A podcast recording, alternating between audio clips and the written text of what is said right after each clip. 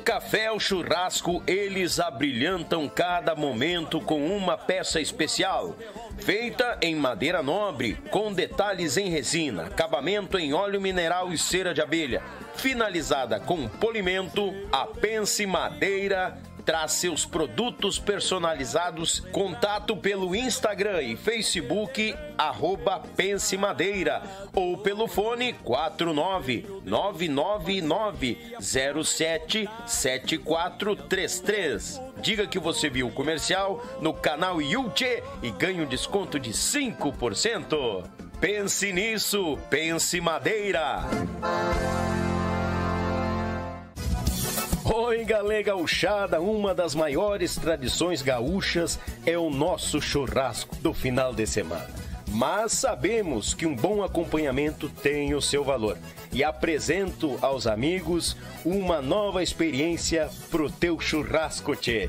É o pão da Molino Alimentos. Tem pão de alho e pão de cebola te achega na LF Bebidas, na Avenida Itaculumi 1054, no bairro Barnabé, em Gravataí. O pão da Molino Alimentos é uma nova experiência pro teu churrasco, tchê!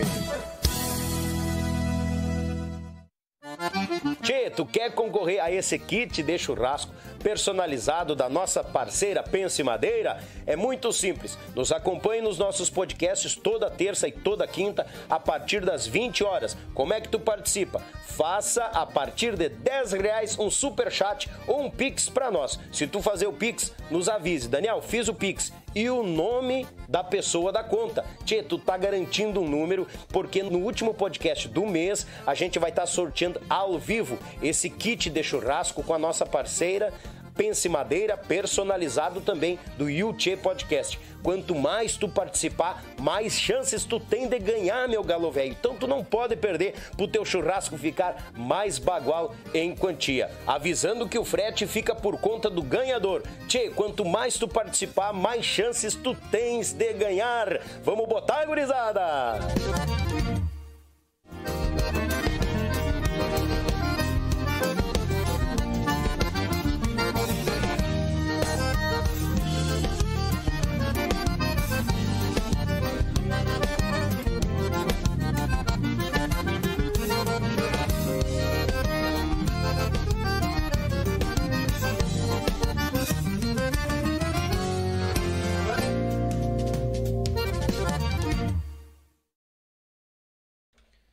Buenas gauchada, muito boa noite, bem-vindos a mais um Yuchê Podcast aqui no canal Yuchê, o canal da gauchada na internet. Desde já mandar um grande abraço a cada um de vocês que nos acompanha nesta noite de terça-feira, bagual e meia, aquele tempo meio que nem diz o pessoal lá de fora, tá ferruscado, não sabe se vai, se vem, mas estamos aqui grudadito no mais na companhia de cada um de vocês e meu muito obrigado como sempre. Mandar um abraço pro patrão, pra patroa, enamorados, com aquele tupetudo, né? Aquele cerro, aquele mate de dono de ervateira, enamorados no sofá nos acompanhando, a criançada no griteiro na volta, ah, o sogro velho capinga pra esquentar o peito e a jararaca velha da sogra só incomodando na volta. Ah, velha tiatina, velha, Deus o livre. Obrigado pela companhia de cada um de vocês. Desde já, mandar aquele grande abraço aos amigos que nos acompanham no Facebook e no Spotify. Nosso muito obrigado. Os amigos que migram também para as nossas redes sociais, no nosso Instagram, o nosso Facebook, o nosso Spotify. O meu muito obrigado a cada um de vocês. Antes de chamar este galo velho, né, esse grande gaiteiro do nosso Rio Grande, já vou dar uma morta para ti, ó. O homem velho já cruzou, tocou ao lado de João Luiz Correia e muito mais. Uh, fundador de uma das bandas mais lembradas do nosso sul brasileiro aqui. Os homens sabem fazer um, um vaneirão que eu vou te contar uma coisa.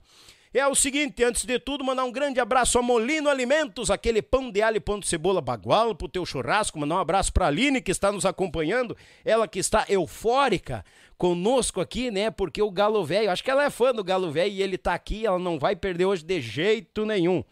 Também mandar um grande abraço A Web Rádio Pampa e Cordiona. Ah, meu irmão Edson Brito de Lages pro mundo. Grande parceiro, obrigado pelaquela parceria. E lá tu escuta uma rádio de fundamento na Web Rádio Pampa e Cordiona. O meu Pago Sul Grande Litrão, aquele canal que já passou da marca de 50 mil inscritos. Grande Litrão que registra os fandangos por Paraná, Santa Catarina e Rio Grande do Sul. Muito obrigado a cada um de vocês. E por último e não menos importante, mandar aquele abraço para Pense Nisso, Pense Madeira, rapaz do céu, grande parceira da gente, que é o seguinte, ó, tu quer ganhar este kit de churrasco aqui, ó, que tá aparecendo na tela, ó, bagual e meio bonitaço, que tá aqui comigo aqui de amostra, mas eu já tirei uma foto, né? Porque é bonito demais, não dá pra estar tá ladeando pra lá e pra cá. Tia, é o seguinte, tu quer participar, manda um super chat a partir de 10 reais, tu já vai ganhar um número nessa listinha que tá em cima aqui, são 90 números. E no final do mês eu tô sorteando e no mês passado o ganhador foi lá do litoral de Santa Catarina, nossa Florianópolis, foi para lá o nosso kit de churrasco e tu pode participar. Ah, Daniel, eu não sei mandar o tal no superchat. Vai no Pix aqui embaixo, faz um Pix né? A partir de 10 reais. E avisa nós aqui no chat normal que eu já boto o teu nome na lista, meu galo velho. Fica à vontade, você está ajudando o canal, tá? Porque isso aqui nada, a gente tem que muitas vezes desembolsar os pila, né, tchê? Tu tá ajudando esse projeto e tá participando e risca ganhar um kit de churrasco bagual em quantia. Tá bom, gurizada? E tu que quer ajudar o canal é muito simples, meu galo. Tu também pode ser membro do canal, ficar sabendo da agenda e muito mais. As regalias que vocês têm lá, ah, tem uns vídeos que é proibidão, que tá lá dentro, que é só os membros, pode ver. tá bom, gurizada? Feito o convite? Então é o seguinte. Vamos tirar aqui, tiramos. Tchê, como anunciado, o Galo Velho chegou aqui no horário a em ponto, bicho velho. Ó, Daniel, sete e meia eu tô chegando aí, sete e vinte, o cara tava aqui, prontito no mais. Quando ele me mandou o áudio, eu já tava abrindo a porteira pra entrar no rancho. Ele é um grande acordeonista, intérprete com as suas digitações, com muitas marcas e muitos fandangos. E vai ter muito bigodudo que vai dizer: não, ele não tocou lá. E ele tocou. E fez bonito em quantia. E deixa o seu nome cada vez mais registrado na nossa música sul brasileira. Para o aplauso do nosso povo, eu vou dizer para vocês que é um prazer e uma honra ter ele, que diz que começou a ver o canal muito antes de nós entrar em contato, e eu fico faceiro quando bate as ideias e fecha a turma e vem assim com o maior prazer, maior carinho se ded... e dedicação, porque ele vem diretamente de Osório, rapaz. Ah, lá vai 100 km para vir para cá. Daniel, tô na freeway e o bicho velho tava vindo, chegou aqui, eu fiquei louco de faceiro. O aplauso do nosso povo para Juliano do JJ. Bem-vindo, meu galo velho. Daniel. Boa noite. Boa noite. Obrigado pelo convite. Esse capaz, ó. É uma satisfação estar aqui, né? Eu, como eu te falei, eu, eu, eu conheci o Yuchê pelo um corte do meu xará, Juliano Trindade, o bonitinho. Bonito. E um ídolo, né? Uhum. Um ídolo de muitos de nós. E eu pensei, uh, o que, que, será que se trata esse programa? Porque era apenas um corte, né? Sim. Eu digo, eu vou atrás. e já entrei no canal e comecei a olhar as entrevistas. Rapaz, perdi Perdi não, ganhei horas e horas de experiência, porque aqui sentam e ainda sentarão muitos artistas que contribuíram e ainda contribuirão muito para nossa arte. Então, estou honrado de estar aqui, né? Um canal relativamente novo, mas de um conteúdo maravilhoso. Parabéns para ti, parabéns para tua ideia, parabéns para Compli Cláudia. Já vou deixar um abraço para ela. Ela não pôde estar aqui hoje. O Luizinho também, né? Que toca uma gaita, uma barbaridade, uma amizade que a gente tem de tantos anos. E estou muito feliz, Gravataí é uma cidade que sempre me recebeu muito bem, desde antes do JJ, quando era apenas a é, dupla, né? falando. A gente já tocava eventos aqui. E que alegria, cara. Eu, uh, eu costumo dizer que assim, ó, se tu quer ver o artista, tu joga no YouTube lá, JJ tu vai ver centenas, talvez milhares de vídeos. Mas o ser humano tu vai conhecer em poucos lugares, poucos programas como o Yuchê. A Escola da Vaneira do Diego Pessoa foi bacana, Justamente. participei também. Meu colega por muitos anos, um abraço pro Diego. E, e o Yuchê tá aí para revolucionar, né? Para mostrar, para valorizar o lado ser humano do artista. Que é essa é a ideia, né, gurizada? Eu falo desde o início aqui. Eu que agradeço, meu velho. Obrigado mesmo. Decoração poderia estar em casa descansando com a patroa, copiar, né? E se dispôs a vir até a gente aqui. Sem palavras. E é o mínimo que eu tenho que fazer aqui, ó, é encher aquele mate. E tá bueno. Passar pro parceiro. E já vai a primeira pergunta e Deus lhe ajude. É só uma? É, mas ela vai longe. ela vai longe, né, gurizada? Como que a música chegou ao Juliano Gonçalves? Bom, tudo começa lá em 1981. Não é o ano que eu nasci. Uhum. Mas nesse ano, uh, eu tinha quatro anos de idade e comecei a, a aprender cavaquinho. Meu pai, o seu Sérgio Gonçalves, Sérgio Padeiro, tá lá com um pai maior, já tá lá em cima, né? Uhum.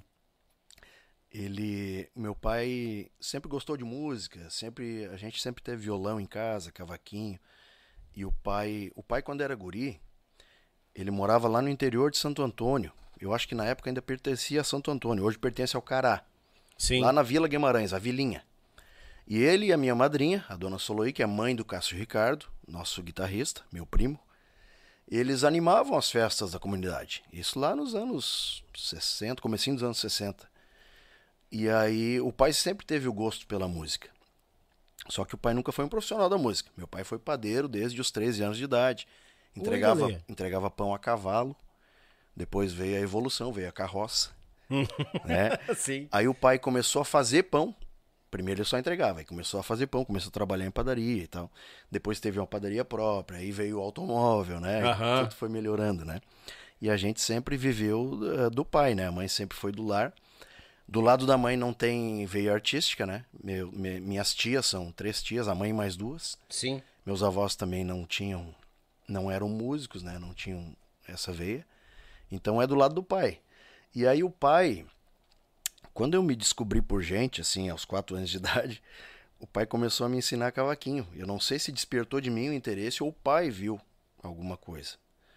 E aí eu tenho uma fita, eu só não sei aonde tá, Daniel, mas eu prometo que eu vou procurar e vou vou digitalizar ela e vou colocar nas redes sociais, na, Bah. na internet.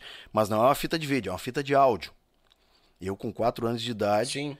tocando cavaquinho, o pai do meu lado também tocando, e eu cantando Tristeza do Jeca. Primeira música que eu aprendi na minha vida.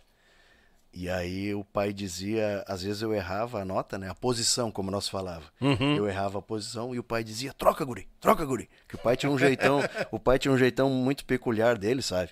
É, quem não conhecia o meu pai achava que meu pai era um, um brabão, assim, sabe?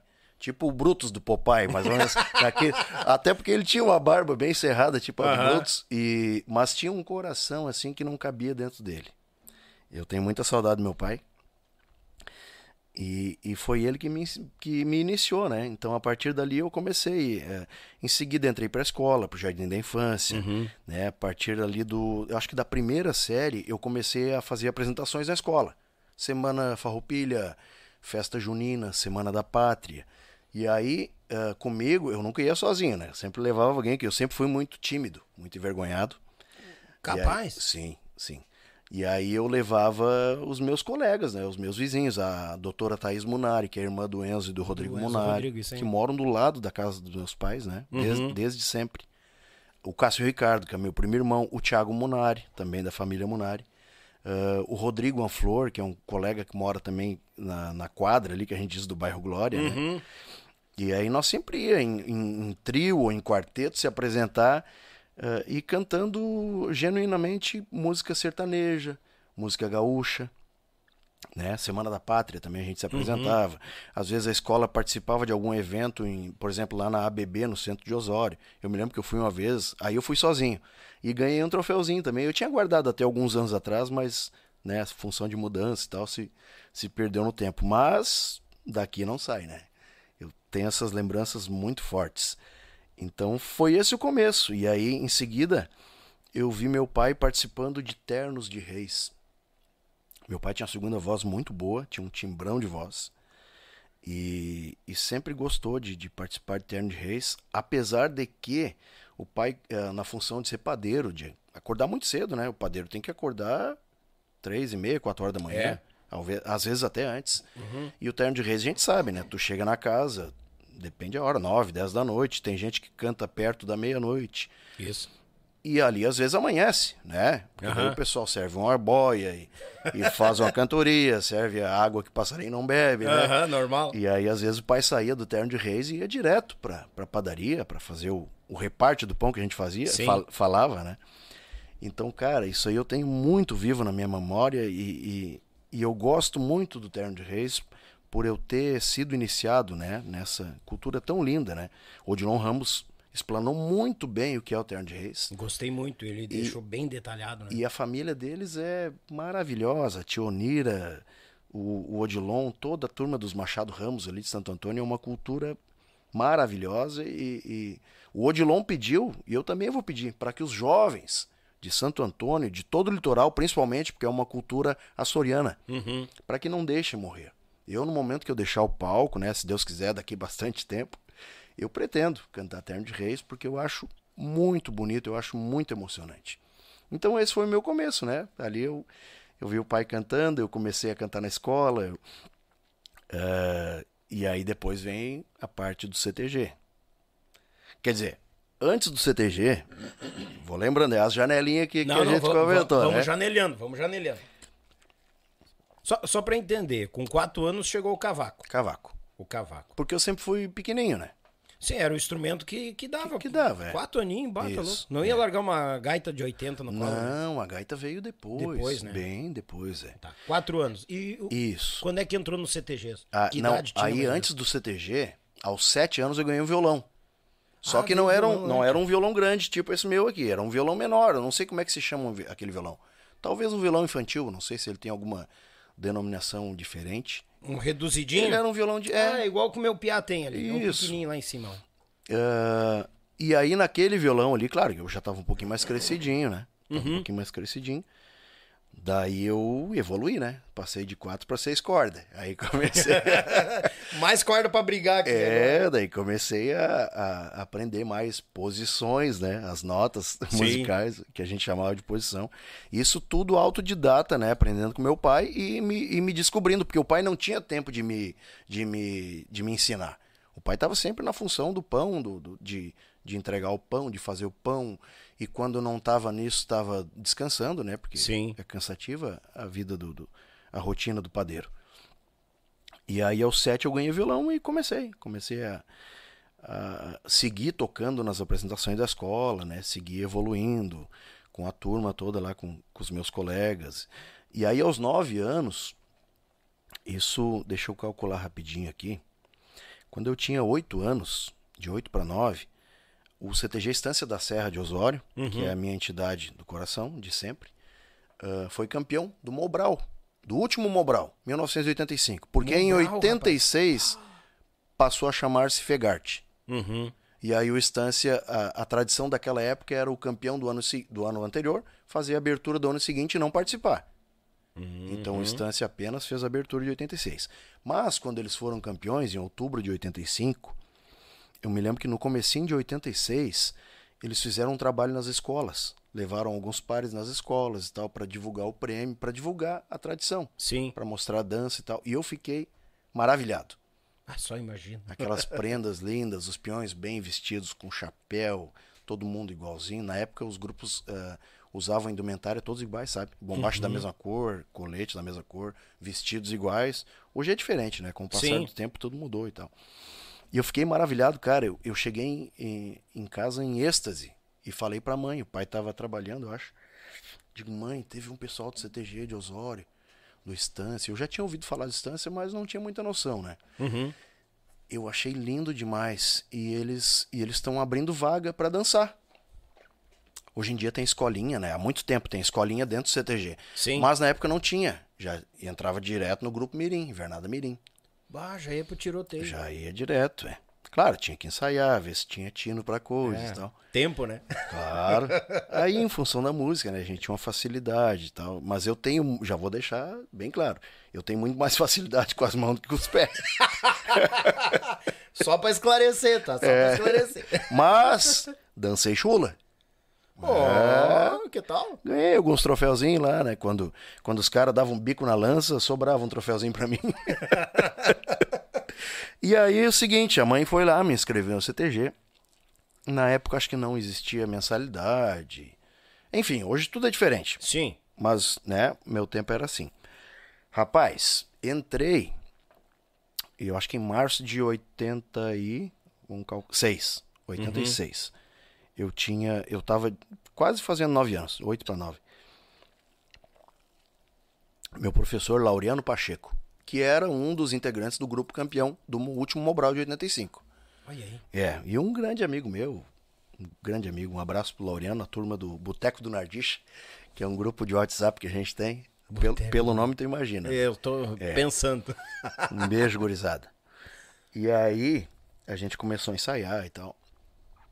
O Laureano era tão competente na, no ensino que, além de ensinar a parte dos peões, ele também ensinava as prendas. Tinha a. a acho que na época já era a namorada dele, que depois veio a ser a esposa dele a Letícia Halp, que, que ensinava as meninas. Mas às vezes a Letícia tinha algum compromisso, não podia ir, e o Laureano fazia, às vezes, das, das prendas, né? Fazia, uhum. mostrava como é que. Era um campeão estadual, né, cara? Não era qualquer, não era pouca coisa. Qualquer graxaim, né? e aí, cara, eu comecei a dançar. Uh, eu me lembro bem, tô lembrando agora, mas primeira primeiro ritmo que a gente aprendeu dentro do CTG foi rancheira. Uhum. Baile de candeeiro. Ei, ei, ei.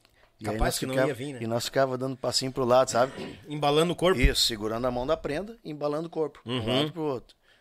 E aí depois nós ia caminhando, ia indo, ia indo. E, cara, dali a gente foi. E aí veio os outros ritmos, né? Veio shot, uh, bugio, uh, enfim, os ritmos das danças. E aí facilitou pra gente aprender a dançar, né? As danças tradicionais. Porque claro. primeiro eles queriam ver se nós tinha tino para dança de salão. Entendi. E aí nós tinha, graças a Deus, eu tinha. Os meus colegas também, o Cássio Ricardo foi, o Thiago Monari, a Thaís, o Rodriguinho. A turma toda do bairro ali entrou junto, sabe? A ibaridade. Todo mundo. E aí ficava fácil, porque nós ia a pezito, o CTG, da casa até o CTG deve dar uns. uns dois quilômetros, talvez, mais ou menos. Nós uhum. ia a pezito, conversando ali e tal. Quando vê, tava lá. E ah, aí. Tudo amigo, tudo sim, parceiro, passava rápido. Sim felizote, né? Sim. Não tinha boleto para pagar, não tinha nada, né? Era, Bem lembrado. Era só ir para a escola, né? Se alimentar, brincar, ir pro CTG, dormir. Então era uma rotina agradável, né? Sim. Comparado aos dias de hoje. Bem agradável. Rapaz. Aí fizeram uma, uma eleição para Aí já aprendemos as danças, pezinho, maçanico, cana verde, as mais simples primeiro, né? De preferência as que não tem sapateio. Sim. O sapateio já... Né, Complicar. é, já complica. Mas aprendemos. Aprendemos e aí fizeram uma eleição para posteiro do grupo. Hum. E aí o Laureano disse, ó, cada um vai dizer, é a dança do pezinho, gaiteiro. Porque antigamente era os musicais que acompanhavam o CTG muitas vezes eram só um gaiteiro. Não tinha violão, não tinha. Era o gaiteiro que cantava. Eu cheguei a tocar um rodeio que eu me lembro, em Capão da Canoa, que eu toquei sozinho para o grupo de dança. Não tinha ninguém me acompanhando. Só gaita? Só gaita. Barbaridade. Só gaita. A responsabilidade era enorme, né? Sim, não tinha quem botar culpa se desse um erro. E deu. ai, ai, ai. E Co deu. Agora tu conta. E deu. E deu na dança do caranguejo, cara. Me lembro como se fosse hoje, porque o caranguejo, né, vai passando de par em par até chegar no par, onde tu faz a marcação, dá a voltinha e termina. Uhum. Só que eu não tinha visto que tinha chegado no par. Eu tava tão concentrado ali em não errar nota e não esquecer os versos. E aí, se não fosse o caranguejo, não se dançava em Bagé. Uhum. Acabou a dança, né? E eu segui. E eu olhei assim. Tu emendou o Rio Grande, velho. Eu emendei. Eu achei que tinha mais uma volta, sabe? Que eles iam passar mais um par. Mas enfim, né? Foi, foi uma experiência única que eu nunca mais repeti, graças a. Deus. E também nunca mais errei, né? Porque tocar para um grupo de dança, principalmente de 93 em diante, Daniel, porque começou a ser cobrado a avaliação musical. Hum. Antes não tinha. Sim. Isso aí que eu tô te falando foi lá por 91, 90, 90 91, por essa época. Início dos anos 90. Né? Isso. Aí em 93, sim. Uh, o MTG lançou as partituras, né? Uh, o maestro Jorge Praz escreveu as partituras, um excelente músico, pianista de mão cheia. Sim. E a partir dali, sim. Mas e aí? Eu, eu não tenho teoria musical, eu não conheço, né? Bah. Vamos, vamos escutar. É, e provavelmente eles, eles fizeram essa. adicionaram essa categoria da, da, da turma da música junto, porque muitos CTGs tinham um time fechado que tocava para eles, né? Muitos CTGs tinham os próprios músicos dentro do CTG que tocavam no, Sim, sim. para aquele CTG. E tu sabe que isso na época era. Vamos abrir outra janelinha. Isso era muito bonito porque cada entidade tinha a sua identidade musical. Isso aí. Hoje em dia eu vejo assim ó, muitos competentes músicos, mas tocando para N CTGs. Então, Uhum. sabe, parece que eles conseguem às vezes, né, em alguma entidade, né, manter aquela aquela aquela raiz da entidade.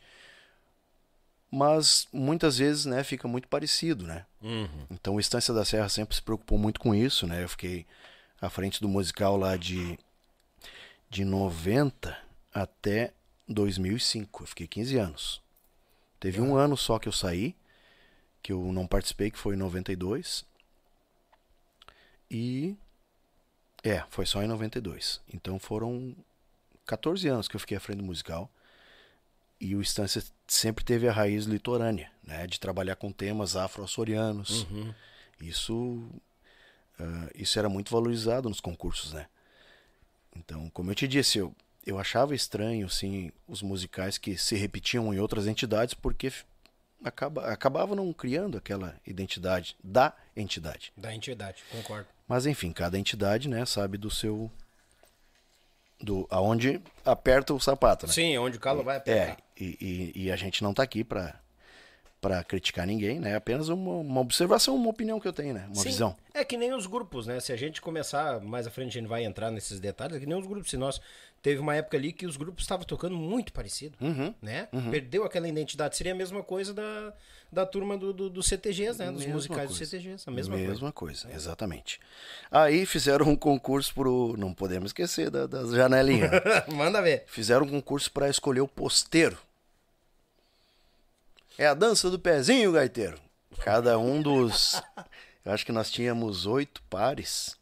E o posteiro, claro, tem que ser um, um homem, né? Uhum. E aí cada um falou e tal. E eu falei também. E o Laureano gostou da minha voz. Gostou pelo. Era voz de piá, mas era uma voz impostada já, para a idade que eu tinha, né? Claro. Nove anos de idade. Foi efetivado como posteiro. Aí, o puxador, Dabrão. Como se não bastasse, escolheram os pares, porque nós ia revezando assim, né, para ver quem é que dança, né, quem é que se tem mais afinidade. Rapaz, Que se casa mais ali, o peão e a prenda e tal, isso aí, exatamente. Pois não fui escolhido para dançar com a filha do patrão do CTG, cara. Aí, baridade. A Vanessa Schilling. Um beijo pra Vanessa, o Júlio Souza, o patrão da época, a Marluza, a patroa. Cara, tu imagina o meu ego, né? Eu, eu nunca fui um cara egocêntrico, pô, mas eu entrei no CTG Estância da Serra, que era campeão estadual de dança do Mobral. Eu fui o posteiro do grupo Mirim e tô dançando com a filha do patrão. Ei, baridade. Mas tô de dono do boteco. Bolicha comigo. cara. Ah, Deus eu livre. Daniel, e ali foi uma experiência muito legal, cara. É, segui com as apresentações na escola, né? Mais ainda, né? Porque daí aí eu tava começando a conhecer a tradição gaúcha, né? As danças. Fomos a vários rodeios, ganhamos alguns, outros ficamos em segundo, outros não premiamos, normal de toda a entidade Sim. né? Ah, cara, e, e ali no CTG eu fiquei. Fiquei por um bom tempo dançando. Passei para o grupo juvenil. Isso lá por. Vamos, vamos na cronologia aqui. Acho que em 91 eu passei para o grupo juvenil. E o CTG estava precisando de gaiteiro. Porque o gaiteiro tinha saído, né? Uhum. E, só que antes disso, aí nós vamos voltar que eu esqueci um capítulo muito importante, que é quando a gaita entra na minha vida. Opa. A gaita entrou na minha vida em 1989. Casualmente, esse podcast de hoje é de número 89. 89. Foi o ano que a gaita apareceu na minha vida. É, Aí, rapaz. Olha aí, as coincidências da vida, né? Hashtag 89. Aí, ó. Bota, gurizada. É. Aí, Daniel, eh, nesse ano, eu. Eu tenho um tio, tio Antenor, tio Barbeiro. Bebeio. Bebê. Porque é, porque nossa, o tio Barbeiro, nós não atinava a falar o Barbeiro, nós falava, ah, mãe, vou lá no Bebeio. No Barbeiro. No Ah, Bebeio. sim. Tá, tá. Entendi. E o tio Barbeiro é barbeiro. Mas não é só barbeiro. Ele afina alicate. Ele afia alicate. Uhum. Ele conserta fogão. Arruma guarda-chuva. Sabe o professor Pardal, aquele que faz tudo? Sim, sei. E afinava e consertava acordeon. Ah, sério? Sério. Olha lá, puxa, cara. O que tio, bom, hein, cara? o tio Barbeiro hoje tá aposentado já. Tá Sim. com 80 e, se não me engano, 3 ou 4. Mas pensa numa lucidez, num, num guri. Né? Ah. Tem a hortinha dele nos fundos de casa, tá sempre na função. Eu acho que esse é o segredo até da, da longevidade, né? É.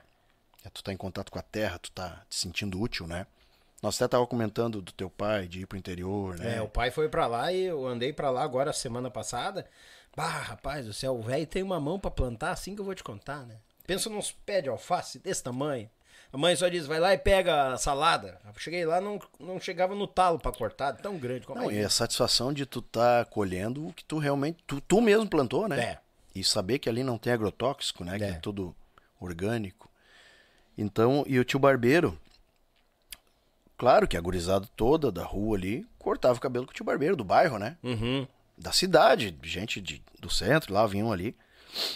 E aí, era engraçado porque nós sentava na cadeira pra cortar, nós era miudinho, daí a cadeira tinha os bracinhos, né? E ele botava uma tábua pra gente ficar mais altinho, Ah, né? eu sou desse tempo. É. Tabuinha na cadeira. E aí nós sentava, cara, e ele sempre perguntava: é pra namoro ou pra trabalho? o corte. Capaz! Como se fizesse diferença, né? Sim, né? Hoje em dia tem centenas de cortes, né? Diferentes, Claro. né? Mas naquela época era um corte só. Quer dizer, tinha uma época que tinha um corte, não é do teu tempo, eu acho. O corte Chitãozinho Chororó. Que era aquele cabelinho assim, sabe? Que o Chitãozinho Chororó tinha um cabelinho. Sim, sim, sim. Então, eu peguei esse tempo aí também. Ui, quase virei com ele. Eu sou do tempo do corte cogumelo. Também, também. Eu era É, adepto. beira. Co- Cortei muito cogumelo, adorava. Adorava. Eu tinha cabelo, fazia essa nhaca. Tempo bom, né? Tempo É, bom. vai tempo. ah, você tá louco. Né, eu- tu falou da tabuinha agora, eu achei um sarro, né? Porque, bah, minha maior realização quando eu cheguei no barbeiro não precisou da tabuinha. Bah, tô ficando grande. Tô grandão. tô grandão. Tô grandão. É bem isso aí. Que maravilha, cara. Novela. E aí o tio cortava o nosso cabelo, né? Não sei se era pra namoro ou pra trabalho. Sim. Nós era meio.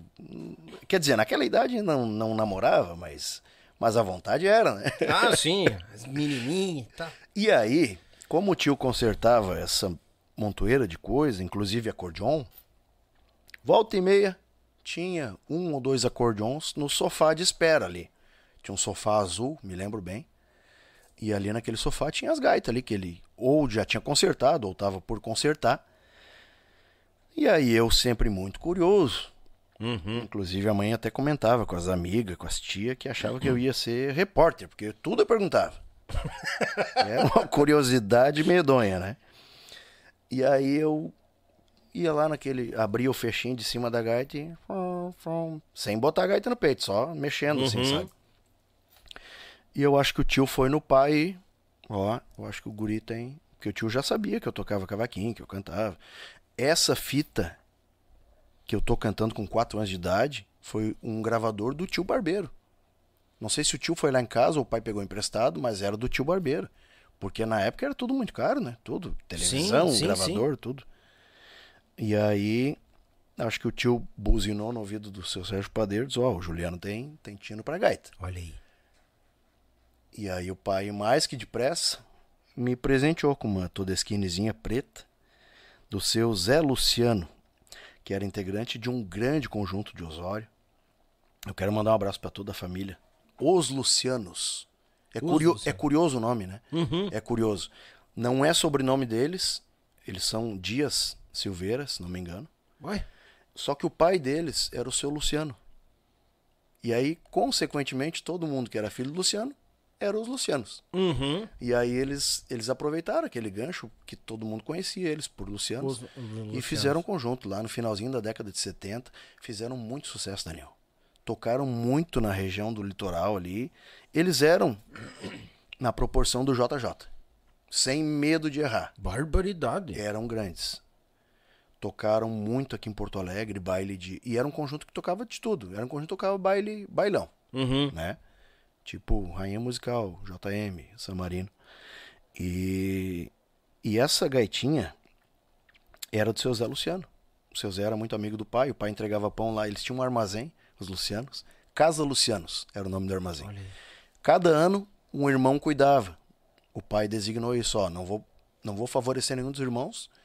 Cada ano, esse ano é o Zé, o ano que vem é o Pedro, o ano que vem é o Paulo. E era o nome deles mesmo, Zé, Pedro, Paulo, Eloy, Luiz Carlos.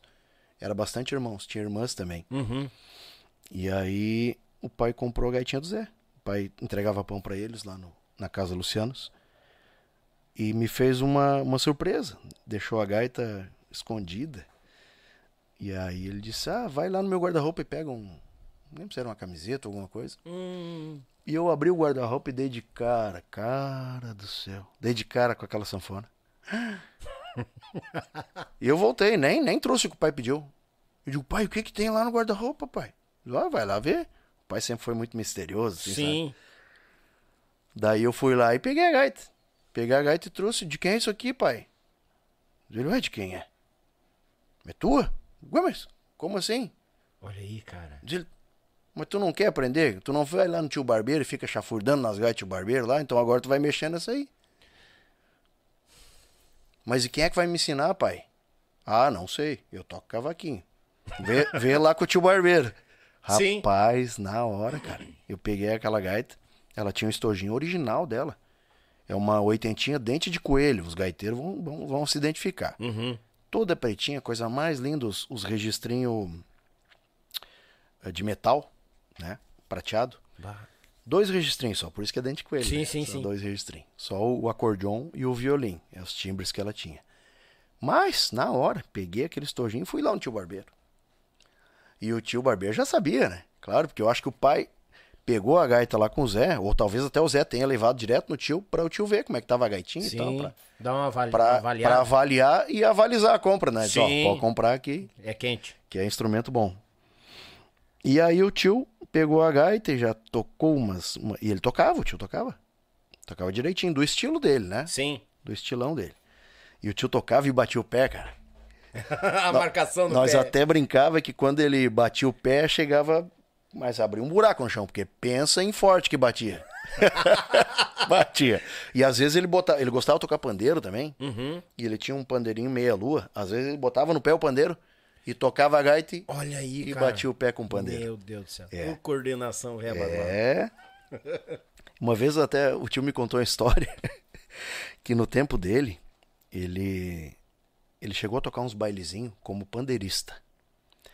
E aí eles moravam tudo lá no interior do, do- lá perto de onde o pai morava, lá no, Uhum. no Cará hoje, que era interior de Santo Antônio. Ele disse, Juliano, o lugar era tão longe, mas tão longe, que nós saía de manhã para tocar no cair do sol, o baile, que o baile era assim, né? Caiu o sol, começa o baile, nasceu o sol, terminou o baile. Ui, galera. Sim, seis horas da tarde inicia, seis horas da manhã acaba.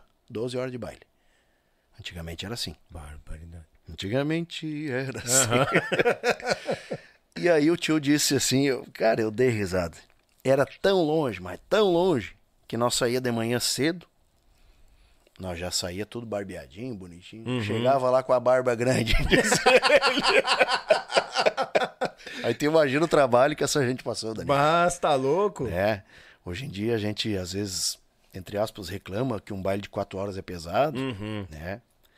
Claro, é, lá pelas tantas da noite, né? Vamos supor, o baile iniciava às seis horas da tarde, caiu o sol. Lá pelas dez tinha uma boia, né? Então parava ali, Dava um- uma folga, né? uma horinha, talvez. Sim. Lá pelas quatro tinha um café de chaleira, né? Ei, coisa boa. É, claro. Era diferente. Ah, não era encordoado que nem é hoje, né? Uma música atrás da outra, assim, emendado. Cinco, seis, sete, oito maneiras, né? Tocava uma música, parava. Tocava outra, parava. Só que ao mesmo tempo não existia aparelhagem de som. No peito e na Era raça. no gogó e no braço, né? Tanto é que a maioria dos conjuntos só tinha, lá no início, só tinha gaita e um pandeiro, um instrumento de percussão, porque um violão acusticamente não, não se ouvia, porque o violão tem um som mais baixinho que Sim, a gaita e que o bem pandeiro, mais, claro. né? E o cara, para cantar, tinha que ser galo, né? Tinha que ser taura, tinha que ter gogó. É, botar pra fora. E aí o tio contou essa história de que, que se barbeava e chegava lá. E a barba já tava grande e já tinha que fazer de novo. Mas eu fiquei muito faceiro com essa história. E ali começou, cara. Começou a minha história com a gaita. A minha paixão pela gaita, né? E quanto tempo tu ficou com o teu tio ali te ensinando? Cara, o tio me ensinou as primeiras notas, né? Uhum. As mais simples, né? Porque o tio era bem, bem limitado no conhecimento. Uhum. O tio também foi autodidata. Eu não sei se, se, se na família dele tinha músicos. Até vou perguntar pra ele. Tô com saudade dele, faz tempo que eu não vejo ele. Vou lá fazer uma visita pra ele. E aí. eh, eu fiquei um, um tempinho ali. Até o tempo que eu, que eu achei assim. Agora eu posso voar sozinho, né? Uhum. Eu já tenho um conhecimento razoável. Graças a Deus, o ouvido sempre me ajudou muito na questão de ser autodidata, de já ter tocado cavaquinho, de já ter tocado violão, de, de ter noção de canto, de já gostar de fazer segunda voz, que é- também é uma paixão que eu tenho, Sim. muito por influência do meu pai, que tinha um timbrão de voz e fazia muito bem. E, e sempre muito influenciado, outra coisa que eu tô lembrando, pela música sertaneja, porque naquela idade ali dos, a partir do momento que eu comecei a aprender o cavaquinho e o violão, nos domingos, eh, normalmente o pai fazia um churrasquinho e tal, e o pai sempre ouvia Milionário José Rico, Ei. Trio Parada Dura, que eu sou apaixonado pelo Zé Rico também, pelo Milionário Zé Rico. Uhum. Chitãozinho Chororó, João Mineiro Marciano, essas duplas lá do comecinho dos anos 80, né? Que volta e meia eu pego meu violãozinho e gravo um, um videozinho e posto ali na, no Instagram, nas redes sociais. Então eu fui muito influenciado por isso. E aí, com a chegada da gaita, eu comecei a descobrir os gaiteiros gaúchos, né? A minha madrinha, a Dona Suloí, mãe do Cássio Ricardo, irmã do meu pai, Sim. Beijo, madrinha. Ela tinha os discos. Me lembro que ela tinha dos Mirins, dos Serranos, dos Guapos, do Galpão Criolo. O Galpão Criolo lançava discos Uhum. anuais, né? Com a participação de vários artistas. E eu ia pra lá, eu e o Cássio. O Cássio ainda não tocava violão, eu tava querendo começar a tocar violão. E a gente ficava ouvindo aqueles discos a partir da entrada da gaita. Sim. Até então eu só ouvia sertanejo. Por Porque era influência mais do violão pai. viola, né? Isso, por influência do pai. É, e ele já te deu o caminho. Tipo, gaita, tu vai mais nessa linha aqui, que é onde ela tá Sim. mais presente, né? Sim. E engraçado que eu não lembro do pai ouvir música gaúcha. Não que tivesse algo contra, porque Uhum. uma das. Uma das não. A música preferida do meu pai é Baile de Candeeiro, do Albino Manique. Albino. É. Então o pai gostava, só que não tinha um hábito, né? Sim. Na caminhonete dele tinha as fitas desses artistas que eu te falei, do, do Milionário, do Trio Parada Dura. Só que tinha programas de manhã na Rádio Osório, bem cedinho. Rádio Osório é uma emissora de mais de 50 anos. E eu não lembro o nome do programa. Não, sei- não me lembro se era Amanhecer no Litoral ou, ou Taxiando a Chaleira, alguma coisa assim. E aquele programa rodava só música gaúcha. E eu me lembro que às vezes eu ia fazer o reparte do pão com o pai, né? Entregar Aham. o pão de carro e o pai, o pai tinha uma variante azul, uma Volkswagen. E aí o pai botava sempre naquele programa.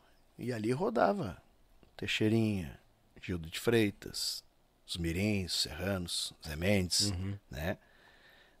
Ah, então acho que ali era o momento que o pai ouvia a música gaúcha. Mas quando nós estávamos em casa, ele botava as fitinhas Sertanejo. do sertanejo. é.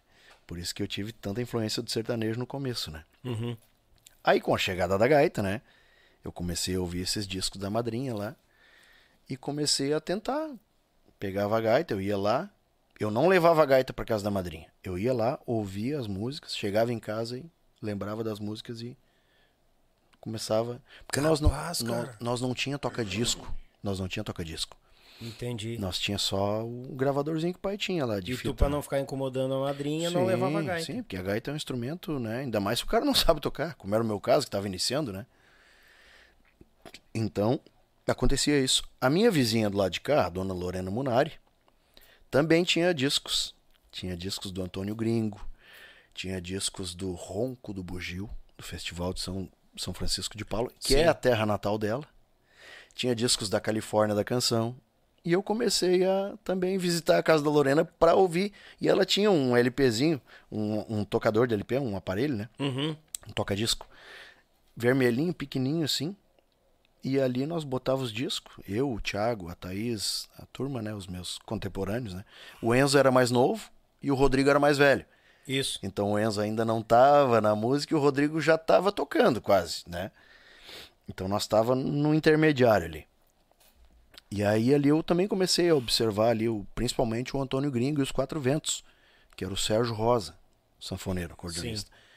E bah, comecei a admirar o Sérgio Rosa até hoje. Ainda ontem estava vendo um vídeo de um festival que ele participou com o Davi Menezes Jr. Uma música que o Betão regravou, cara. Uma rancheira que tem a participação numa. Como é que é o nome da rancheira? Muito interessante a rancheira. Repartindo a Ah, tarecama. repartindo a tarecama. Exatamente. Que tem a véia. Isso. Isso aí, ó. E a véia que tá no DVD dos Mateadores é a mesma véia que tá no palco da.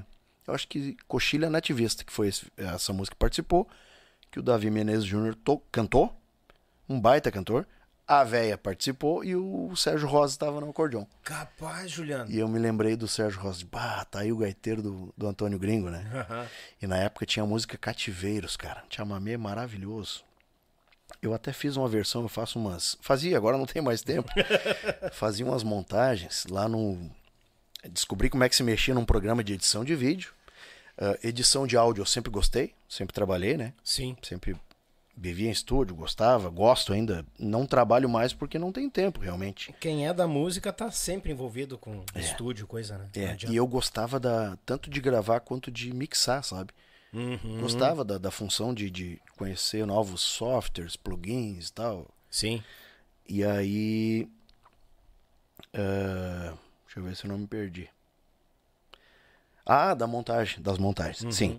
Daí eu comecei a editar uns vídeos e fazer eu, por exemplo, em dueto, eu em trio, eu em quarteto, eu comigo mesmo. Fazia uma banda de Julianos ali. Eu, eu e eu mesmo.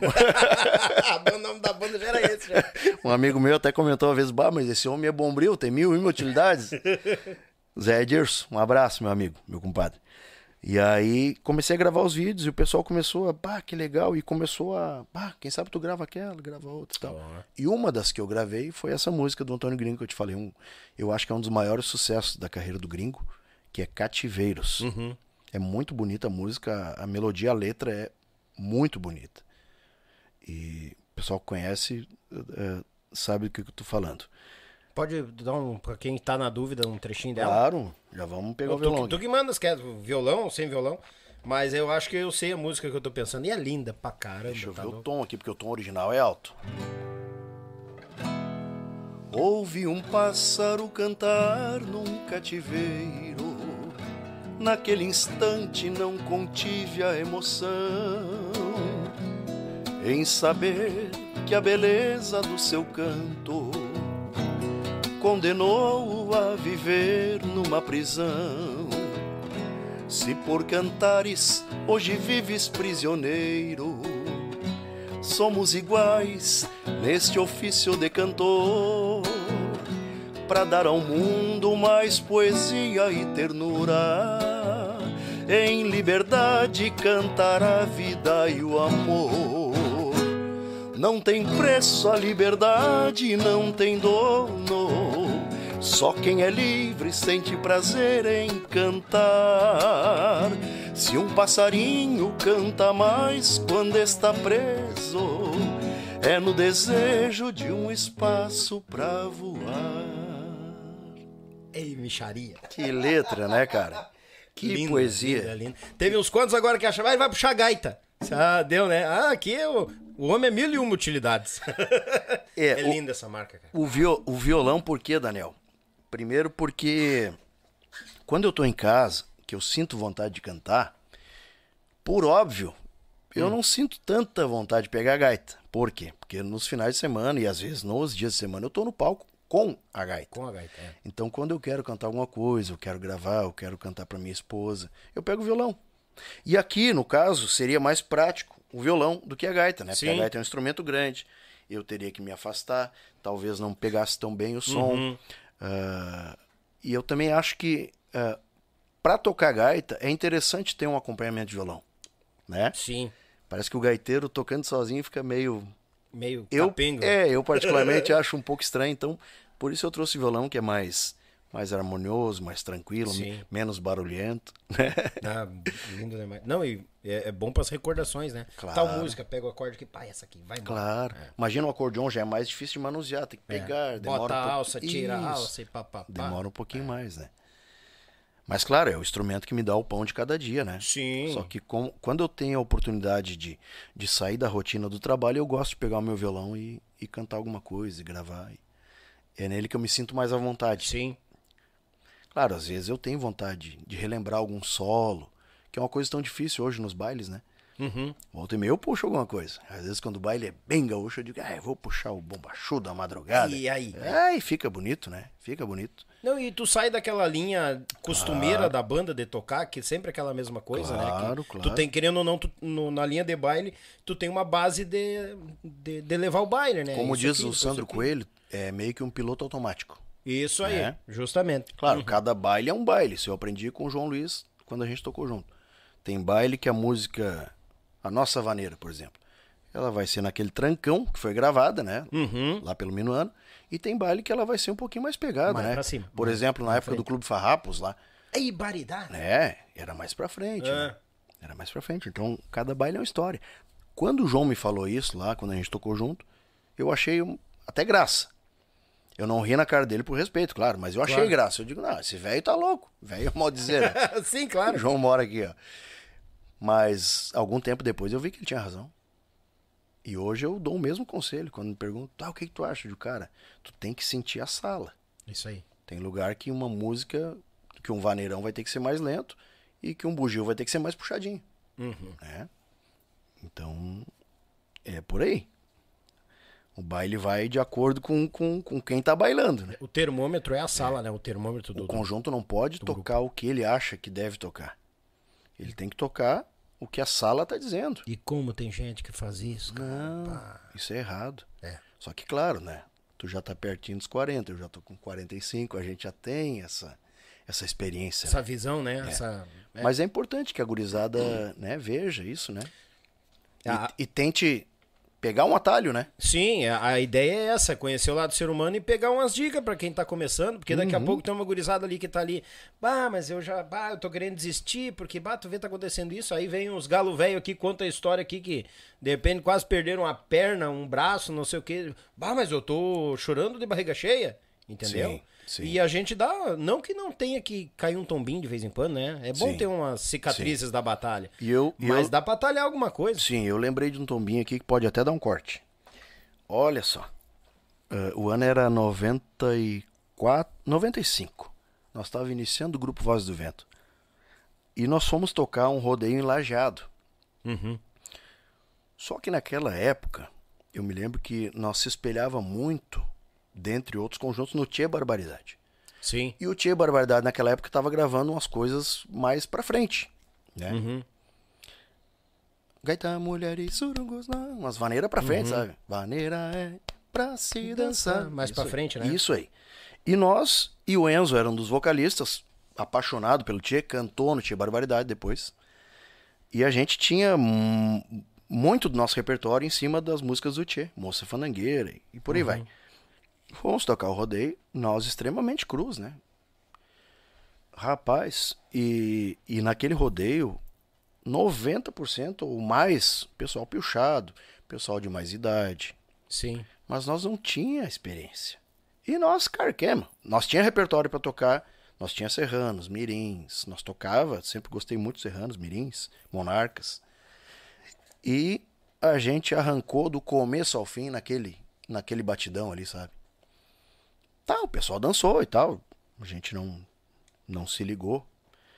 No final, o patrão veio, E a gente veio, a gente, né, na, na boa intenção, daí, patrão, bah, deu bom baile. Não, pois é, o baile deu cheio, pessoal. A Copa vendeu bem e tal. E o conjunto, o senhor gostou do nosso conjunto? Não, o conjunto é muito bom. Mas para tocar baile de carnaval. Ah, que balde de água fria. Mas, rapaz do céu, a partir dali a gente começou a. Porque ele não falou mais nada. Ele virou as costas. O rapaz que trabalhava com nós foi lá, recebeu o cachê, pagaram certinho. Recolhemos a aparelhagem, viemos embora e ficamos pensando, mas por que baile de carnaval? Aí a gente se ligou, bom, carnaval, ritmo rápido. Uhum. A banda tá muito rápida para aquele tipo de baile. Só que nós já tocava no Clube Farrapos. Mas é aquela história. No Clube Farrapos é um baile. No CTG, no rodeio, é outro baile. E são públicos, né? O pessoal de Público mais diferente. idade não ia claro, no farrapão. No, no Farrapão tinha pouca gente piochada. Tinha alguns, mas nem perto de um, de um baile de CTG, de um baile É. de rodeio, né? Sim. Um sarau de prenda, que a gente tocou bastante também. Então, a partir dali, a gente já começou a, a ter o tino do, do baile. E lá, depois que o João falou que cada música em um baile era diferente, a gente ainda achou que não, mas depois a gente teve a certeza de que realmente o João tinha razão. Caiu a E ficha. o pessoal de lá já também tinha razão. Ah, vivendo e aprendendo, né, Juliano? Vivendo e aprendendo. Vivendo e aprendendo. Não teria graça, né, Daniel, se a gente. Se as coisas viessem tão fáceis assim, né? De mão beijada, né? É. Não. não a gente tem. não ia dar valor. Concordo. O verdadeiro valor que as coisas merecem. É. né? E aí, Daniel, vamos ver onde é que nós paramos. Ó, eu tô com uma colinha aqui porque tem Ô, meu, história. gurizada, vocês acham que o Amaro foi bastante tempo? 5 horas e 48? Não, não, não, Ó, não, não. Se prepare. Não, vamos, vamos respeitar, vamos respeitar o mestre Cambão. O Cambão? Cambão, o apelido do Amaro, não sabia? Não sabia. É, o Cambão. Cambão. Cambão é um dos maiores, né? Quando, quando eu descobri os Serranos ali, cara, além de me apaixonar pela gaita do Edson Dutra, eu me apaixonei pelos arranjos da guitarra do Amaro, né? O Amaro revolucionou. Ele, o Bonitinho Tinhoso, né? e o Oscarzinho, né? Revolucionaram.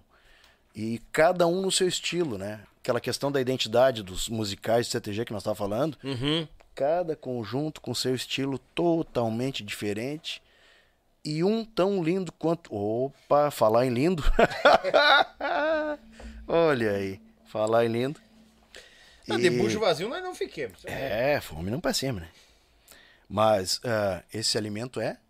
Faz a propaganda. Não, eu já vou fazer um merchan. Ah. Termina aí que nós vamos rasgar os panos. Ainda mais que ela tá vendo hoje. Aí vamos bater a foto, né? A Não, vamos fazer foto, vai ser na página policial, na igreja, lugar.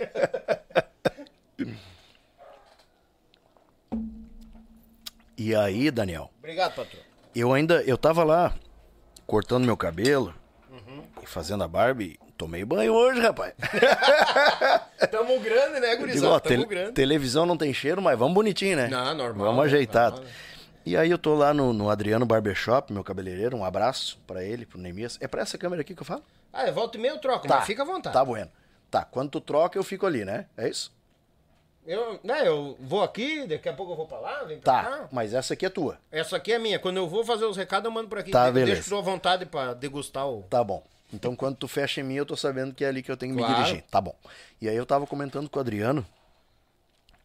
Eu digo, ó, tu capricha hoje que eu vou num, num programa de TV. Falei pra ele- Ô, bagual! né? Pra ele botar ele num compromisso, né? Mas o homem não tem ruim. O homem, se tu disser pra caprichar ou pra não caprichar, ele capricha sempre. Não, tá caprichado, É mexaria. caprichado. Um abraço, Adriano, o Nemias, toda a turma aí, a Thay, a secretária, o Bruno, toda a turma lá do Adriano Barbershop de Osório, que é a galera que, que faz o, o, o penteado e a barba do gaiteiro. E não é de graça, eu pago, viu? Não tô fazendo propaganda aqui pra pedir, Olha aí. pedir bexiga depois lá. Não, não. Eu faço comercial de graça pra vocês se vocês conseguirem resolver essa situação. Ah, olha aí, Adriano. Aí, ó. Ó. Tem jeito ou não tem? Se tem jeito, vamos comunicar, eu vou aí, ó. Se, se deixar o meu assim, comercial de graça o ano todo. Não faz milagre, né? Te deu. É, eu ia dizer, o Adriano é barbeiro, não é santo, né? Não, não faz milagre. Ah, obrigado. Me tocou um balde de água fria agora. Que bonito. Foi que nem me fizeram comigo lá em Lajado, homem. Lá no baile. Ah, sim, é. É. Mas eu sei que eu não tenho solução. E esse é o pão famoso, né? É o pão famoso. Tchê, gurizada, vamos fazer um, um merchan e já estamos voltando. Aproveita e tira uma água do joelho. Jogo rápido, gurizada.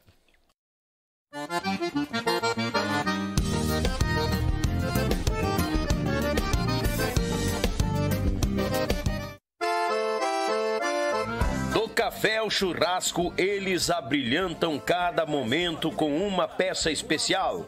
Feita em madeira nobre, com detalhes em resina, acabamento em óleo mineral e cera de abelha. Finalizada com polimento, a Pense Madeira traz seus produtos personalizados. Contato pelo Instagram e Facebook, arroba Pense Madeira, ou pelo fone 49999077433. Diga que você viu o comercial no canal Yuchê e ganhe um desconto de 5%. Pense nisso, pense Madeira.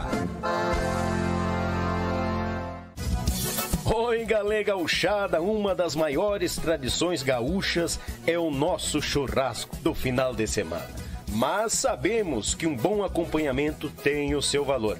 E apresento aos amigos uma nova experiência pro teu churrasco, tchê. É o pão da Molino Alimentos. Tem pão de alho e pão de cebola. Te achega na LF Bebidas, na Avenida Itaculumi 1054, no bairro Barnabé, em Gravataí. O pão da Molino Alimentos é uma nova experiência pro teu churrasco, tchê!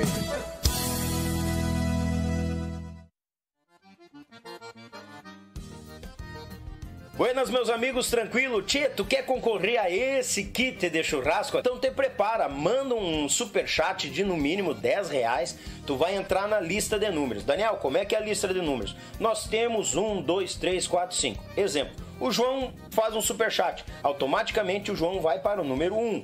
A Maria faz um super chat, automaticamente ela vai para o número 2. E assim sucessivamente. Ah, Daniel, 10 reais é muito barato, eu quero concorrer, quero ir mais além.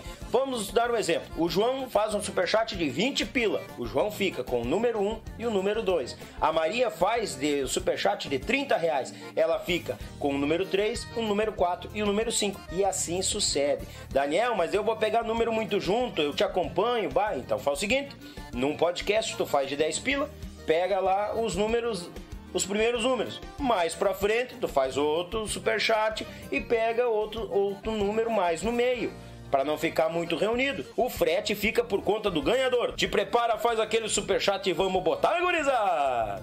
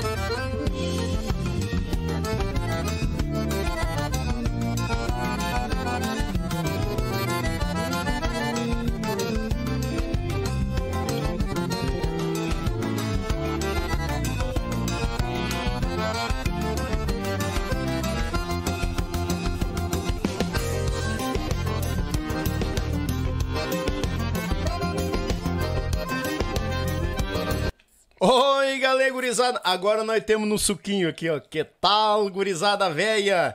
Agora nós vamos mandar os abraços aqui, mas antes de tudo, eu vou ter que perguntar, porque tem uma pessoa que tá ansiosa, esperando, né? E eu vou cortar pra ele aqui já, ó. Juliano, pãozinho da Molino. O que, que tu achou? Sem palavras. Não, ela tava enlouquecida. Pergunta disso pra ele experimentar o pão, bah, não sei o quê. Ela é Como, como eu te disse antes, né, Daniel? Tem aquela marca famosa que eu te disse, olha, até então eu não conheço pão melhor. Uhum. É ou tão bom quanto. Mas agora eu já conheço. Ah, Molino Alimentos. Pra aproveitar e mandar um abraço pra Aline. Obrigado pela audiência, Aline. Tá conosco. Ela é fãzaça do JJSV. Obrigado, e, Aline. ó, Tamo junto, minha amiga. Deus o livre. Que produto, hein? Parabéns. Bom, parabéns, né? Parabéns. É, não, não é pouca coisa que nem se diz. Não. Ah, só nesse pão eu já engordei uns 15 quilos já. não é bagual, rapaz? Se tu descuidar. Não, a gente que é gordinho só no cheiro já engorda. Bem isso aí. Tem abraço pra mandar aí, ô Juliano? Tenho, cara. Tenho, tenho. Fique à vontade. A câmera é toda tua, meu garoto. Quero mandar abraços pra minha esposa, que tá lá em casa me assistindo. Pra Duda, pros meus guris, Gabriel, o Juliano Júnior, o Rian. O Rian é daqui de Gravataí, mora com a mãe aqui. É? É, Oi, meu caçula é daqui de Gravataí, tem 9 anos. O Juliano Júnior tem 15 e o Gabriel, meu mais velho, tem 20 anos já. Azar, Pô, pia, velho. Novo fez o piá. Xaria. E a Dudinha, que é a filha do coração, que é a filha da esposa, né? Uhum. Tem, fez 11. A Duda fez 11 agora em, em setembro. E um beijo pra minha mãe, tá lá me assistindo também. Meu irmão, minha irmã, que tá lá em Rio Grande. A Mana, o, o, o Marco, a turma toda lá, o Arthur, meu sobrinho. A turma do JJ, né? Vavá Bueno tá, tá cobrando aqui o meu abraço. Tá? Manda, manda, senão vai ficar enchendo o saco. Um abraço, Vavá. O Vavá, o Vavá se livrou de uma, entre aspas, porque o Vavá faz aniversário dia 24 agora. E no dia 24, eu tava comentando contigo que nós ia gravar um programa de televisão, né? Importante. E ele ficou muito sentido, porque ele, ele gosta de fazer um churrasquinho no aniversário. Todo mundo gosta, né? Claro. Só que nós ia estar longe de casa, né? E, e foi transferida a gravação para dia 28. e ele tá com o dia 24 livre. Eu botei no grupo já, não perdi a, a, a, a oportunidade. Vavá, agora já pode pagar o churrasco para nós dia 24. Toma que te mandaram, Vavá. é, viu só? Tudo tem o ônus e o bônus, né? Claro. O bônus e o ônus. Só mudou. o- Né, que é? Ô, gurizado do JJ, só mudou o lugar. Em vez de vir pra Porto Alegre, vai pra casa do Vavá. Terra de areia. Não vou Terra de areia? Não vou passar o endereço aqui para não para evitar aglomeração.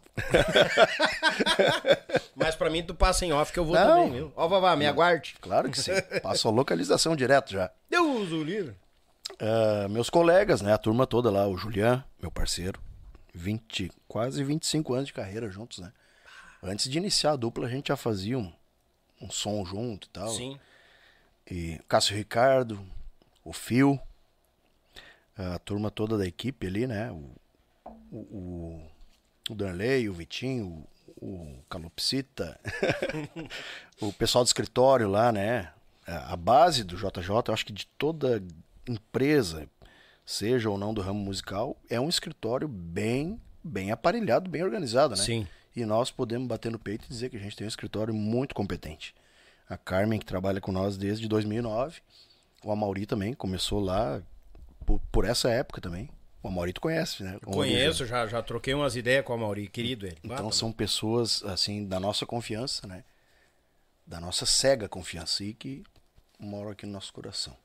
Meus amigos, né? Os grupos que a gente tem no WhatsApp ali, o Boteco do Nardicha, os amigos da dança, que é o pessoal do, do CTG Estância da Serra. Uhum. São grupos pequenos, sabe, Daniel? Eu não gosto de participar de grupos muito grandes, porque eu acho que daí fica muita informação, sabe? Acaba perdendo um pouco o foco, né? Então a Sim. gente a gente sempre tem grupos ali de tem grupos às vezes de 5, 6 pessoas.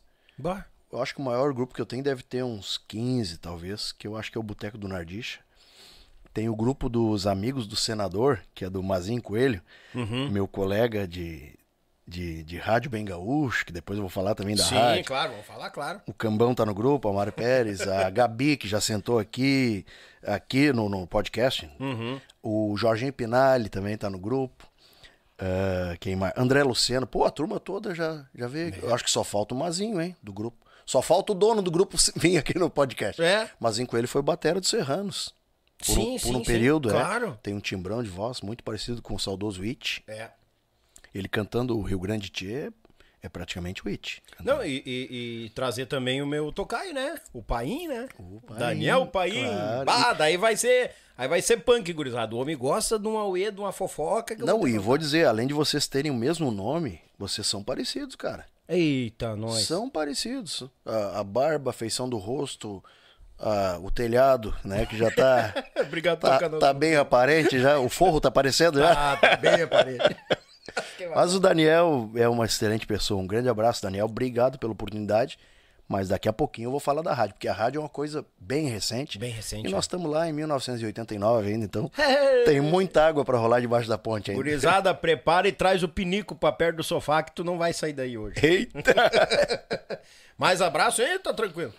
A rapaziada dos grupos aqui, os meus amigos, ó, o Zé Edilson, meu mecânico de confiança, Olha aí, rapaz. ele botou aqui, ó, bah, eu tô olhando uns vídeos no YouTube, dou de cara contigo ao vivo, lembrando da tua história, muito bonita, parabéns. Obrigado pela lembrança. Grande abraço. E agora ele botou aqui, ó, eu vi sim, eu tô aqui mateando e olhando as histórias. E botou uma palminha e um, e um amém. Obrigado, Zé Edilson, a Marciane, a família toda lá, são pessoas que, que, que vale a pena a gente ter amizade. Obrigado. Bueno em quantia. Gurizada, agora eu vou mandar os alô aqui. O Juliano, conforme se eu falar alguém aqui, tu quiser dar um grito pra pessoa, Claro. fazer cobrança aqui, a gente sempre aproveita que da liga do pessoal pagar as dívidas. Aqui, Claro. Vai lá. Mandar um abraço à minha amiga Andressa, que nos acompanha lá no Superchat. Boa noite, boa noite, minha amiga Andressa. Aqui, ó, salve! Vamos nós para mais um JJSV Morena. Uma das músicas que mais embala os churras no domingo na minha playlist. Aqui, ó, sou fã demais desses caras. Mandar um abraço pra essa turma que mandou um recado aqui, ó. O Silva Podcast aí, gurizada. Aquele abraço, os homens são bom de vaneira, né? Deus o. Tem que, ver, tem que ver o fandango dos homens. Esses aí são tinhosos, vou te contar. Minha querida amiga Vanessa Noga, boa noite. E mandou aqui, ó, bora tentar ganhar este prêmio. Aqui, ó. Ah, ah, e ir buscar em Gravataí. Duvido. Duvido tu vir buscar e comer um pão, esse pão tentação. A Vanessa Noga? Vanessa Noga, Lá do Paraná, cara. de Curitiba pro mundo. Vanessa, beijo, minha querida. Uma grande fã do JJ e uma grande fã do Yuchê também. É, verdade. E, antes de tudo, né, eu, eu eu não, eu não falo fã, amigona lá, né, cara? Amigona. Quantos fandango depois do, do, do tradição lá, ficando trovando fiado lá, né, até elas inventar de ir embora, ficar trovando. Mandar um abraço pro. Mauro, pra família, né? Lá do Tradição. Ele acompanha também. É. Maurão. Mauro! É nóis, meu galo. Eu tô sempre prometendo que eu vou ir, né? Quando os mateadores cruzar, né? Mas agora eu tenho mais uns mais perto aqui, ó. A turma do JJ, daqui a pouco eu vou com eles aí. Só pra te dar um abraço. Tá, galo velho? Abraço. Quem mais tá por aqui? Vamos mandando os alô aqui, ó. Meu amigo Carlos Eduardo Severo. Boa noite, Daniel. Como tá a família? Tamo bem, meu galo. Obrigado pela tua audiência. Mandar um abraço aqui a Claudinha Ramos. Buenas gauchada, diz ela aqui. Mas, ah, Claudinha velha. O pessoal da Informática TI. Bora, tchê. Bora, meu galo. Obrigado. Maurício... Meu amigo Maurício Antunes da Silva, boa noite. JJSV Banda Show. Que tal Banda Show, hein? Olha aí, Sabagual. Olha aqui, rapaz. Emerson. Ah, Que responsabilidade, hein? Ah, Banda show. o pessoal tá em cima aqui, não deixa passar nada. Meu amigo Emerson Duarte da Áudio e Tecnologia. Opa! Ô, grande profissional e ser humano. Abraço, Juca.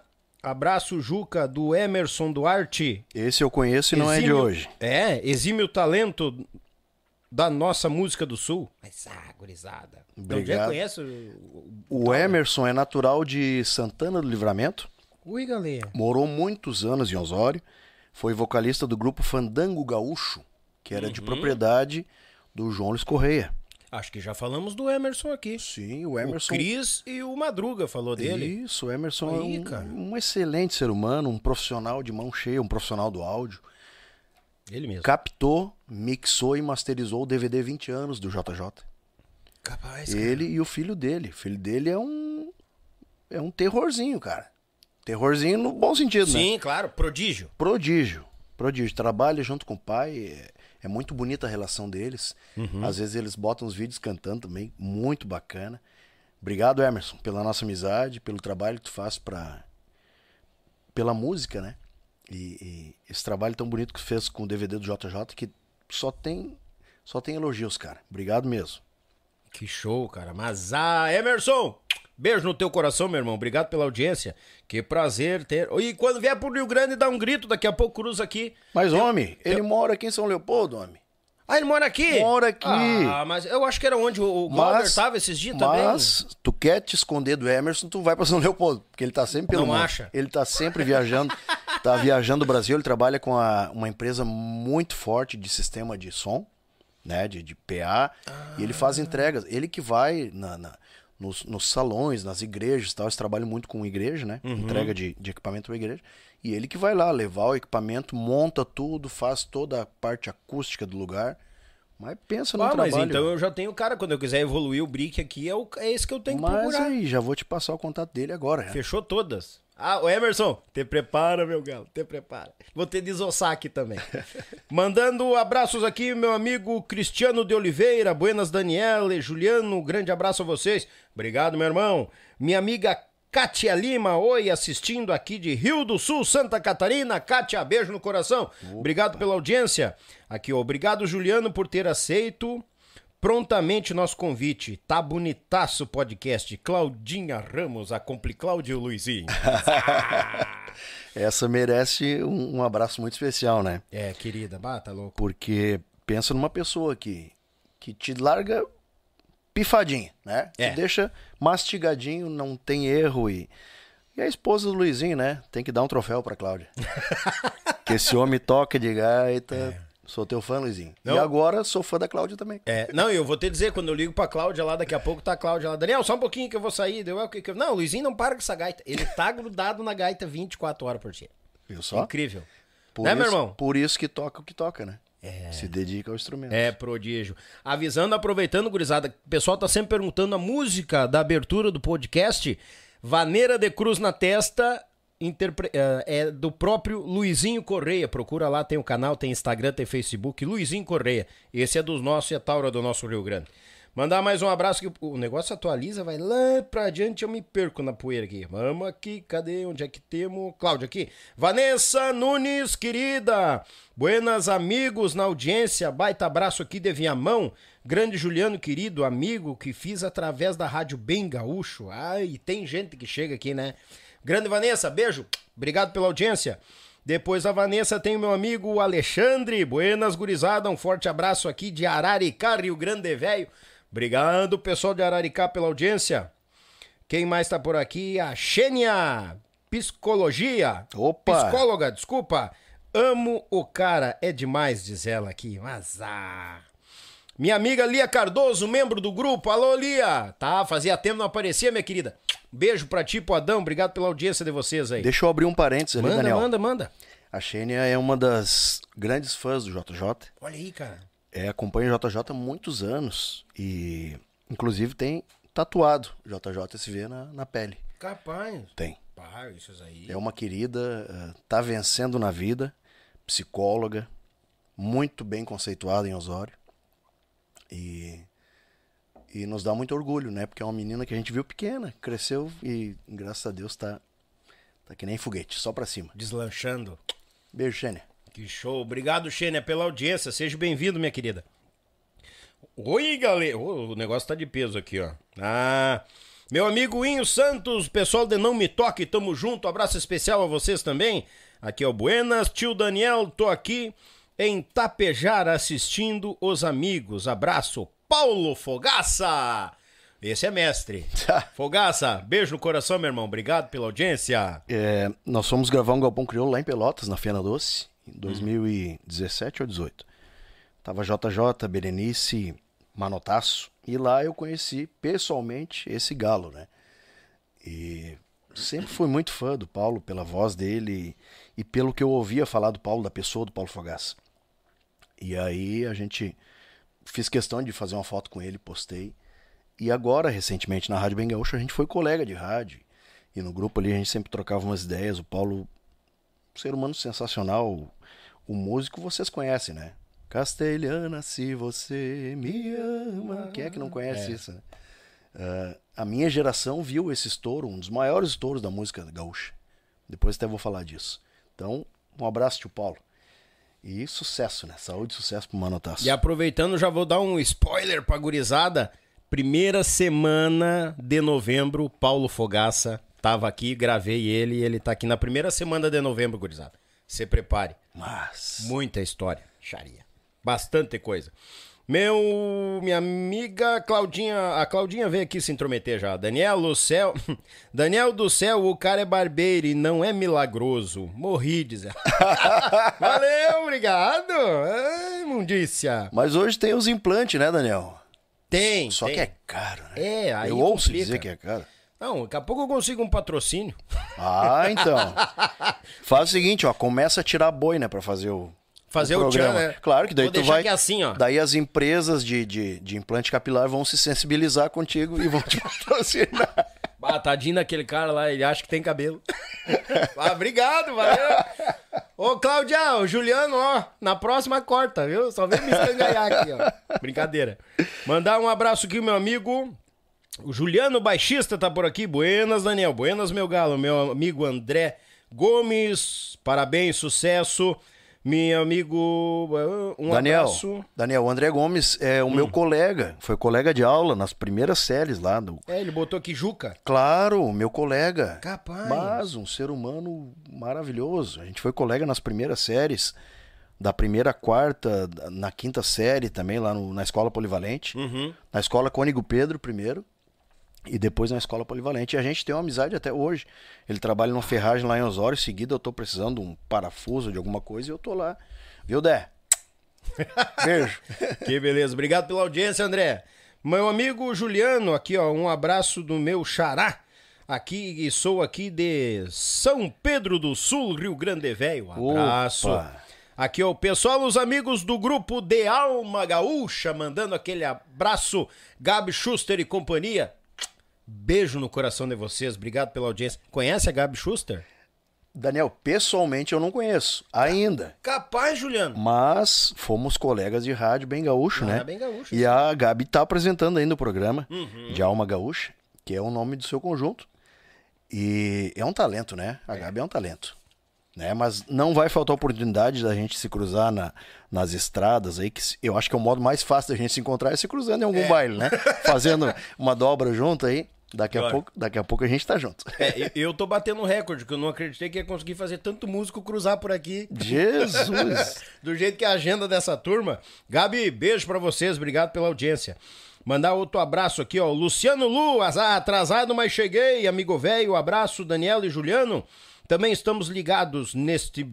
No melhor podcast. Obrigado, meu galo. São suas palavras. E não é o único, né? É, quando, fala, quando o cara fala que é melhor é porque tem outros também, né? Claro, Tem não. outros, mas ó, o teu é o melhor. Porque Obrigado. quando tu tá sozinho, o cara dizer o melhor, pô, mas não tem ninguém Não concorrendo. tem né? mais, é. E aí? que que adianta? É a mesma coisa da minha irmã. Ai, tu tem a irmã mais bonita do mundo? Sim, tem, me dou bem com ela e coisa arada e tal. Ai, obrigado. Sim, é única, né? Vou ter outra, certo? Mas quem mais tá por aqui? Os amigos de Bento Gonçalves, lá o Luciano Lu. Abraço, meu irmão. Obrigado pelas palavras, como sempre. Ah, meu amigo Altemiro Silva, cada vez melhor amigo, baita programa, parabéns.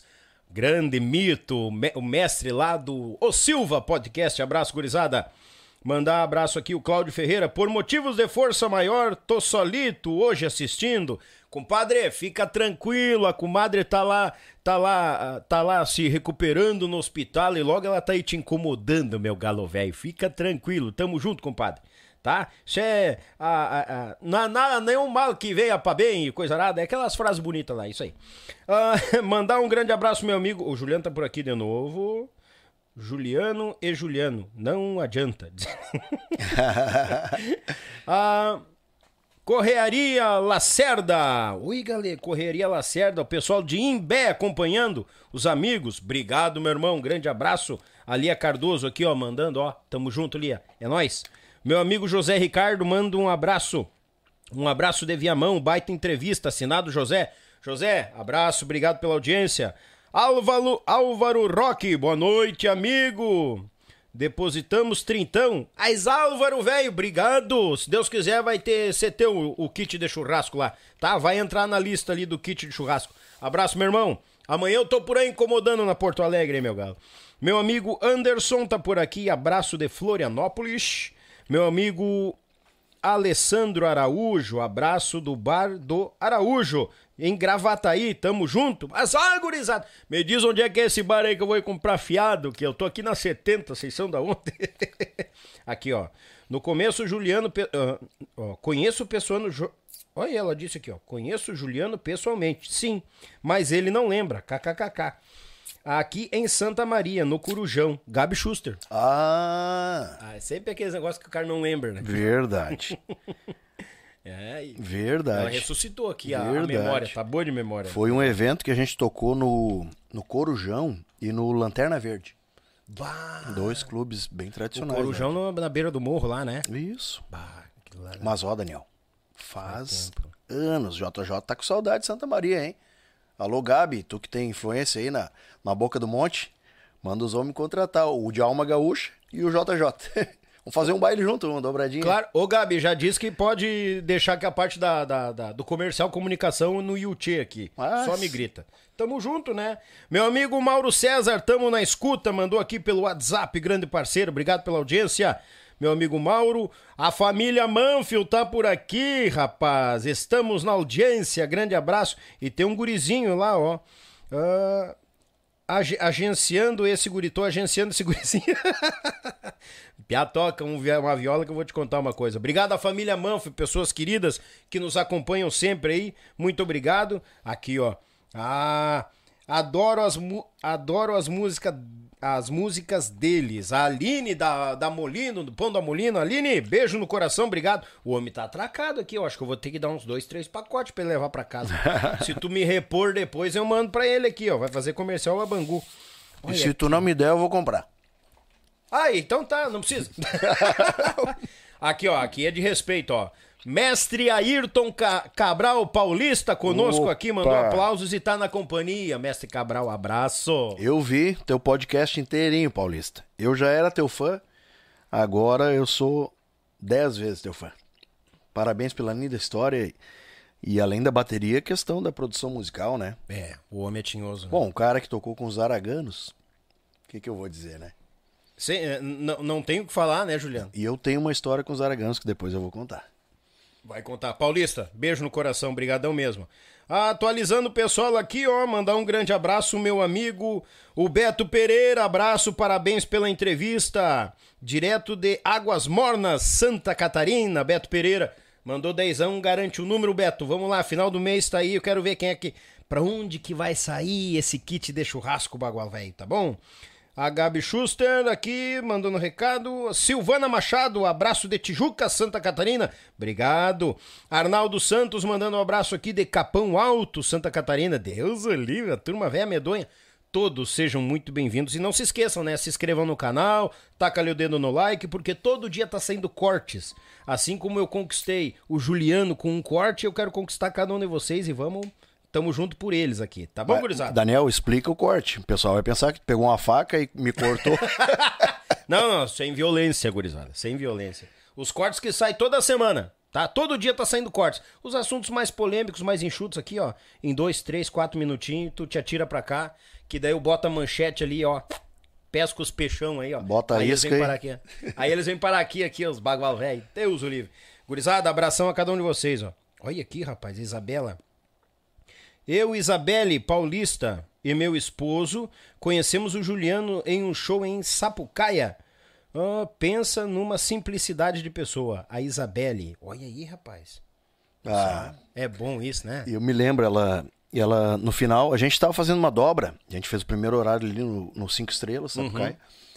E aí ela veio bater uma foto com nós e falou: Olha, eu sou de São Paulo, eu vim morar aqui no Rio Grande do Sul. Ela e o esposo dela. E muito, muita gente boa, os dois, sabe? Uma educação assim. Batemos a foto, eles postaram, marcaram a gente. Muito legal. Obrigado, Isabelle. Carinho. Em seguida ela tá comentando alguma postagem minha lá. Obrigado mesmo. A gente fica muito feliz show. com isso. Isabelle, bem-vinda, tá? Seja sempre bem-vinda. E minha amiga, a Silvana Machado, JJSV, Tijucas, ama demais eles.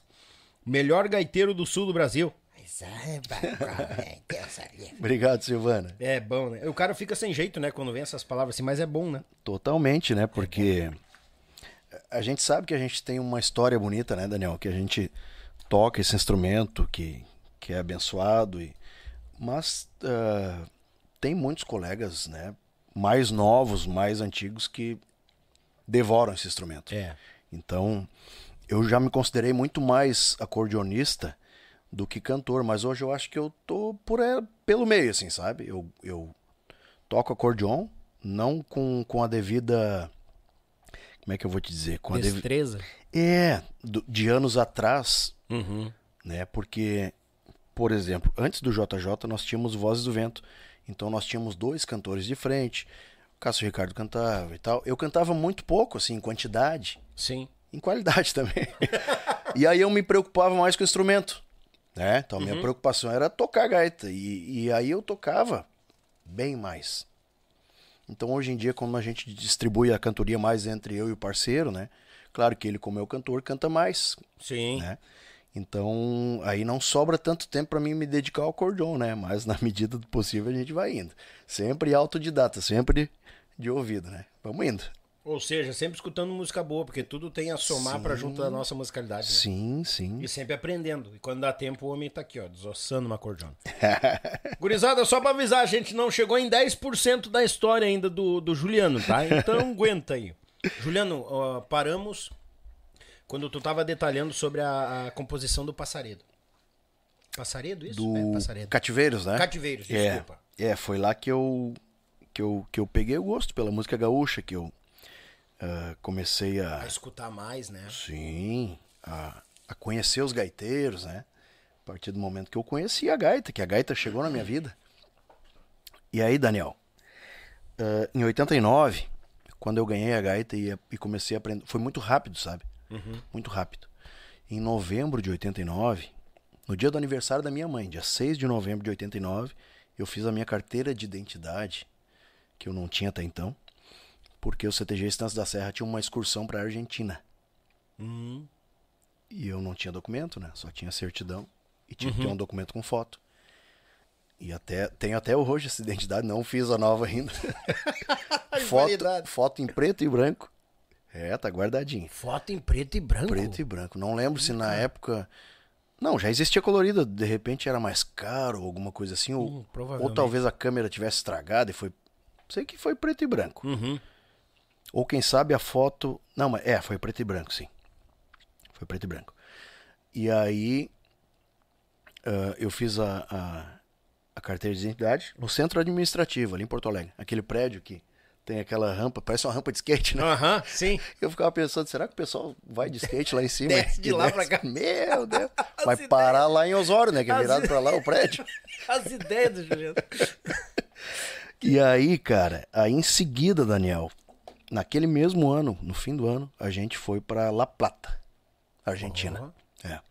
Eu com 12 anos de idade já era o gaiteiro do grupo adulto do CTG Estância da Serra. E naquela oportunidade, quem me acompanhou foi um grande artista do Rio Grande, um grande bailarino, chuleador, o meu amigo Edgar Campos. Ele faleceu há pouco tempo. Uhum. Mas, Daniel, tu pensa no artista, cara. Dançava chula, dançava malambo, boleadeira, era instrutor de grupo de danças. É baridade. Tocava um violão e cantava. Olha, era um artista e tanto. Nós perdemos há pouco tempo. Uh, o pessoal mais antigo, porque o Edgar acredito que já tinha uns 70 e alguma coisa. Uh, o pessoal da, mais da antiga vai lembrar do Edgar. Uhum. E ele me acompanhou. Me, quando nós tocávamos pro grupo, ele fazia o violão, cantava junto comigo. E aí, quando ele quando ele dançava chula, eu tocava para ele dançar, né? E o malambo ele fazia sozinho. Uhum. E a, as outras danças individuais, assim, que ele fazia só de, de, de, passos e tal, era, aí era tudo com ele, porque ele era um showman. E essa excursão foi, um, foi muito marcante, assim, porque eu tinha 12 anos de idade, né? Eu tava. Eu recém tinha aprendido a tocar gaita e, e já me foi incumbida essa responsabilidade gigante, né? E viajar para longe, também. Viajar para longe sem os meus pais, Ei. né? Eles assinaram autorização. Uhum. Eu fui sob os cuidados das das tias do CTG, das mães de, das prendas, dos peões, tal, que foram juntos, algumas, né?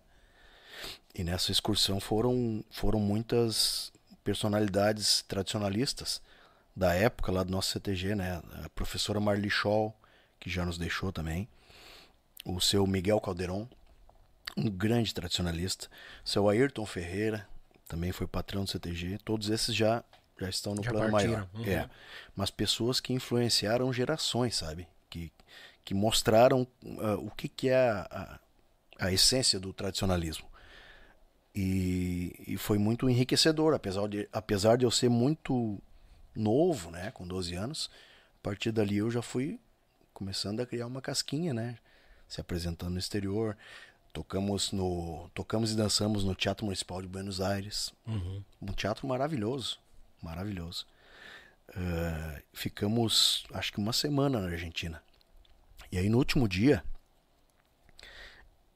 é, eu, o, o grupo recebeu uma flâmula, um grupo de danças, e eu recebi outra. Olha aí. Eles deram uma flâmula para o grupo e deram uma para mim também.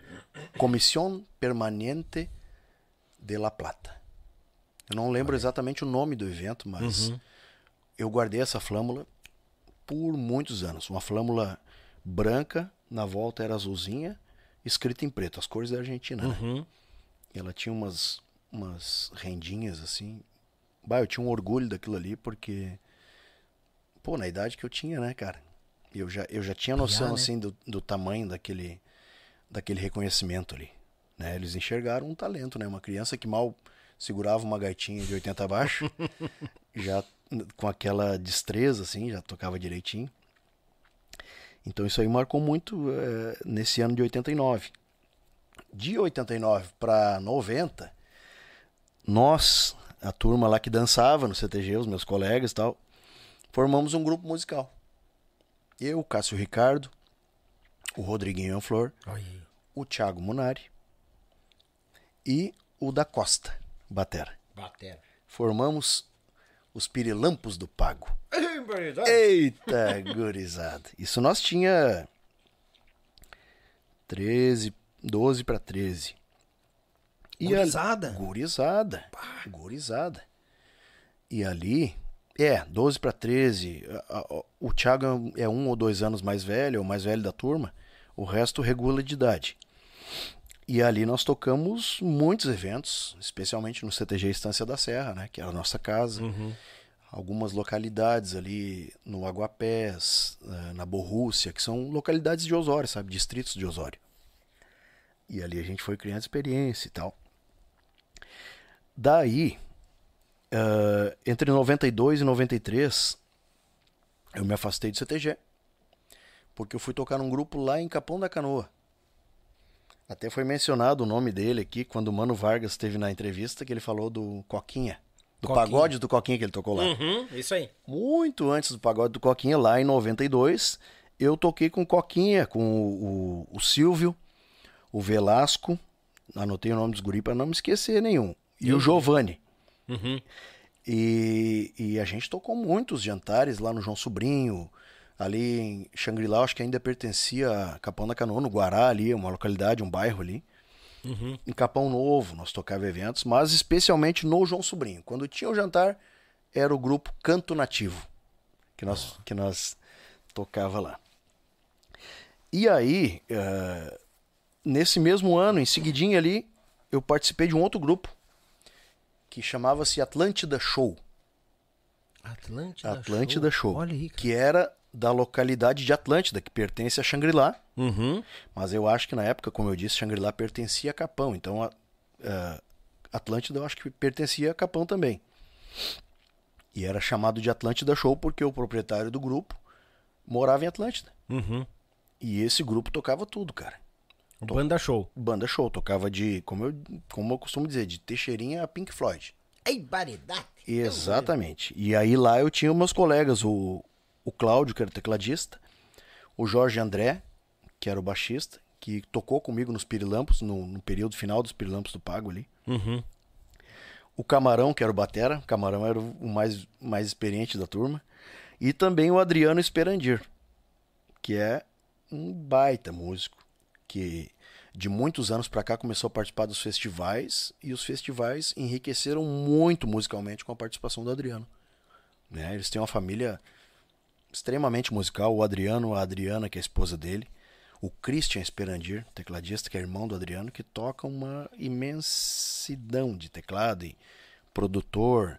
Ele fez um estúdio agora com um container, muito legal. Reverberando é o nome do estúdio dele. Capaz. Muito legal, muito legal. Pensa em pessoas eh, de fino trato, sabe? Já falaram desse reverberando aqui. É, Já falaram, não sei quem foi que falou. É. Mas falaram. é. De container. De container, claro, com, com tratamento acústico. Sim, né? sim, sim, claro. E aí, Daniel, uh, eu toquei nessa banda por um ano aproximadamente. Eu lembro de uma música que eu, canta, que eu cantava, porque hum. até então eu só cantava música gaúcha, né, cara? aí me largaram para cantar aqui, ó. Vento, ventania, me leve para as portas do céu. Pois eu puxar as barbas de Deus. era, era, uma música do Biquíni Cavadão, que estava estourada na época. Vento, ventania é o nome da música. Sim.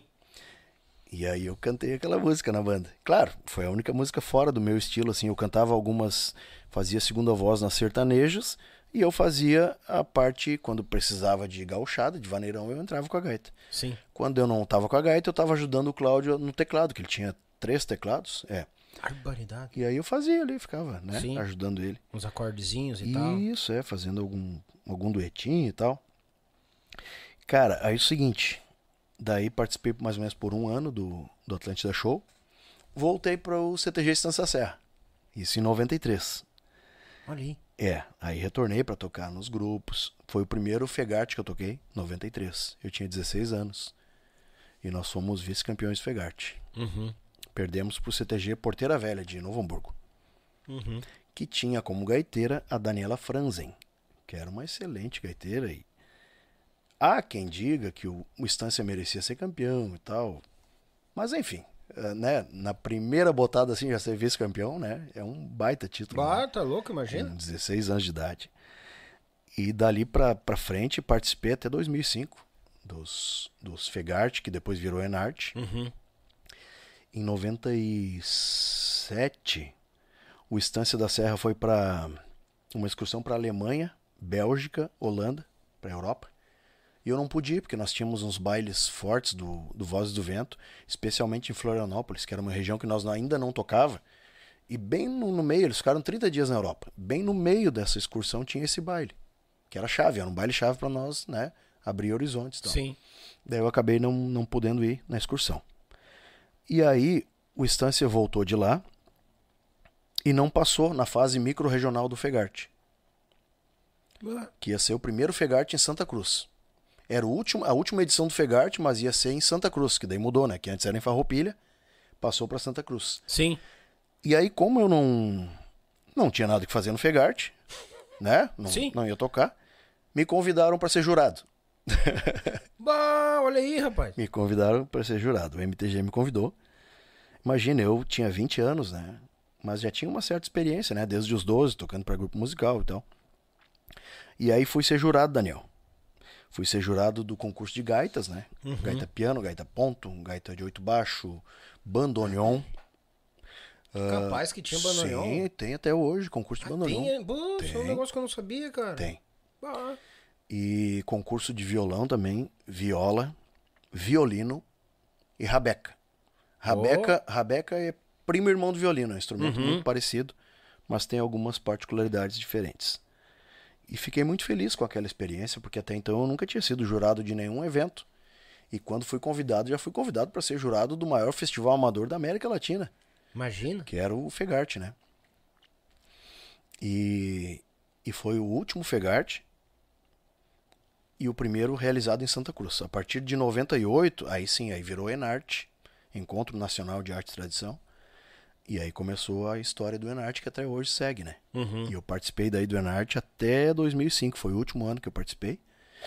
Que daí realmente foi o ano que a gente efetivou o JJ e aí começou essa loucura de bailes e tal, né? Loucura no bom sentido, né? Correria.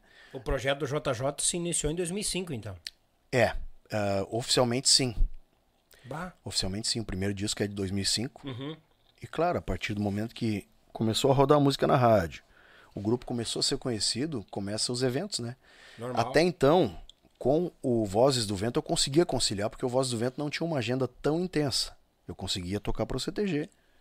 Até porque muitas vezes o, o, o Vozes do Vento tocava no baile do rodeio que o CTG estava dançando. Entendeu? Hum, já tava ali já Claro, eu já tocava pro grupo, né? E de noite já fazia o baile. Uhum. Já ganhava um troquinho pra invernada e mais um troquinho no baile, né? Ah, que beleza. Se todo baile fosse assim, né? Tudo pertinho, assim, do ladinho, pá. Ah, e nós tava até hoje, né? Normal. Não pelo dinheiro, viu, Daniel? Que fique bem claro, porque uh, a gente sabe que o cachê de CTG é pequeno e, e a pessoa para viver disso tem que ter mais de um grupo musical, sim, tem que tocar para outros grupos, tal. Claro. E, mas pelo gosto, sabe? É uma coisa que eu gosto muito. É, é, o, é a função do CTG. Gosto muito. Tem gente que diz, ah, como é que tu tem saco de, de tocar o pezinho, tocar o maçanico? Bom, pode ser que às vezes enjoe no ensaio, mas quando apresenta o grupo, principalmente num grande evento, num grande rodeio, adrenalina tá no Fegarte, no Enarte, parece que tu tá cantando pela primeira vez o pezinho. Uhum. Que é uma música tão simples que a gente tão corriqueira, né? Sim.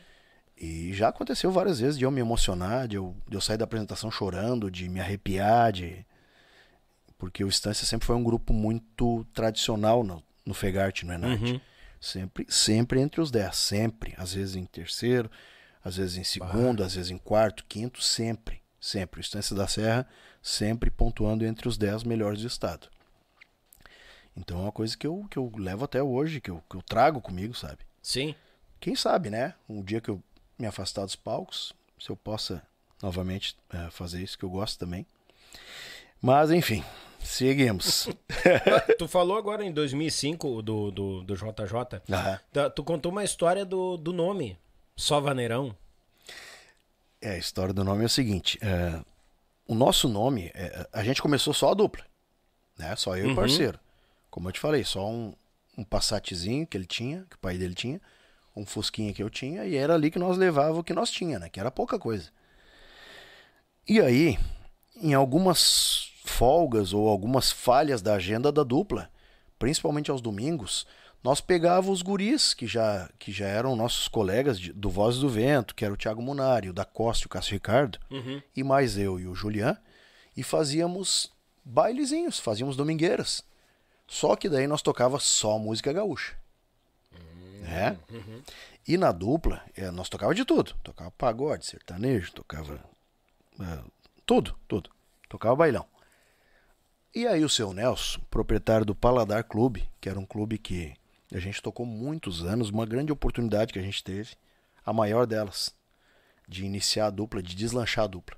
Por que Paladar Clube? Era um restaurante que ele começou a fazer bailezinhos. Bailezinho da terceira idade, da tarde e tal. Tinha um espaço bom, sabe? Não era muito grande nem muito pequeno. Sim. E começou a dar certo. E começou a dar tão certo que o baile começou a girar mais do que do que ah, o restaurante. Uhum. Então ele pensou, eu vou parar com o restaurante e vou investir nos bailes. E foi o melhor investimento que ele fez na vida dele. Que tal? Paladar Clube. E ele não mudou o nome. Paladar Clube. E lá a gente começou a nossa história, né?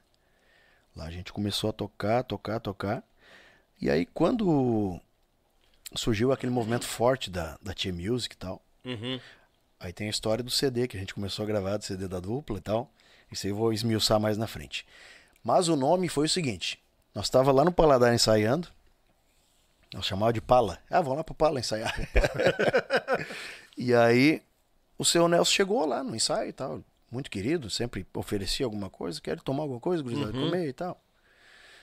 E aí nós nós tava entre nós ali confabulando, mas como é que nós vamos divulgar, né, cara? Porque tem uma banda junto, né? Não- Claro. Seria injusto nós divulgar Júnior e Juliano, que era o nosso nome. Não, era, não era nem Julian ainda. Era Júnior e Juliano. Isso. Daí o seu Nelson ouviu aquilo, ficou de cantinho assim e tal. Daqui a pouco ele veio. Diz, Juca. Ele me chama de Juca. né? Juca. Muitos amigos me chamam de Juca desde, desde, desde a Eu, infância. eu vi nos recados ali. Isso, é Juca, Juquinha. Uhum. Às vezes eu até estranho. Agora já me acostumei quando me chamam de Juliano. que tal? E ele dizia, ô Juca, quem sabe vocês botam Júnior e Juliano só vaneirão? Eu olhei pro seu Nelson, olhei Aí. pros guris, eu digo, tá aí o nome, Toma. só vaneirão. Óbvio, né? Claro. Vocês vão tocar só vaneirão, Júnior e Juliano só vaneirão. Legal. Mas na hora ninguém contestou. E comercial, né? Comercial. Claro, foi enxugando. É JJSV, é JJ, né? É, sim, ah, vamos sim. no baile do JJ.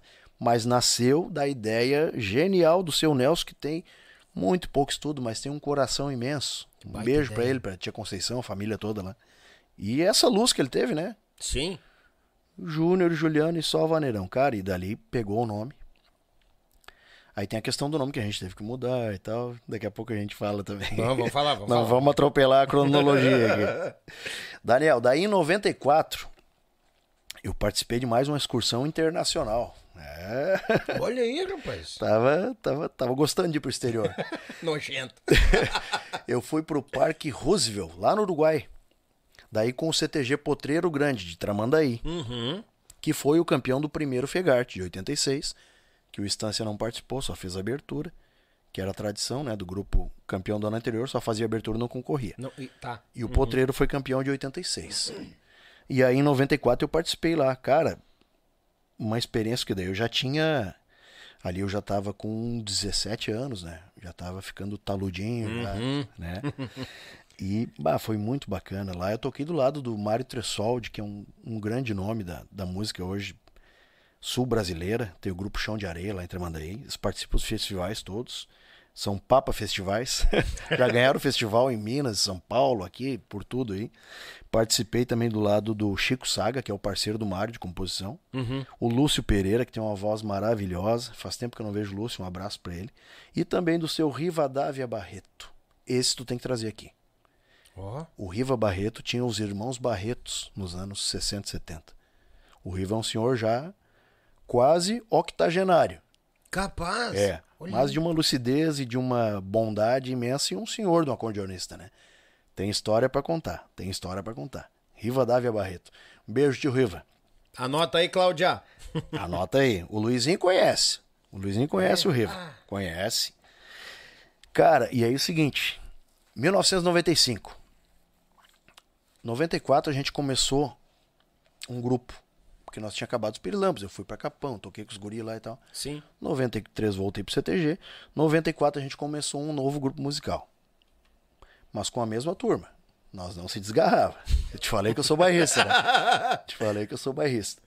A turma toda ali, o Thiago Munari, o Cássio Ricardo, o da Costa, o Enzo Munari, o Hamilton Lima, que já teve aqui, Já teve. o Sérgio Luiz, que era vocalista do grupo Vozes do Vento na primeira formação. Daqui a pouquinho eu vou falar mais do Vozes. E nós formamos o grupo Tafona. Tafona. Tafona. Cara, Por aí. que Tafona? Porque é o nome do festival de Osório, Tafona da Canção, Isso. né? Que eu já tive a grata satisfação de participar e vencer três vezes, fui tricampeão da Tafona, fui melhor instrumentista. Bah, lá eu fiz muitos amigos e, e tenho momentos maravilhosos. Daqui a pouquinho nós vamos falar também. Tranquilo. E aí, cara, nós fizemos o Tafona. Só que o Tafona parece que não tava comercial, sabe? Uhum. Pensamos, quem sabe a gente reativa o grupo Vozes do Vento, que é um nome maravilhoso. Bota louco. É um nome maravilhoso.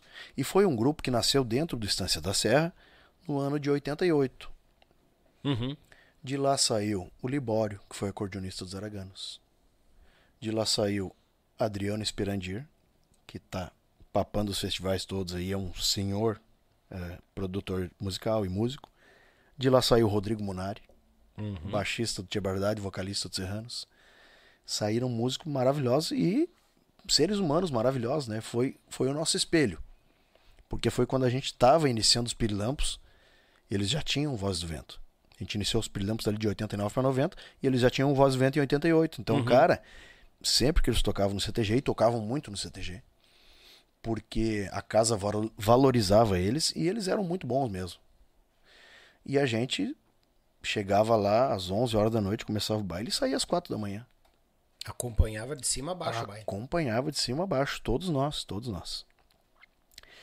E aí veio a ideia de reativar o, o Voz do Vento, porque o Voz do Vento acabou em 91.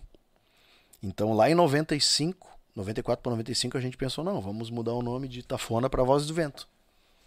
Olha aí. Falamos com os antigos, né, in- Proprietário. né? integrantes aí e tal. Na época a marca acho que não tinha registro. Registro ainda. É.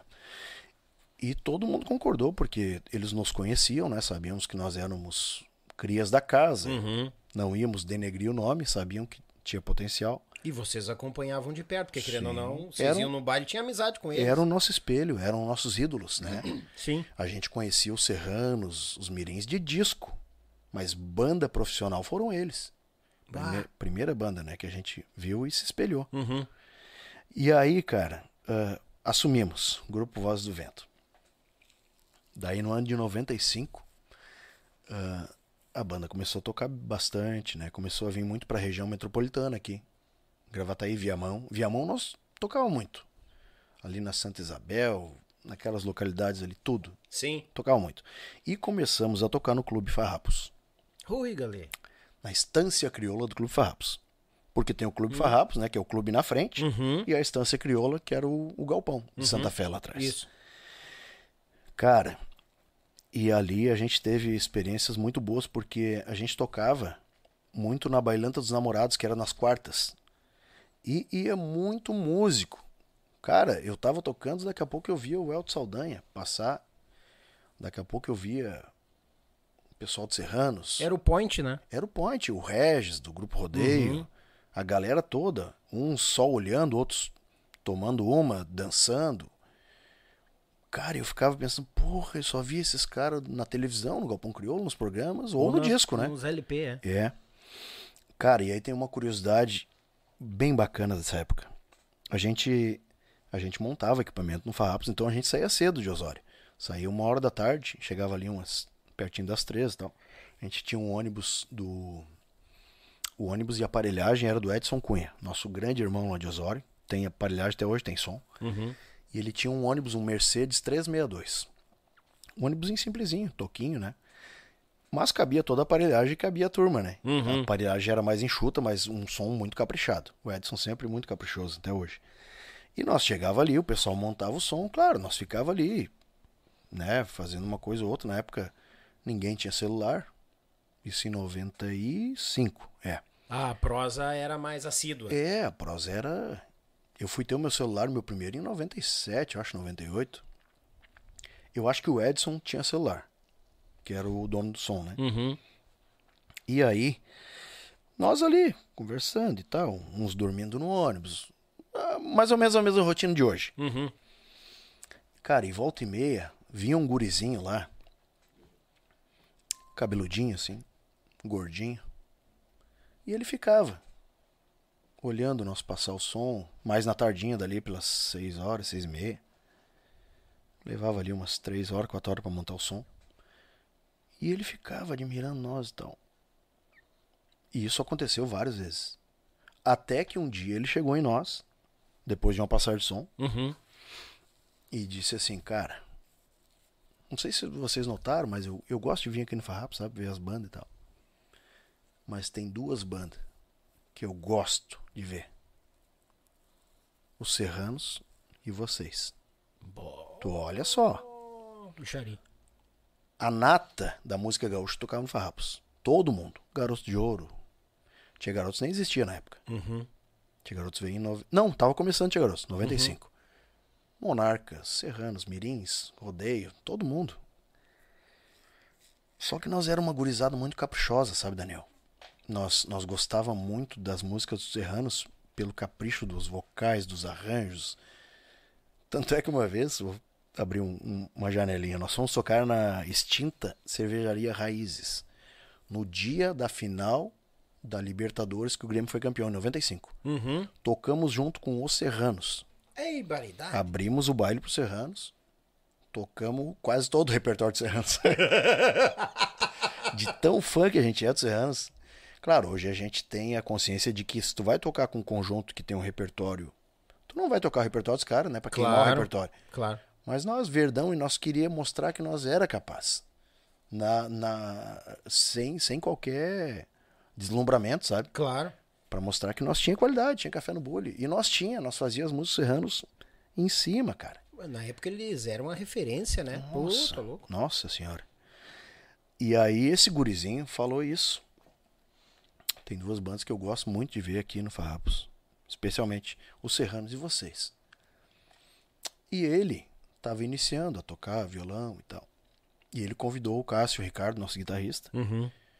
perguntou se se por um acaso ele não queria estudar junto com ele e tal, que ele estava com planos de ir para São Paulo e tal. Olha aí, rapaz. Aí o Cássio o Cássio, olha, a gente tá bem aqui no grupo, tá, né? Uhum. Eu- o Cássio também gosta muito de tocar violão e toca muito bem. Só que o lance do Cássio é mais guitarra. E aí o Cássio, pá, cara, eu agradeço o teu convite. Aí eles ficaram amigos tal, né? Sabe aquela coisa, quando se junta dois gaiteiros, só fala de gaita. Né? se junta dois violeiros Só de corda, de- só de fala de violão. violão e guitarra. Sabe quem é esse cara, cara? Hum.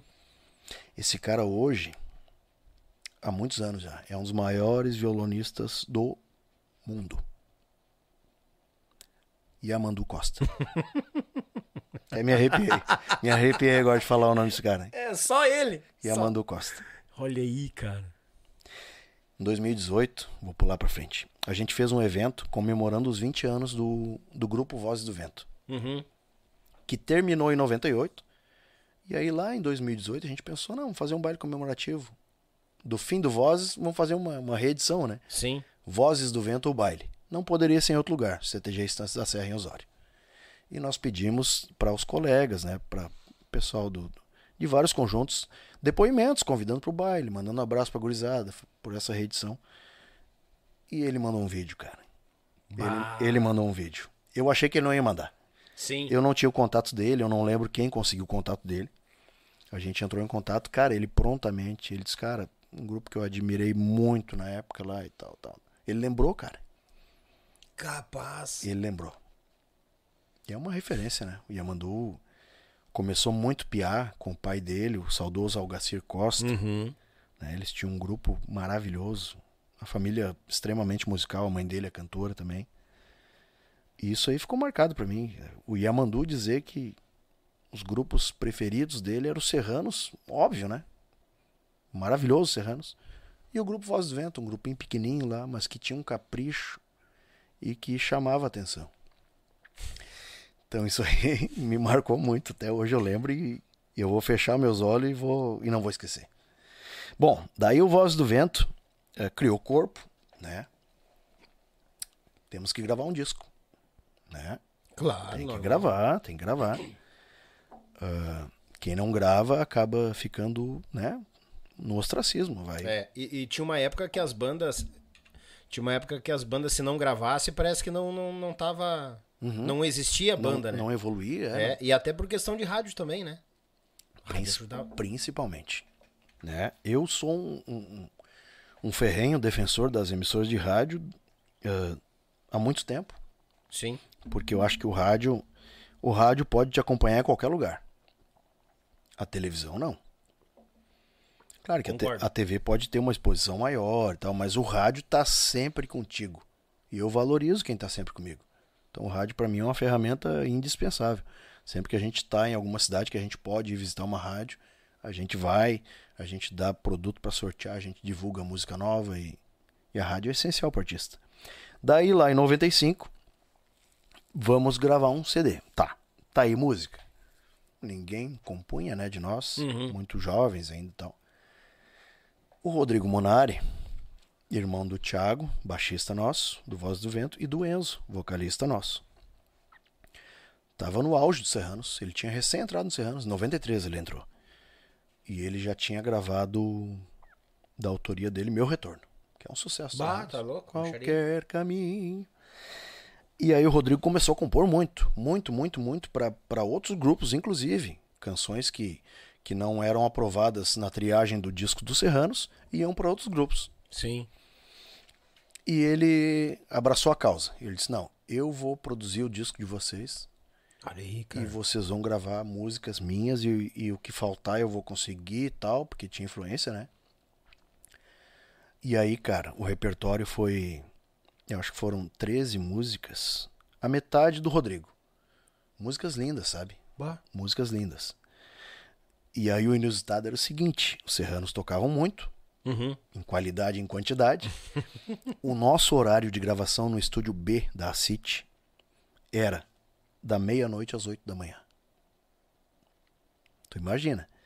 Os Serranos tocando direto, como é que o Rodrigo tinha pique para descansar durante o dia ali um pouco e, e era todo dia, de segunda a quinta, eu acho que nós gravava, Uhum. da meia-noite às oito, da meia-noite às oito, da meia-noite, às- nós saímos de Osório lá umas oito, nove horas da noite, jantadinho já para não não ter despesa na estrada. né? Normal. Até hoje a gente faz isso. e aí lá nós, nós gravava. Cara, até umas quatro, cinco da manhã tava todo mundo bem aceso, né? né? Rapaz, daqui a pouco Alguém tava gravando lá dentro, um violão, uma coisa, só se ouvia um. É algum dos guri que foi lá pra dentro do estúdio e se atirou no canto lá pra dar uma descansada Sim. e, e roncou, porque o cansaço bate, né? Pá, bate. A gente louco. sabe, de dia, de dia no estúdio já é cansativo, tu imagina de noite. A noite foi feita pra dormir, né? Mas os- Claro. os, músicos são meio morcego, né, cara? Troca o dia pela noite, normal. Troca o dia pela noite. Daí lançamos, ah, gravamos esse disco com a produção do Rodrigo. E gravadora. Quem é que vai gravar? Quem é que vai lançar esses guri, né? Sim. O Rodrigo não, deixa pra mim. O Rodrigo foi num cara e consegui uma gravadora, gurizada. Gravadora Atração de São Paulo. Eu Digo, nossa, São Paulo. Precisava ser lá? Tá, Rodrigo, mas como é que tu conseguiu? Ah, falei com o Patinete ali. Patinete. Ayrton dos Anjos, Patinete. O cara que lançou Elis Regina. Uhum. Não preciso dizer mais nada. Né? Vão pelhando pra O trazer. Patinete ouviu o produto, gostou, disse, não, vamos lançar, eu vou, eu vou conseguir uma gravadora e conseguiu a gravadora atração. Sim. E o, o Patinete também conseguiu, claro, colocar nas rádios, né? E colocou na Rádio Liberdade. E rodou, cara. Rodou bastante. A música Minha Namorada, que é um chamamé muito bonito, do Rodrigo Munari. Inclusive que teve numa novela da Globo, agora há pouco tempo. Faz alguns anos atrás aí. Uhum. E o Rodrigo canta até hoje nos shows dele. Minha Namorada, nome do chamamé. Também teve A Menina da Praia, que é uma música do Everson Maré, que também teve aqui. Um abraço, Maré. Sou teu fã, cara. Bah, que pessoa. E, e, e algumas outras canções que rodaram mais lá em Osório, assim, na região, sabe? Uhum. Mas, cara, rodar na rádio Liberdade nos anos 90 Bah. era uma senhora de uma honraria, É, né? Quem tava na Liberdade tava bem. verdade. Cara, e o mais importante, não pagava pra rodar na rádio. Uhum.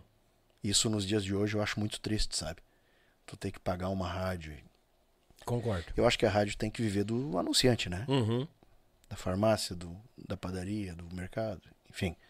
E a música tem que ser a voz do povo. A voz do povo é a voz de Deus. Que Tu pede na- aquela música, né? Por exemplo, determinada rádio lá não roda. Vamos pegar a Morena do JJ, que hoje é uma das mais rodadas. Uhum. E aí tu pede na rádio, o cara, pois é, não tem a música aqui.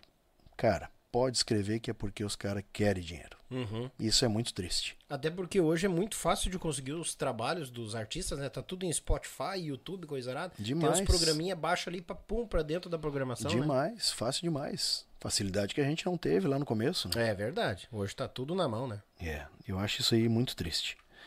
E aí o Vozes ah, lançou aquele disco, né? Tivemos bastante êxito, né? Tocamos de 95 até o finalzinho de 98.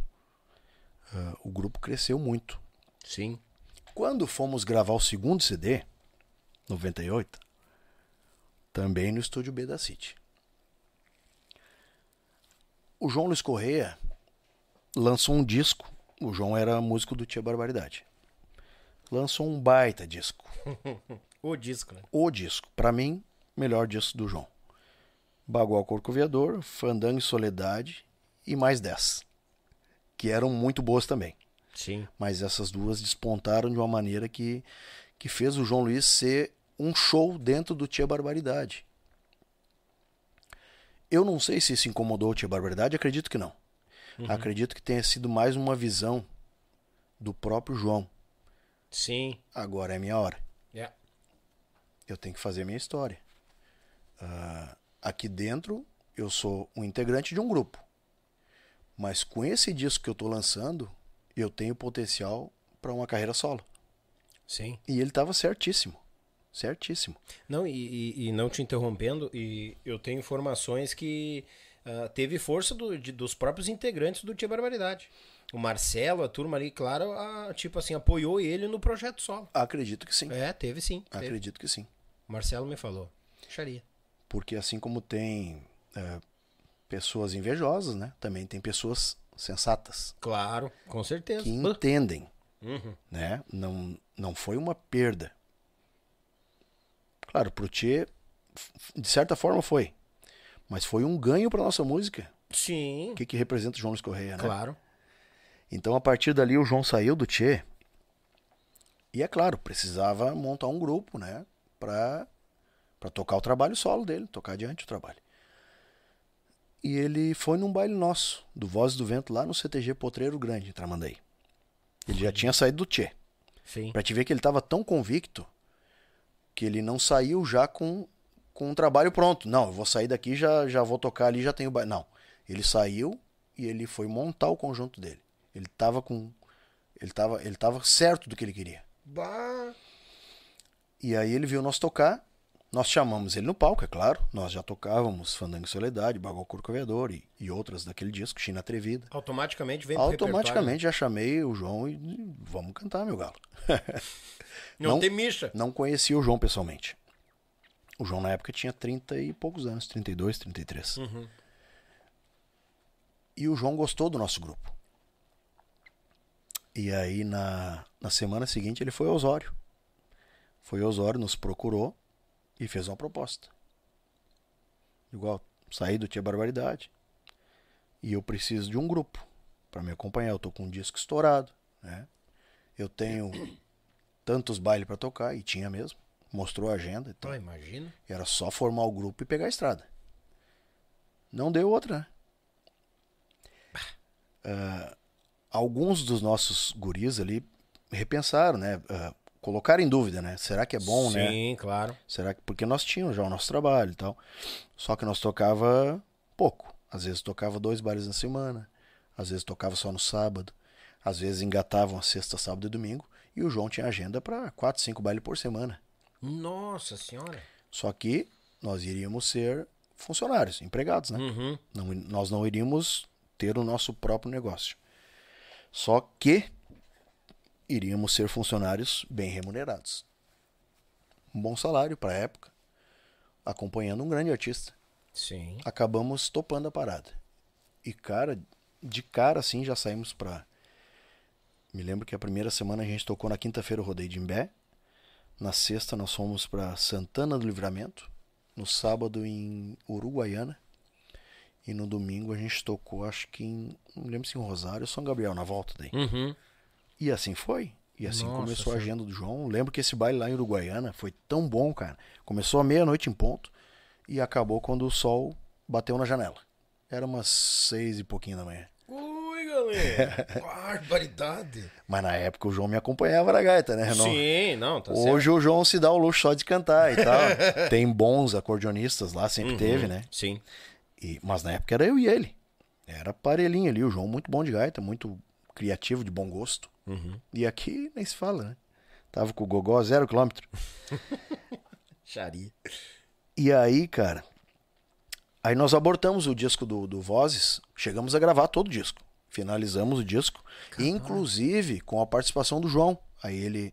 Porque foi nesse entre-meio de ele entrar e nós tá terminando o disco, e ele disse: Não, então vamos. Já grava umas músicas minhas aí e tal. Vamos participar junto e tal. Aquela música. Eu quando lembro dos fandangos do meu pago. Procurando cambicho? Eu sou o primeiro intérprete dela. Capaz. Lá em 98, o João deu pra nós gravar. E ele. Só que ele não queria cantar ela. Eu digo, tá, eu canto. Não é bem o meu estilo, né? Ele cantou outras. Ele cantou outras músicas. Ele cantou acho que umas três ou quatro. E nós cantamos o resto. E eu, eu gostei do Procurando Cambicho. Gravei. Mal sabia eu que anos depois viria a ser o grande sucesso do João, né? Mais um. Mais um, É. mais um dos grandes. E eu tive a honra de ser o primeiro intérprete. Não foi lançada, mas eu tenho guardado e eu sei que eu fui o primeiro a cantar. Eu tenho a prova. Eu tenho a prova. Eu tenho a prova. E aí nós abortamos aquele disco, não foi lançado. Sim. E o João tava gravando o Campeirismo 2. Pau que dá cavaco, Meixaria. Sacudindo a poeira. que eu gravei a gaita. A, a gaita ali é tua? A gaita é minha. Esse Olha é ali, outro orgulho cara. que eu tenho. Aquele chamame é Rio Grande do Sul, Uhum. Rio Grande do Sul. Eu gravei a gaita também. Gravei com uma Scandale Super Sexta 4S do tio Gildinho dos Monarcas. A preta? A preta. Bah, ela tava no DVD dos mateadores? Melhor instrumento que eu já toquei na minha vida. É um tanque de guerra aquela É um cordiona. tanque de Deus, guerra. E aí. E eu gravei outra vaneira que não foi sucesso, assim, não foi música de trabalho. Guacho de Manada. Uma vaneirinha mais, mais estilo porca véia, mais na Uhum. manha, mais bonita a gaita. E aí, esse disco teve a produção do saudoso Edson Campanha. Campanha. Quando eu terminei de gravar as três músicas, eu, nessa época, Daniel, eu tava tocando bem acordeon, sabe? Uhum. Tava me dedicando bem ao acordeon. Ele fala de uma forma que se hoje não tocasse nada. Não, não, aquela questão que eu te disse que, que hoje eu divido o toque com a cantoria, né? Sim, sim. E antes eu não me preocupava, porque tinha, tinha o- os dois cantores, o Hamilton Lima, o Enzo Monari, o João Luiz Corrêa, o Cássio Ricardo. Então eu cantava quatro músicas no baile, Tua atenção estaria voltada 100% ao instrumento. no, no acordeon, Entendi, exatamente. entendi. E aí o Campanha, gravei as três músicas com uma relativa facilidade, Uhum. que eu sempre gostei de trabalhar em estúdio, com metrônomo, tudo certinho. E o Campanha, tá, vamos pra próxima. O técnico de som, cara, eu acho que era o... Não tô recordado se era o, o Aguinaldo Passo, Aguina, Aguino. ou era o Bozó, ou o Ganso. O Ganso trabalhou com nós também muitos anos, fazendo os discos do JJ. Sim. E aí o, o, o, o campanha, tá, vamos pro próximo. Eu disse, não, não tem próximo, eu já tô fechando a gaita, né? E Uhum. largando. Disse, não, mas tem um monte de música aí. Aí eu disse, não, o João que vai gravar. Daí o campanha botou as mãos assim. Ah, ah, dentão, meu gato. Por quê? Eles se chamavam de dentão. Isso aí. O João e o Campanha. Rapaz, eles, eles ficavam naquele corredor da City lá, cara. Aquilo dava um, um eco naquele corredor e os dois ficavam ah, ah, pra ver quem tinha mais grave. Porque os dois eram um porão brabo, né? Sim. Tanto o João quanto o, o, o Campanha. Você mas mas o, o Campanha é uma figura assim, ó. Um pai. É. Pai, cara. Tive a honra de ser produzido pelo Campanha. Pessoal que já trabalhou Campanha sabe o que, que aquele cara significou para a produção musical do Rio Grande do Sul É. junto com tantos outros, né? O Sadi Soares, que teve aqui também entrevista maravilhosa. O, o próprio Beto Caetano, o Regis Marques, enfim, né? Mas o Campanha eu tive a honra de, de ter esse episódio com ele. Achei graça na hora. Mas foi muito legal. É uma curiosidade bacana nessas. Principalmente o Chamamé Rio Grande do Sul e a Sacudindo a Poeira, que até hoje é um grande sucesso. Sim. Que eu tive a honra de gravar essas gaitas com aquela máquina de sanfona do, do tio Gildo. E a gente teve lá no tio Gildo, é, acho que antes de gravar o disco até, nós estávamos tocando lá perto de Erechim o João, não, vamos almoçar lá no sítio do tio Gildo e tal. Uhum. Vamos, vamos. Rapaz, pensa numa boia que o tio Gildo fez pra nós. Ei. Fez uns bifão num, num disco de arado lá. Uhum. E do lado da casa dele tinha um galpãozão assim. Cara, a hora que ele abriu o galpão, pensa em galo de rinha. Ah, já tinha os galos naquela Ah, época? tinha. Ele é fã dos galos. Homem penteado no galo. É, é penteado. Bah. Minha primeira viagem com os mateadores, a gente foi. Não, vamos. Olha só, eu indo conhecer a turma, primeira viagem, vamos lá, não. Vamos passar no tio Gildo comer uma boia? Rapaz, ele fez um- umas galinhas caipira, daqueles galos dele lá. Meu Deus do céu, eu quase infartei comendo. Ele né, matou cara? os galos. Hã? Não matou os galos. Não, ele é cheio de galo, Sim, não é? sim. Um, dois não faz falta. Ah, bom. Ele tem uns 50 galos guardados. Ou né? mais. Eu não duvido. É. Ó, tio Gildo é bagual no Cheio galo. de gaiola de É. galo, né? Ele é apaixonado. É, ele é apaixonado. Eu acho que até hoje, né? Tem até hoje. É. O galpão lá tá mais moderno, agora todo de ti- tijolo, à vista e coisa arada. É, na tudo. época era é, de madeira. É, agora tá todo de tijolo, coisa arada. E também, Bagual. eh, agora eu me lembrei, nós passamos lá no. Porque o, o, o Chiquito tava iniciando o bordoneio. Ou já tinha alguns poucos anos, assim, sabe? Uhum. E, o tio, e o tio Chiquito tinha o bolicho do tio Chico. Que ele vendia. Pilcha. Artigos gaúchos. Ah, verdade. O Ele tio Chiquito vendia, vendia pilcha. bombacha, bota. Aham. Eu tenho um lenço, cara. Até hoje, volta e meia eu tô usando um lenço branco com, com verde, um, mas um lenço muito bonito, que eu uso até hoje. Tu vê, já se vão 24 anos, 25 quase. Ah, olha aí, cara. Qualidade do material, né? É, outro, outro, É. outro naipe. Se eu não me engano, a turma do Chiquito usa também. Sim. As sim, pilchas. Sim. As indumentárias. E eu me lembro dessas passagens lá em Erechim. A única vez que eu fui em Erechim foi essa passagem. É. Cara, daí é o seguinte. Daí tocamos com o João de novembro de 98 até abril de 99. Uhum. Quando eu peguei o meu Fusca, fui lá na casa do meu parceiro. Porque nós já tocávamos bailezinhos, sabe? Quando dava uma folguinha do Voz do Vento, assim, que nem eu te Uhum. falei que a agenda não era tão cheia. Sim. Nós tocávamos um bailezinho lá no Paladar, terceira idade. Um bailezinho no outro clube e tal, uma domingueirinha, coisa pequena. E nós já tínhamos uma afinidade musical, assim, porque nós somos a água e o vinho, em todos os termos. Em termos de, de, de personalidade, em termos de voz, Ele tem uma voz mais aguda para músicas mais românticas. Uhum. E eu tenho um timbre mais para música gaúcha. Embora eu goste de cantar música romântica também, porque eu né, tenho a veia sertaneja lá do início. Normal, É, imagino. Mas eu não me arrisco, né? Aí nas grimpas. Nas né? alturas não, né? Não. Aí, cara, fui lá na casa dele. Me lembro como se fosse hoje, tô, tô revendo a cena. Estacionei meu Fusca bem na frente da, da garagem. E ele tá cortando a grama. Um, um pedacinho de grama assim tinha na frente da garagem. Do trilho do carro ali e tal. E ele tá com aqueles cortadorzinhos de. Como é que é, cara? Que, que ele tem um fiozinho. É, é aparador, né? Aparadorzinho? Aparador. Sim, sim. É, e ele tá ali cortando e tal. E eu cheguei e digo, ô cabelo.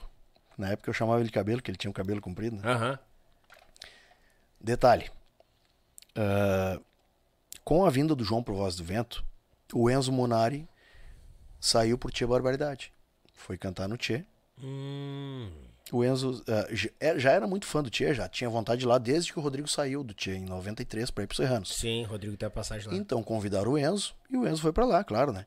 Até porque o Enzo foi pra trás do Voz do Vento, ficou na percussão. E o Enzo era vocalista. Então o Enzo se sentiu assim meio, entre aspas, desprestigiado, sabe? Sim, meio que daí- deslocado da Isso, deslocado que da ele... função que ele Isso. adora fazer, que é cantar e estar na frente. Claro. Então na frente ficou todo mundo, o Thiago Monari, o Hamilton Lima, eu, o João Luiz, o Cássio Ricardo, e o Enzo ficou atrás com o da Costa, fazendo uma percussãozinha ali. Uhum. E aí o Enzo viu no Tia Barbaridade, um convite do Tia Barbaridade, a oportunidade de fazer o que ele ama, que é cantar e estar na frente, Tá na frente, claro. Foi pra lá e, e fez sucesso no Tia.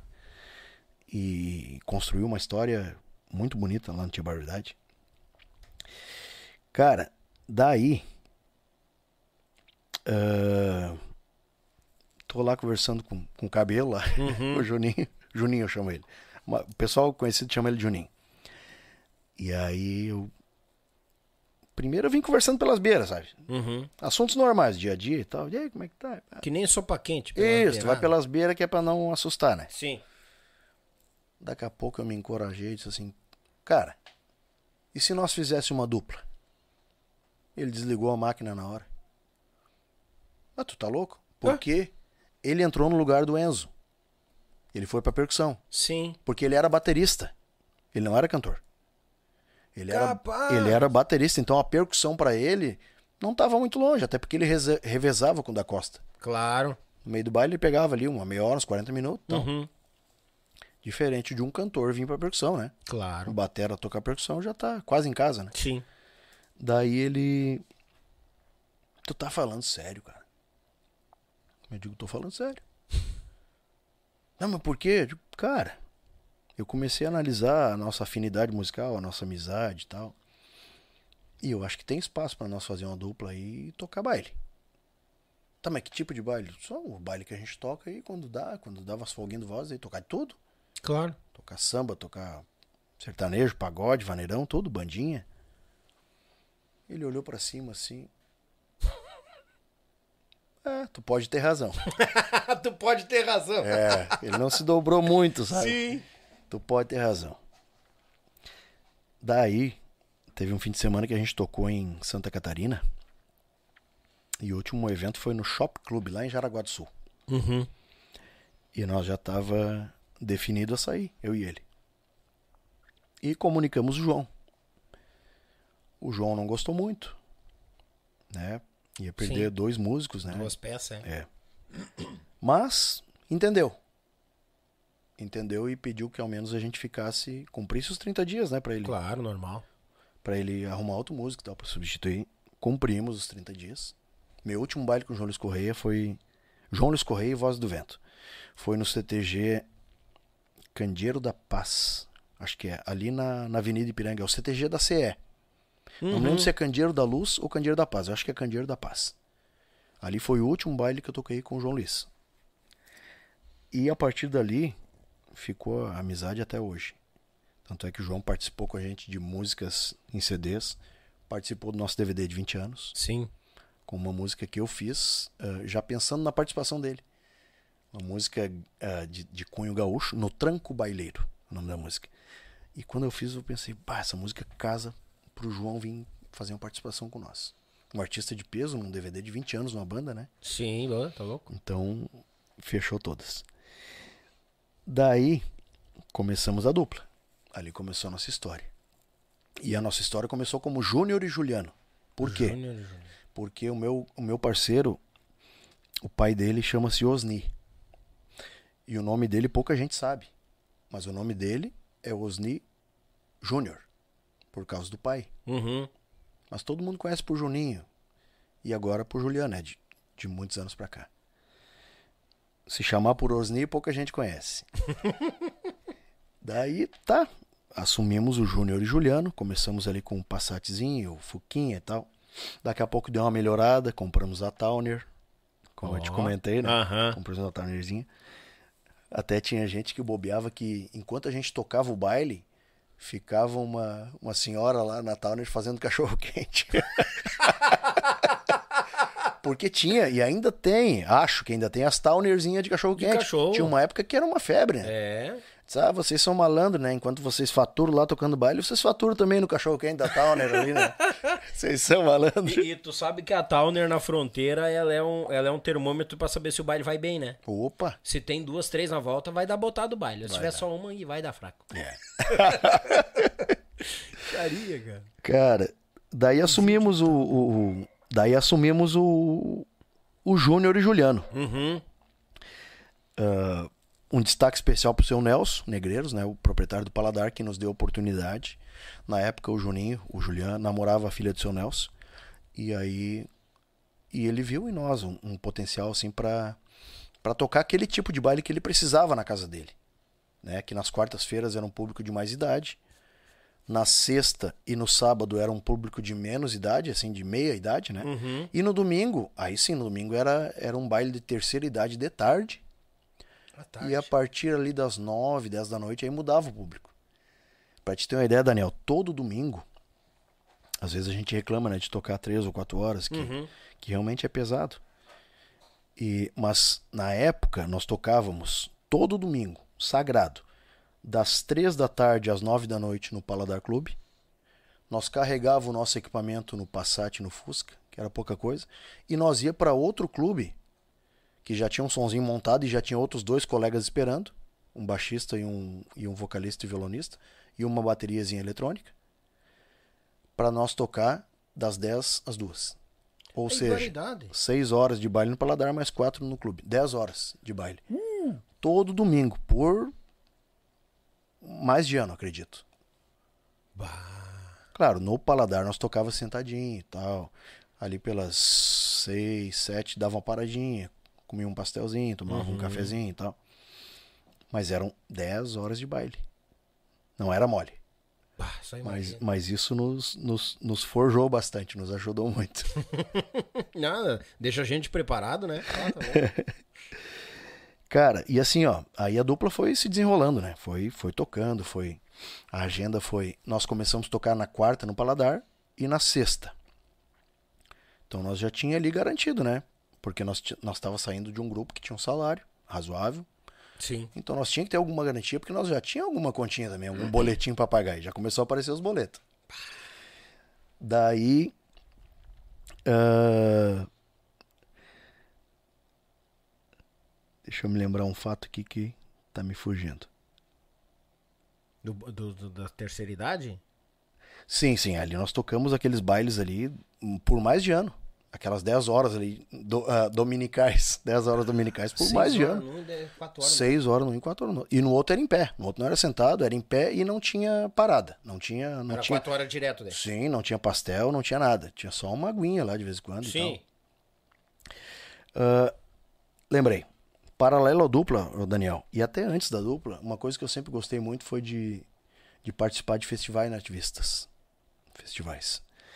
E no festival eu conheci muita gente e foi uma troca de experiência assim, ó, maravilhosa. Ah, conheci alguns intérpretes que eu pude trabalhar depois fazendo show, acompanhando Sim. né? E, e outro trabalho que eu sempre fiz com muito gosto, que nem eu te disse, é a questão do estúdio, sabe? De produção, produções minhas, ah, pequenas assim, produções ah, regionais, de artistas regionais, que iam gravar ou um single, ou um disco, ou quatro ou cinco músicas, enfim. É um trabalho que, que sempre me, eu fiz com muito gosto, porque além de tocar o, o, o violão e a gaita, eu sempre fui muito metido. Né? Eu arranho um contrabaixo. Uh, eu não sou baterista, mas eu programo bateria, porque eu trabalhei muito tempo com bateria eletrônica. Né? Sim. No tempo da dupla nós usava muito a bateria eletrônica, programação em teclado de bateria. Então, uh, muitos instrumentos eu, eu, eu, eu sou curioso. Sou curioso, vou para cima e, e o que eu não aprendo, daí eu chamo um especialista para vir gravar, né? então esse é um trabalho, bah, e aí, cara, eu conheci muita gente, acompanhei muito artista bacana. Vou citar alguns aqui, ó, anotei para não me Manda, esquecer, manda, manda.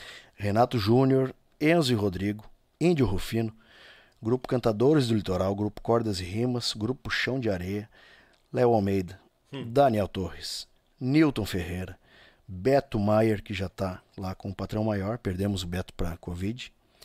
Uh, Carlos Catuípe, Cleia Gomes, Carlos Catuípe também já está lá em cima. Maria Luísa Benítez, Loma, Luiz Marenco, entre outros. E o Marenco, eu tenho uma passagemzinha com o Marenco. o que que deu? Já vou te contar. O ano era 93, por aí, 93. E tinha um festival junto com o rodeio de Tramandaí, que era um, um baita rodeio, o rodeio crioulo internacional de Tramandaí. Uhum. Os maiores rodeios da época do estado era Vacaria, Passo Fundo, Osório e Tramandaí. Eram os quatro maiores rodeios. E o rodeio Tramandaí criou o Pealo do Canto Chucro, um festival amador. E a gente foi campeão de algumas edições, da segunda e mais umas duas ou três edições. E eu fui melhor instrumentista também, em algumas edições do Pialo. Em 93, nesse ano que a gente ganhou, tinha um show de encerramento do Luiz Marenco.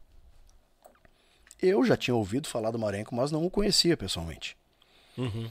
Mas o cantor da música que a gente foi vencedor de festival, o Sérgio Luiz, que era um dos cantores do Voz do Vento da primeira geração, conhecia muito o Marenco, porque a família do Marenco era de Tramandaí. O Marenco dançou no CTG Potreiro Grande. Dançou. Era, Olha aí, era bailarino. rapaz. E a mãe do Marenco, que faleceu há pouco tempo, morava até, até pouco tempo na minha rua, lá, no bairro Santa Luzia, em Osório. Uhum. Ali é engraçado porque de um lado da rua pertence a Osório e de outro lado pertence a Tramandaí.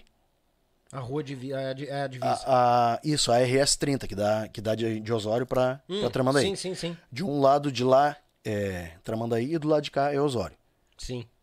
Em, em divisas diferentes. Questão de, acho que dá uns 3 quilômetros assim.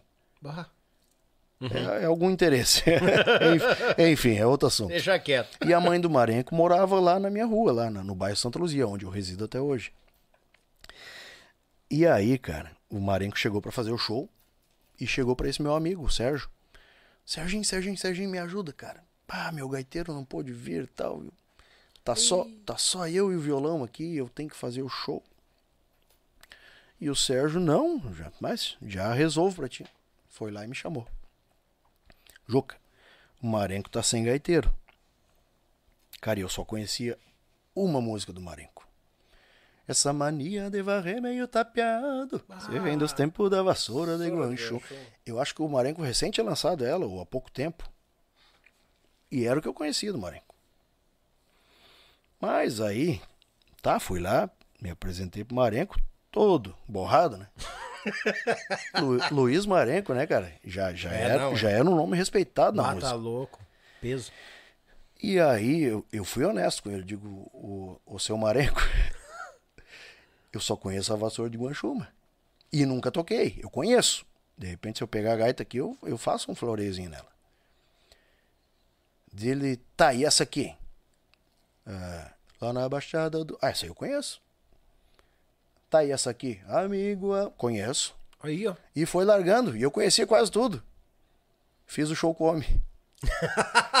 Acompanhei o homem. Bah, me, me, me fez um elogio no palco, né? Falou da situação que ele estava Uhum. empenhado. Agradeceu o, o Sérgio por ter me indicado, né? Me, me botou lá em cima, cara. Bah, fiquei muito feliz e, e depois não tive mais contato com o Marenco. Ah, mas é uma passagem que, que deixa qualquer um orgulhoso, né? Bah. Foi, foi bem dizendo um tiroteio no improviso. Ah, rapaz. Tá bueno, vamos, vamos seguir na dupla ali. Segue, é contigo, meu galo. Tá. Daí nós fizemos a dupla. Tocamos muitos bailes e tal. Começamos a gravar um disco. É claro que esse disco ia ter um pouco de cada coisa, porque a dupla tinha um pouquinho de cada coisa. Tinha pagode, vaneirão, sertanejo, samba e tal. Era um disco bem mais aberto. Era um disco aberto. Que começou a ser gravado no estúdio Tcheguri, aqui em São Leopoldo. SL4. Isso, na Isso. casa dos guris ali. Conheço. O Lê, seguidamente, estava lá, Uhum. né? Curtindo e tal, aquele bom humor dele e tal. E o operador de som era o Sassandro. Pô, o Sassandro era uma referência em Ah, áudio na baixaria. época. É, o Sassandro, uma referência. Uhum. Começamos a gravar com aquele time que eu te falei em off ali, né? Na batera, Renato Furado. Contrabaixo, Rodrigo Munari. Guitarras, violões, cordas, Cássio Ricardo. Eu fiz as gaitas. O meu parceiro gravou alguma batera também, o Julián. Muito bom baterista. E o produtor desse disco, e arranjador e tecladista, o Paulinho Brat. Um grande músico. Um grande músico. Lá de Santa Maria, da terra da Gabi Schuster. Uhum. O Paulinho saiu de Santa Maria pro mundo, né? Nessa época aí, o Paulinho morava em Itapema, Santa Catarina. Eu mand... A gente gravou uma fitinha de áudio, uma fitinha cassete de áudio, só tocando de violão e voz, e teclado e voz e tal. As músicas pro Paulinho fazer todo o arranjo, criar as baterias, tudo, tudo. Ah. Cara, e o Paulinho mandou uma mais linda que a outra. Mandou a fitinha de volta pelo correio. Uhum. Uma mais linda que a outra. Bah, tamo. Se demos na caminhada, né? Se demos. Um repertório bonito, umas músicas boas. Nessa época eu tinha uma música naquele disco até. É... Bah, lembrei de outra passagem. Dessa música aí. Uhum. Essa música, cara, A Saudade Bateu. Foi a primeira música que eu fiz, eu acho. O cantor Daniel estava selecionando música pro repertório do disco dele. E o Rodrigo Munari, trabalhando junto nesse nosso disco, né, gravando os contrabaixo, gostou dessa música. Juca, eu tô mandando umas músicas minhas pro Daniel, que o Rodrigo tinha um monte de música, né? Uhum. Tu não quer mandar essa música junto? Daniel, Daniel Sertanejo. Cantor Daniel. Ah, eu adoro amar você. Bah, xaria. Eu digo, tá, manda. Totalmente despretensioso. Sim. Passou uns dias, o Rodrigo me liga, cara. Tua música tá entre as 20 do disco. Tá entre as. Não, não entre as 20 do disco. A tua música tá entre as 20. Digo, não, tu tá brincando. Diz ele, cara, o Rodrigo dizendo, eu mandei umas 12 músicas. Nenhuma, só a tua. Bah. Não, tu tá brincando, né, negão? Eu chamo ele de negão até Sim, hoje. negão, é, falou aqui. Só que é o seguinte, são. Eles vão fazer mais uma triagem. Digo, tá. Já, já, já, já, já sou vencedor. Imagina, cara, quantas mil músicas um, um cantor desse recebe de compositor. Bah, tá e de compositores, né, renomados. E a minha musiquinha simplesinha, um baiãozinho simplesinho ali no meio. A minha música caiu nas 16. Eram 16 músicas por disco. Se fosse um disco com 20 músicas, eu teria uma música no disco do Daniel. Uma música simplesinha, simplesinha. Sim. Mas eu fiquei assim. O que que aconteceu, né? Até hoje eu não sei. Não sei.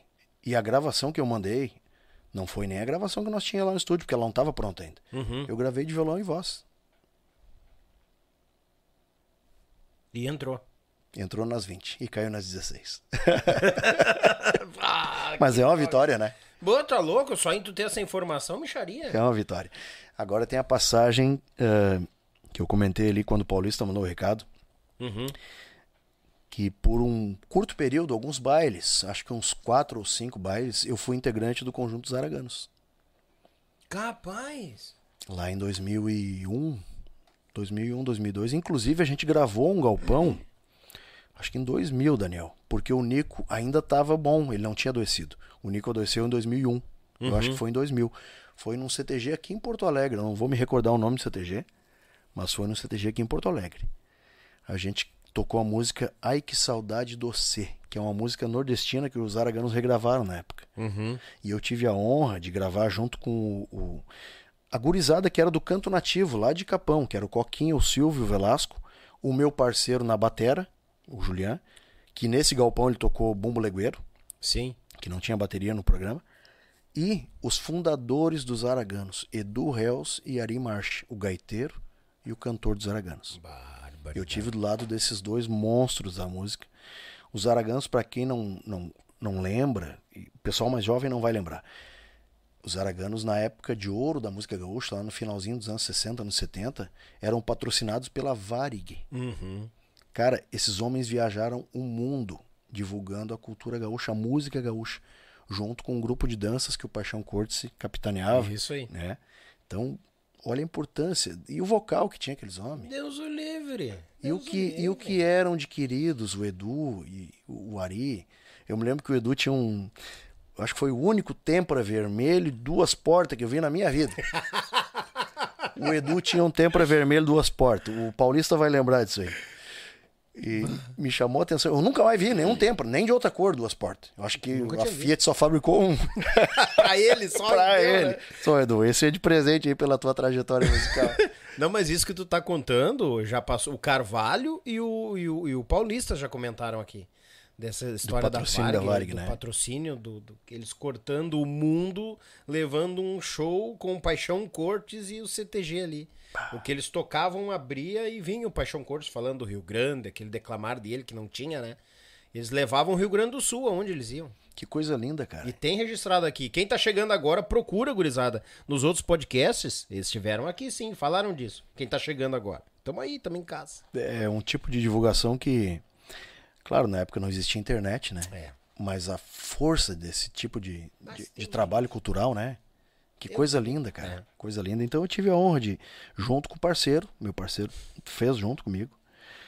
E tô, de certa forma, tô, tô eternizado como um aragano também, né? Claro, por com um certeza. curto período, claro, por um curto período. Até porque depois a banda se desfez, depois retornou, né? Fizeram uhum. uma nova formação e tal. Mas naquele pedacinho ali, naquele, sei lá, talvez uns sete, oito meses, a gente fez parte. É, mas eu vou dizer uma coisa, é, tá consagrado, porque para entrar nos Araganos, vamos ser bem sérios, não era qualquer um, né, Juliano? É. Porque aquilo ali, os caras ali, aquela turma de músico, e quando adentrava mais um, não podia ser qualquer um, tinha que ser um cara que encaixasse fielmente no que eles traziam. E sempre que nós tocava as, as grandes músicas dos Araganos que eu conheci, daí, claro, eu fiquei conhecendo, né, a partir uhum. daquele momento, ah, eu olhava pro lado assim, pô, eu tô tocando a música que os caras gravaram lá nos anos 60, 70, do lado dos caras. Uhum. Sabe? Eu não conseguia acreditar naquilo ali. É, tamanquinho na mão, os pezinhos no chão, anjinho, agita. Bam, bam, gauchinha vai tão bonito. É um milongão que. Sim. Sucesso dos araganos. Vem chegando, amigo velho, a pei. Amarre o pingo pra o pó da estrada. Chimarreada, que é uma milonga maravilhosa. Vê como se espalha as nuvens lá no céu. Ah, isso aí então, favo de mel é. Então é, era quase que, que inacreditável estar do lado daqueles caras ali. É, Uma emoção né? que, que, que não, tem, não tem preço que pague, realmente. Ah, oito meses, cara. Que Por aí, Daniel. É. E daí, nós abortamos aquele disco lá no, no Tcheguri Aquele que era bem aberto? Aquele que era da dupla, é. Uhum. O primeiro, primeiro trabalho de, de, de, gravação da dupla ia ser aquele. Sim. Por que, Daniel? Porque surgiu muito forte, alguns anos, nós vinha comentando, o movimento Tchê Music. 98, 99? Isso, né? é. Uhum. E naquela época ali, isso aí foi em 2003 mais ou menos, tava tava, como dizem, explodido. tava, tava estourado, né? Os, é tia, os tia tava estourado. Todos tia, tia Guri, tia Barbaridade, tia Garotos, toda a turma lá. Aí nós pensamos assim, cara, eu acho que eu acho que a onda boa de surfar é nessa aí. E a gente sempre gostou de música gaúcha. Sim. Né? Porque eu tocava no Voz do Vento. O pai do meu parceiro era acordeonista, gaiteiro. Tocava música gaúcha também. A base de vocês era grande dentro sim, da música gaúcha. Sim, e ele sempre gostou de música gaúcha, embora ele fosse batera de uma banda que tocava de tudo, também tocava rock, tudo. Sim. E, e embora ele cante um estilo mais romântico, ele gosta muito da música gaúcha, gosta de tapiochado e tal. Então nós pensamos, quem sabe a gente aborta esse disco e gravamos um disco, né? Gaúcho. Gaúcho, apaixonado, né? Sim. Nosso estilo ali. Não, não aquela, aquela música raiz, assim, porque não é o nosso estilo, mas falando da, da, da, nossa gente, do nosso jeito. Uhum. Né? Daí fechamos essa ideia. Pagamos os guri, do Tia Guri lá, não ficamos devendo um centavo pra turma lá. Ainda bem. Uma pena que engavetou daí o trabalho. Pois é, aqui, né? esses tempos eu tava pensando, pô, se nós tivesse como recuperar aquele material pra, pra guardar, né? Pra arquivar, pelo Sim, menos. um né? arquivo, a história do, Pra ter uma da dupla, lembrança, né? Da turma, né? Porque era um trabalho que foi muito bem gravado, com aqueles músicos ali, né? Sim. Mas enfim, uma hora eu vou conversar com o Lei lá e com os guri pra ver se a gente recupera isso aí. É que é uma coisa muito antiga, né? Lá se vão 20 anos quase. Daí gravamos o, o CD. Gravamos o CD. Era Júnior e Juliano e só Vaneirão. Aí já começamos a banda. Uhum. Oficialmente a dupla começou em 19 de abril de 99. Tocamos cinco anos só os dois. Nós dois e bateria eletrônica, e Deus te ajude.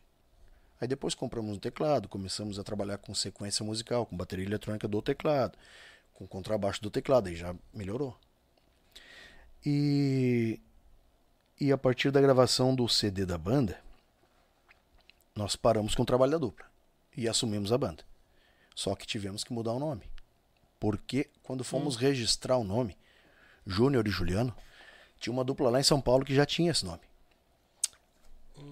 Tinha uma dupla lá em cima trabalhando com essa marca. Isso. Eles, na verdade, eles estavam inativos. Um estava no Chile estudando e o outro estava em São Paulo fazendo uma outra atividade. Continha só o registro. Só o registro, que era de propriedade deles. Uhum. Conseguimos o contato do empresário deles, que era o pai dos meninos do KLB. Hum, Daí entramos em contato, porque eh, era o nosso nome, né? Nós Claro. tínhamos que tentar, de alguma forma, né, negociar e tal. Até porque tava só o registro, não tava ativo e tal. né? isso, isso. Nativa. E até uma das justificativas foi dessa. Foi, minha foi essa, né? Uhum. Pô, como eles não estão trabalhando, né? Quem sabe, claro, a gente sabe que a gente tem que pagar um valor porque a marca é deles e tal. Aí o cara disse: não, é o seguinte, eles vão. Eles têm um projeto com a Globo para daqui um ano, uma coisa assim, de retomar o trabalho da dupla. Bah. Aí eu disse, pá, então não tem como, né? Aí eu pensei, eu vou apelar. Vou apelar. Eu digo, tem preço o nome? Uhum. Mas eu, nós, pel- nós pelado que éramos ratos, né? Pelado.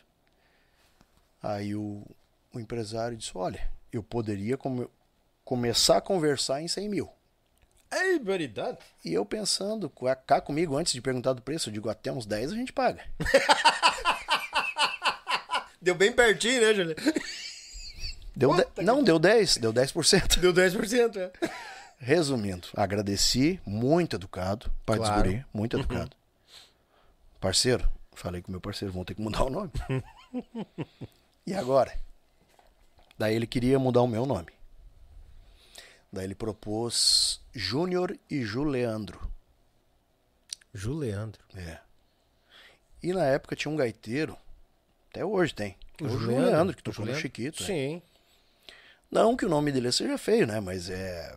Eu não, não soou bem no meu ouvido. É, jun... na a junção, fonética né? do nome. Isso, isso, aí. Nada contra o nome, Juliandro. Arrumar briga aí. Isso. Daí eu. Aí me deu um estalo. Eu pensei no meu nome, eu digo, bom, se eu tirar o O do meu nome, vai ficar Julian. Julian. E falei pra ele, o que, que tu acha de nós botar Julian e Juliano? Ou Julian e Juliana? A, a pronúncia é indiferente até Uhum. hoje. Tem gente que chama de Julian, tem gente que chama de Julian. Ele não gostou muito, porque mudou o nome dele. Ah, entendi. Aham. Cara, a gente tem aquela coisa assim, né? Sim, vai bah, meu nome, é. Só que ficou muito mais sonoro Mas do toda a que. Júnior e Juliandro. Daí ele, tá, vamos dar uma pensada. Daí, como, diz- como dizia o meu pai, a cabo de uns dias, né? Depois de alguns dias, ele, cara, gostei. E vamos registrar antes que alguém registre. Correto. E já chamamos o, o Renato Júnior, que é cantor, que eu acompanhei, nosso amigão, que é advogado. E o Renato fazia os registros. Fez a pesquisa no INPI, Instituto Nacional de Marcas Marca- e patentes. Isso, é de assim, propriedade individual, acho que é. Uhum. Não tinha ninguém com esse nome. Bah, na hora. Pum, registramos, gastamos uns pilinhos ali. Mas garantimos o nosso nome, né? Claro. O só Vaneirão a gente não pôde registrar porque o Vaneirão é de domínio público, é de uso. Assim como forró, tudo que tem forró, que tem samba, segundo pessoas entendidas, não se pode registrar porque é de Isso. domínio público. Mas nós garantimos o nosso Julian e Juliano. E também, mais tarde, o JJSV. Então, essas duas marcas ninguém tasca. Ninguém tasca. Não, e se eu acho que se vocês quiserem fazer o Juliano e Juliano e só Vaneirão, tudo por extensão, também consegue. Não, usar pode, só tu não pode te apropriar daquela marca. Tu Uhum. pode usar ela fantasia, mas a. a, a- o- Não, registrar a palavra só Vaneirão, não. Não. Não, não, isso tu não. pode usar fantasia. Isso. Sim. Mas o teu registro, no caso nosso, é Julian e Juliano. Com E comercialzinho, aquele E da CIA. Sim. Julian e Juliano. Não, fatal. É pra trabalhar tranquilo, né? Sim. É, tá sim. certíssimo. Eu tô nessas funções aqui também. É, eu acho que tudo que.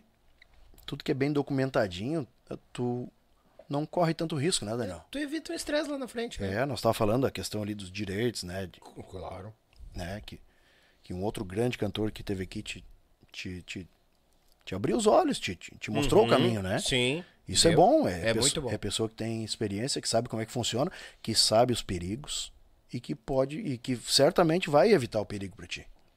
É, e a gente vai, vai. Ou seja, gente boa junta gente boa, né? Vamos, vamos dividindo as experiências. Diga-me com quem andas. Que eu te direi quem é essa. Ah, é. Estamos muito filósofos agora. Ah, vamos tomar banho. Vamos voltar pra história. Bueno, aí é o seguinte, daí De Júnior e Juliano.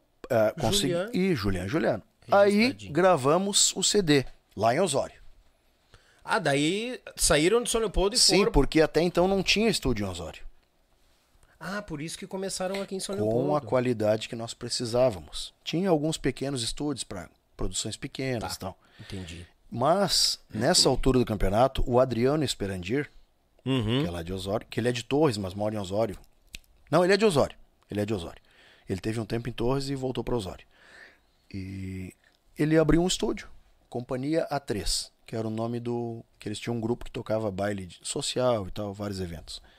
E um estúdio com muita qualidade. E o Adriano, além de produtor musical, pensa num cara que manja de, de computação e Bah, aí, ó. e tem aqui, né, um ouvido pra música Uhum. fenomenal. Gravamos o CD lá. Daí a banda gravou. Né, da Costa na batera.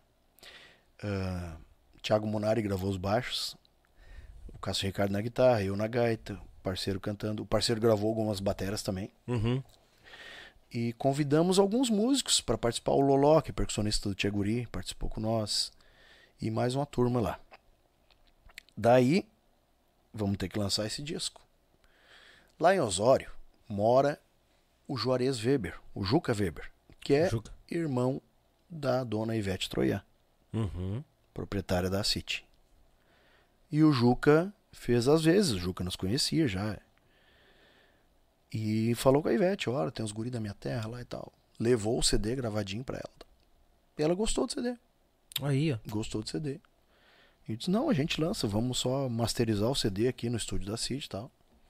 Pra dar mais um, um up de qualidade. né? Sim. masterizaram lá, a City lançou o CD. Ah, eu apelidei o CD de, de, de Tarja Preta. Porque assim, ó, na capa do CD tem a foto do parceiro e minha, Juliano e Juliano, Uhum. e, e embaixo tem os guri da banda, os músicos, né? Sim. E, e entre as, du- as fotos tem uma tarja preta, assim, Bem no meio. que é onde vai o nome. Uhum. Juliano e Juliano e Salvarino, mas tu olha assim, parece uma, uma caixa de remédio. parece um faixa preta. Puta que pariu. Mas ali, cara, ali a gente de cara já rodou uma música, Essa Saudade, da autoria do Julian, na Rádio Itaramã FM, que era um sucesso lá em Tramandaí. Ah, Itaramã na época mandava. Pensa o que rodou essa música, Daniel. Essa música fez o Julian Juliano ser conhecido, mais conhecido na região, e fez nós ser conhecido pra cá também. Gravataí, Clube da Cerveja, Clube Veterano, Clube dos Artistas. Nossa, aí começou a abrir muitas portas. Sim. Mas muitas mesmo. Começou o boom, né? A Nossa Senhora. Foi o boom, a primeira marca, né? E aí, cara, foi foi só, foi tipo foguete, sabe? Foi subindo, foi subindo. Veio o segundo disco, veio o terceiro disco. O segundo, terceiro e quarto disco a gente gravou lá no nosso estúdio. Nos fundos da casa da mãe do Juninho, da dona Marlene, que também já tá, com- já tá com Deus. Uhum. Nós tínhamos um estúdio para ensaio. Uma peça mais ou menos do tamanho do teu galpão aqui. Uhum. E a gente pensou, não, vamos, vamos dividir essa peça, fazer um aquário, né? Colocar o vidro. O vidro.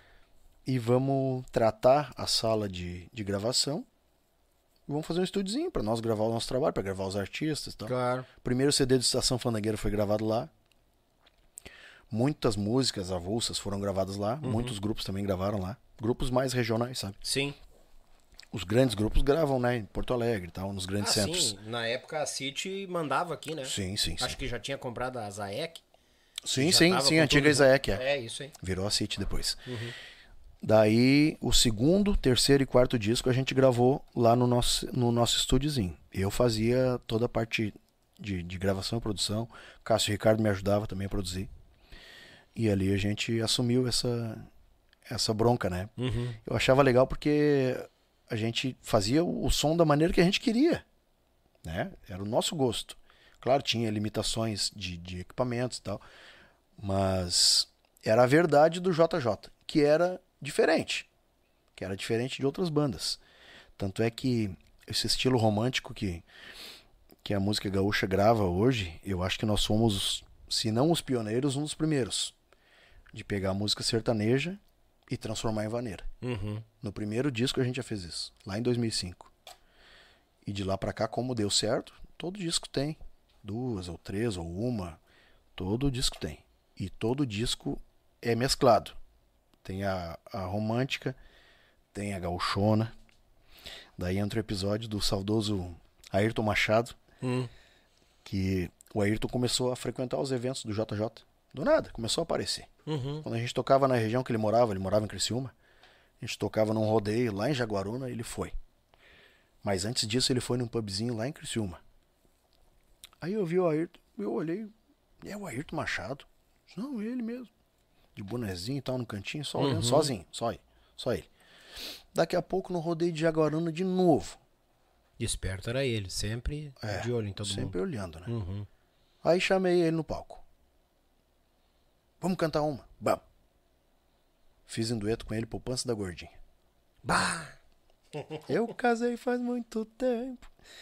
E aí, cara, até quando ele faleceu, em 21, né? Uhum. Eu tinha esse vídeo guardado. Eu tenho. Eu postei esse vídeo Capaz. como homenagem pra ele. Postei. Peguei a minha gaita também, fiz várias introduções de música dele, né? Que são Uhum. eternas, né? Dos tempos áureos do Graus de Ouro, lá dos anos 80, 90. E fiz uma homenagem muito bonita. Inclusive o Lincoln fez um, comentário muito bacana. Bah, que homenagem bonita que tu fez pro Ayrton e tal.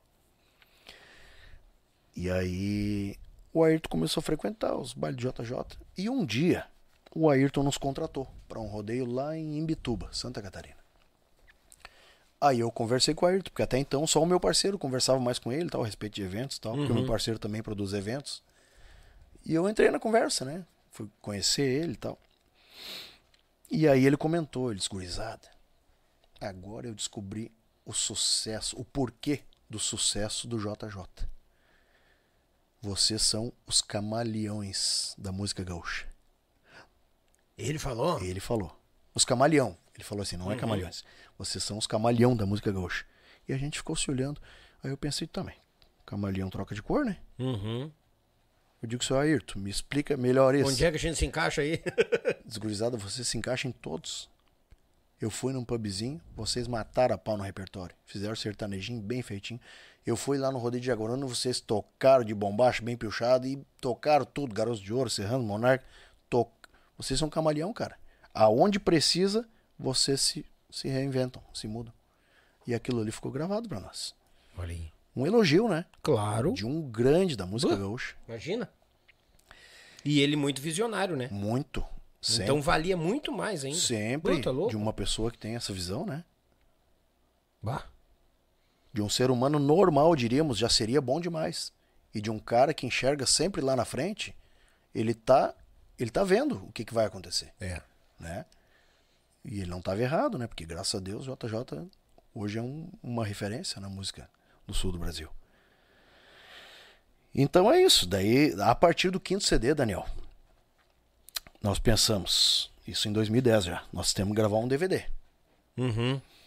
Mas e olha o compromisso, né, cara? Gravar um DVD, puxa. E o custo, né? Tudo muito caro. Buh, tá louco, xaria. Mas vamos, vamos, vamos encarar. Daí regravamos algumas canções que a gente gostava. É Sábado Dia, do Tia Barbaridade. Uhum. Buchincho com Bolicheiro, do Grupo Rodeio. É, de regravação, acho que é isso. Fizemos um pupurri de Guaranias antigas, né? Uhum. Ainda, ainda ontem chorei de saudade. Vestido de seda e amargurado. Pupurrizinho. E o resto, canções nossas, né? Tinha bastante coisa autoral do Juliano, do Cássio. Ah, naquele DVD eu acho que não tem música minha. O da Costa acho que tinha uma parceria com o Juliano. Enfim, bah, ficou um DVD muito à nossa cara. E um DVD que até hoje muita gente considera o melhor trabalho do JJ, aí. que é o quinto CD Sim. e o primeiro DVD. E aquilo ali, cara, nos abriu portas assim, é, mais portas aqui e principalmente em Santa Catarina, porque a galera de Santa Catarina gostou muito do nosso estilo. A gente começou a tocar lá no, no SA, em Santo Amaro, nos Celeiros Beer, em Biguaçu. E aí foi abrindo portas, foi abrindo portas no, no Petri, no CTG Os Praianos, foi abrindo rodeio, foi abrindo rodeio em Joinville, na Serra Catarinense. Bom, o JJ virou uma febre. Tanto é que o pessoal tinha gravações de bailes nossas, rodando nos carros. Nós chegávamos nos eventos para tocar e tinha os porta-malas levantados assim, aquela sonzeira de gravação de baile. Aquela coisa que a gente sabe que não é aquela qualidade, Sim. mas tem aquela energia bacana que às vezes no disco tu não consegue. né? Não, só o baile tem. É, ou o disco ao vivo, né? Quando é realmente ao vivo. É, justamente. É. Uhum. E esse DVD que a gente gravou em 2010 é todo ao vivo. Todo. Só foi refeito guitarras e violões porque, como a luz do palco no dia da gravação era muito forte, deu problema de afinação nos instrumentos.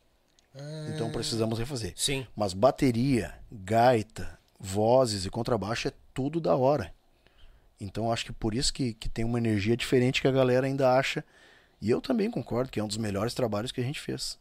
Tem o seu diferencial, É. com certeza. Buh, tá louco. Isso em 2010. Daí o JJ decolou de uma maneira assim que. Daí depois já veio o, o, o sexto CD, o sétimo, que tem Cabelo Preto, que é um dos grandes sucessos. E aí veio. Veio uma atrás da outra nesses 20. Eu contabilizo desde o início da dupla, né? Sim, tem que contabilizar, claro. Porque a dupla. Os Mirins começaram com a dupla Mirim. E contabiliza, Os né? Serranos começaram com o Edson Frutuoso, que era uma Uhum, dupla. E contabiliza, claro que sim. Então já são 23 anos, quase 24. Ano que vem faz né? 24. Então provavelmente já aguardem que em 2024 vem um DVD de 25 anos de carreira. 2024? Vem um DVD de Ô, 25. gurizada, em primeira mão pra vocês aqui. Pá, que show, cara. 25 anos é um quarto de século, né? É. Tem É que- uma marca que tu é obrigado a comemorar. Mas toda vida. E a gente tem muita coisa boa pra pra trazer de novo, canções que. Aquelas canções lá do B, sabe? Uhum. Que a gente gosta e que não foram trabalhadas devidamente ou, ou não caíram no agrado. Sim. Então daqui a pouco tu faz uma roupagem nova e tu acerta um é, golaço. Justamente. né? Justamente. Ou até aquelas composições também que ficaram na trave pra entrar e de repente entra Também, também. trabalhos. Eu sempre, eu sempre fui muito cuidadoso com isso, porque eu que sempre guardei os arquivos e tenho muita coisa guardada. Então daqui a pouco alguém pede lá da banda, ah, tu tem um ensaio do DVD, do, do terceiro CD? Tenho. 2008. Já são 14 anos atrás. Capaz, cara, É, tem guardado? tenho, Uh, Tem. Porque daqui a pouco, que nem tu falou, tem uma música boa lá que não entrou no disco, que pode entrar hoje. Justamente. né? Pode ser o mesmo arranjo ou faz um arranjo novo, Uhum. né? A música pode funcionar. verdade. E aí, 12 discos, né? Nesses 23 anos de carreira. Dois DVDs. O primeiro em 2010 e o segundo em... O segundo, Daniel, foi uma judiaria, porque nós gravamos em junho de 2019. Uhum. Dentro da Expofeira de Capivari do Sul. Um evento enorme. Uhum. E uma estrutura linda. Gravamos um DVD com, com grande sucesso da carreira e muitas novidades, participações do João Luiz Correia, do Rainha Musical, do Tia Chaleira, que o Pachequinho era o vocalista na época. Do Pacheco, aham. Isso. E do Christian Sperandir, que é o, o tecladista lá de Osório. E aí, só que esse trabalho foi lançado no dia 14 de março de 2020. Ou seja, deu uns nove meses até. Tu sabe que produção de DVD, é- a pós-produção é demorada. É né? demorado, Porque demorado. não é só áudio, tem imagem. Tem imagem. E tem que casar tudo junto, né? É, tudo certinho. Sincronização e tal. Uhum. Daí, dia 14 de março, em Glorinha, na sede dos alemães. Porra, botamos gente pelo ladrão. Dia 17 de março, pandemia. Três dias depois. E aí? Como é que um artista vai trabalhar se não pode, né? Claro, o vírus estava lá e Uhum. tem gente que contesta. E eu acredito que existiu o vírus. é claro que Existiu, existiu, Sim. existiu. Só que nós não podemos trabalhar. É. A gente até podia postar ali nas redes sociais, mas não é a mesma coisa de tu ir no baile, levar o DVD, presentear as pessoas que É. a gente estava dando o DVD. Capaz. Sim, a gente sabe que tu faz numa, numa alta escala, né? Tu Uhum. consegue um preço melhor. Claro. então tu pode presentear o teu fã. E é um baita diferencial, né? mas claro, precisa claro. de pila. Claro. E vocês dando, micharia. E, e nós não podemos trabalhar o DVD. Lançamos nas, nas plataformas. Mas tivemos a sorte de, de estourar a Chorona, que tem a participação do, do Jonathan Pacheco. Uhum. De Duas Uma, que é uma canção muito bonita. E aqueles sucessos que a gente gravou ao longo da carreira, né? Com Amor Não Se Brinca, Cabelo Preto, Uhum. Deixa Eu Tomar Conta de Você. São tudo músicas que têm os videoclipes muito bonitos lá no YouTube. Uhum. E tem milhares de visualizações, né? Ficou nas plataformas daí Tá do lá, JJ. Sim, sim. Tá lá. Tá lá nas redes sociais, tá, na, tá no YouTube, JJCV Oficial.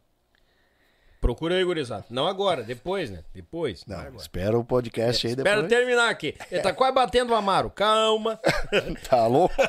Tem gente que já comentou aqui, ó.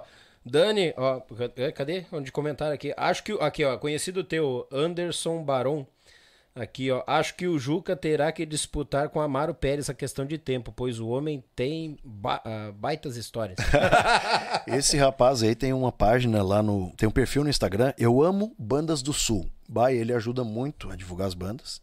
Toda semana eu tô mandando os flyers do JJ pra ele. E quando eu não mando, ele me pede. o Anderson Baron é do Eu Amo Bandas do Sul. Isso. Ah, mas a gente se comunica pelo pelo, Pelo Insta. Instagram.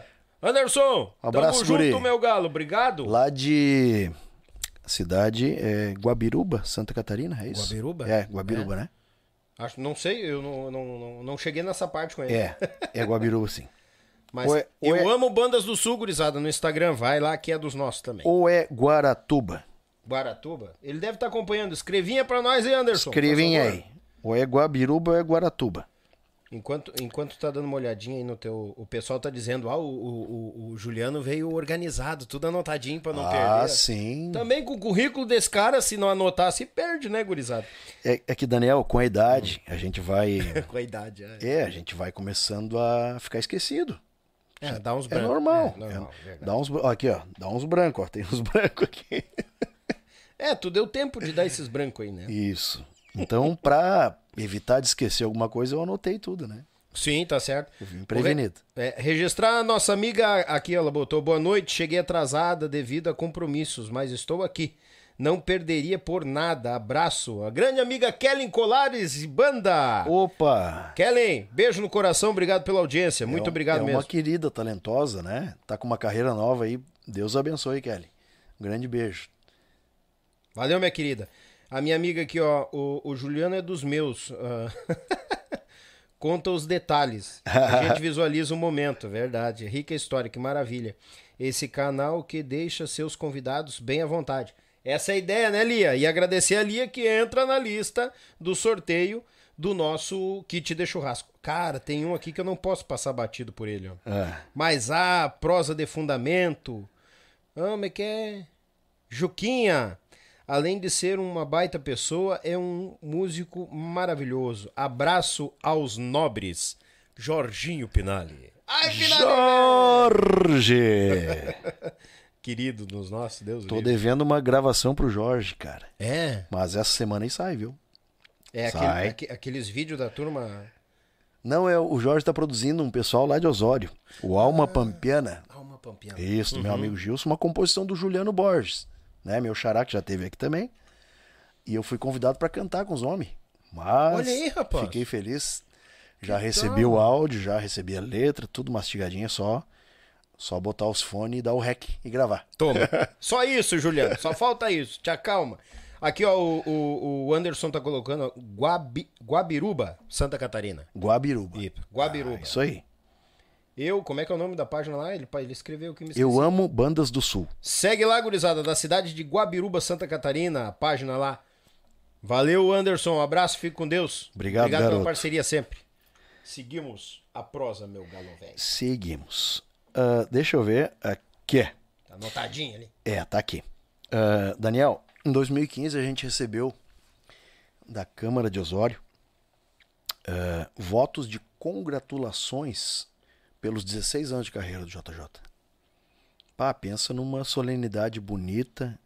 Nossos familiares todos foram. Meu pai estava lá. Bah. Fiz o velho se emocionar. É. Meu pai é um cara muito simples, sabe? É, Foi da maneira que ele gosta de estar vestido. Foi com a bermudinha, um chinelinho de dedo, uma camiseta e um bonezinho do JJ. Eu tenho uma foto guardada. Uma não, tem várias desse momento. Mas tem uma foto em especial que ele tá com a mão no queixo, assim, que é quando eu tô lá no. aonde os vereadores falam, sabe? Na Tipo tribuna. o púlpito, na, tribuna, tribuna, isso. tribuna, isso. E eu tô lá, cara, me chamaram pra falar.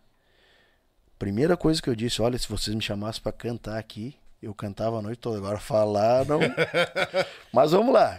E aí comecei, né? Comecei e quando eu olho pro meu pai, cara, tá correndo uma lágrima, velho?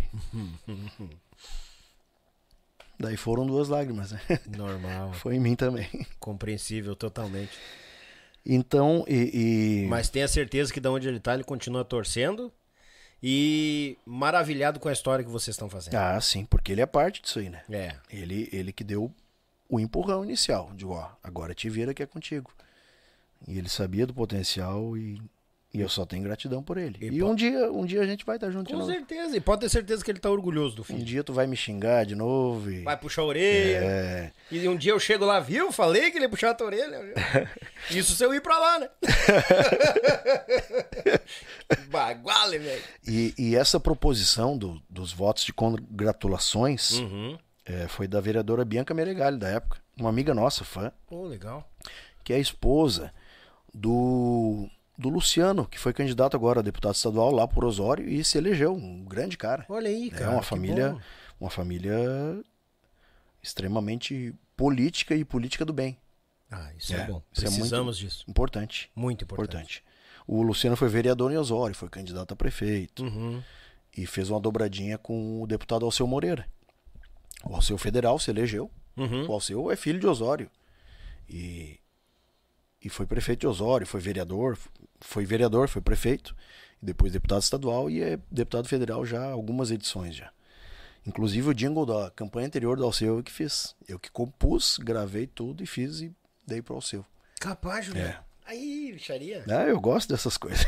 Não, e é bom a gente sair da área de conforto muitas vezes, né? claro. Eu volto e meia com meus comerciais, eu que faço aqui, volto e meia, alguém pergunta, trocar uma ideia, eu faço e mando uma ideia pra É ter isso uma... aí, é isso Vai, aí. vai. E- E outra, tudo soma em experiência pra nós, né? Mas claro, cara. Tudo soma em experiência. Ah, a questão do falar em experiência, ah, lembrei que quando nós tinha, tava iniciando a tocar ali, 2000 e 2000 não, oit- 90, 91, a gente nós já tínhamos Pirilampos do Pago, um grupo aquele lá à distância, Uhum. CTG Estância da Serra. E a gente foi convidado no verão para tocar num barzinho que tinha ao lado da boate Sol de Verão. Boate não é boate de, de- não é casa de tolerância, é boate mesmo. Boate de dança, sabe? Dan- tipo, Dance, danceteria. Danceteria. Isso. Não é a boate a cada luz vermelha das tia, não. Não. Tá. Daí, é, isso era bem no centro de Tramandaí. Imagina o fervo do verão de Tramandaí, né? Dá quase um milhão de, de pessoas no verão. E a gente foi tocar na boate, na, no barzinho anexo à boate, que era do mesmo proprietário. Uhum. Só que nós, 13 anos, 14, não tínhamos a carteira da OMB Ordem dos Músicos do Brasil. Hum... Segundo dia de toque, fiscalização. Ei, que legal. Ele só vem pra atrapalhar, né? É, desordem dos músicos, né? Muita gente fala. Sadi falou isso aí, muito É. bem colocado. Muito bem colocado. Não deu outra, né? Mandaram nós parar. Não pudemos mais tocar lá. Ah, não sei se multaram o proprietário do estabelecimento. Enfim, foi uma, uma experiência meio nebulosa, assim, a gente ficou nervoso, né? Porque nós éramos muito verdes. Sim. E aí, um episódio que passou, né? E eu, falar em OMB, eu fiz a minha OMB justamente nesse ano daí, no final desse ano, em 91. Para não correr esse risco pra de não novo, correr né? risco, né? E aí pagava anuidade, tudo. Tinha alguns benefícios, que nem o Sadi disse, alguns 5% aqui, 2% ali, Ah, é? mas em estabelecimentos que não tinham, né, visibilidade, assim, né? Uhum. Então acabava que a gente não usava. Apesar de a anuidade ser um valor baixo, relativamente. Mas o principal, que é a questão do, do, do benefício de uma possível futura aposentadoria, não tinha. Né? De um NSS e tal. Que pro músico que seria muito, né? importantíssimo, né? É. Eu acho que isso aí teria que ser o, o calcanhar de Aquiles da, da, Nem fala, nem fala. Eu tenho 16 anos de música e o Boca Aberta aqui não perdeu 16 anos. Não tem né, nada Pois é. de benefício dessa época. Mas, enfim, né? Daí, de um tempo pra cá, parei de. De muito tempo pra cá, Uhum. paramos de pagar a ordem. Mas deixa eu te perguntar, depois que fez a carteira, te atacaram vocês de novo não? Algumas vezes, principalmente, é? sim, principalmente aqui em Porto Alegre, né? Ali no Farrapos era batata. Capaz. Certo. De tarde, na passagem de som já. Ai, paridade. Documento, carteira de músico e set list, as músicas que vão tocar no baile. Não tinha choro. Mas todo mundo, Capaz, todo cara. mundo tava documentado, tudo certinho. Bah, eu nunca passei por isso. A dor na ensinou a gemer, né? Ah, não, normal, né? Tá, tá preparado, né? Daniel, outra passagem. 2017. ah, eu gravei a gaita da música tema dos 45 anos de carreira dos Monarcas. Ai, pois é, eu queria detalhe disso aí, cara. Como é que pode? Isso aí foi por intermédio do Ganso. O Ganso que trabalhava na City. Sim.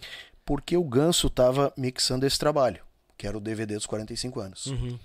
E também estava mixando junto o nosso trabalho, que era o. Acho que o décimo, décimo primeiro. Décimo CD do JJ, nono ou décimo, por aí. Pelo ano, acho que era mais ou menos isso.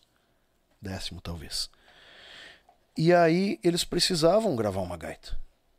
E o Ganso não. O Juca grava. Bah. E aí num dia que eu fui lá, porque eu vim a Porto Alegre, na época nós estávamos mixando ali no. No Valêncio, que era o Mídia A. Mídia. Isso, Uhum. ali no Montserrat, na Zona Norte. E aí eu, eu cheguei lá, ele me falou da situação, eu digo, claro, cara, porque eu que ia pra ajudar ele a mixar, só Gans, vamos mudar aqui, mudar ali e tal. Eu sempre Claro. gostei de fazer essa parte, sabe? Tá junto é bom. Produção, né? é. Sim. É bom ter alguém da banda junto, né? Até porque não tem nada mais certo do alguém da banda pra saber como é que é os, o som de baile e tal pra trazer naquilo ali, né? Exatamente. E daí, na hora, ele já mostrou a música e ele, ah, mas tu não trouxe a gaita? Eu trouxe, tá no porta-mala.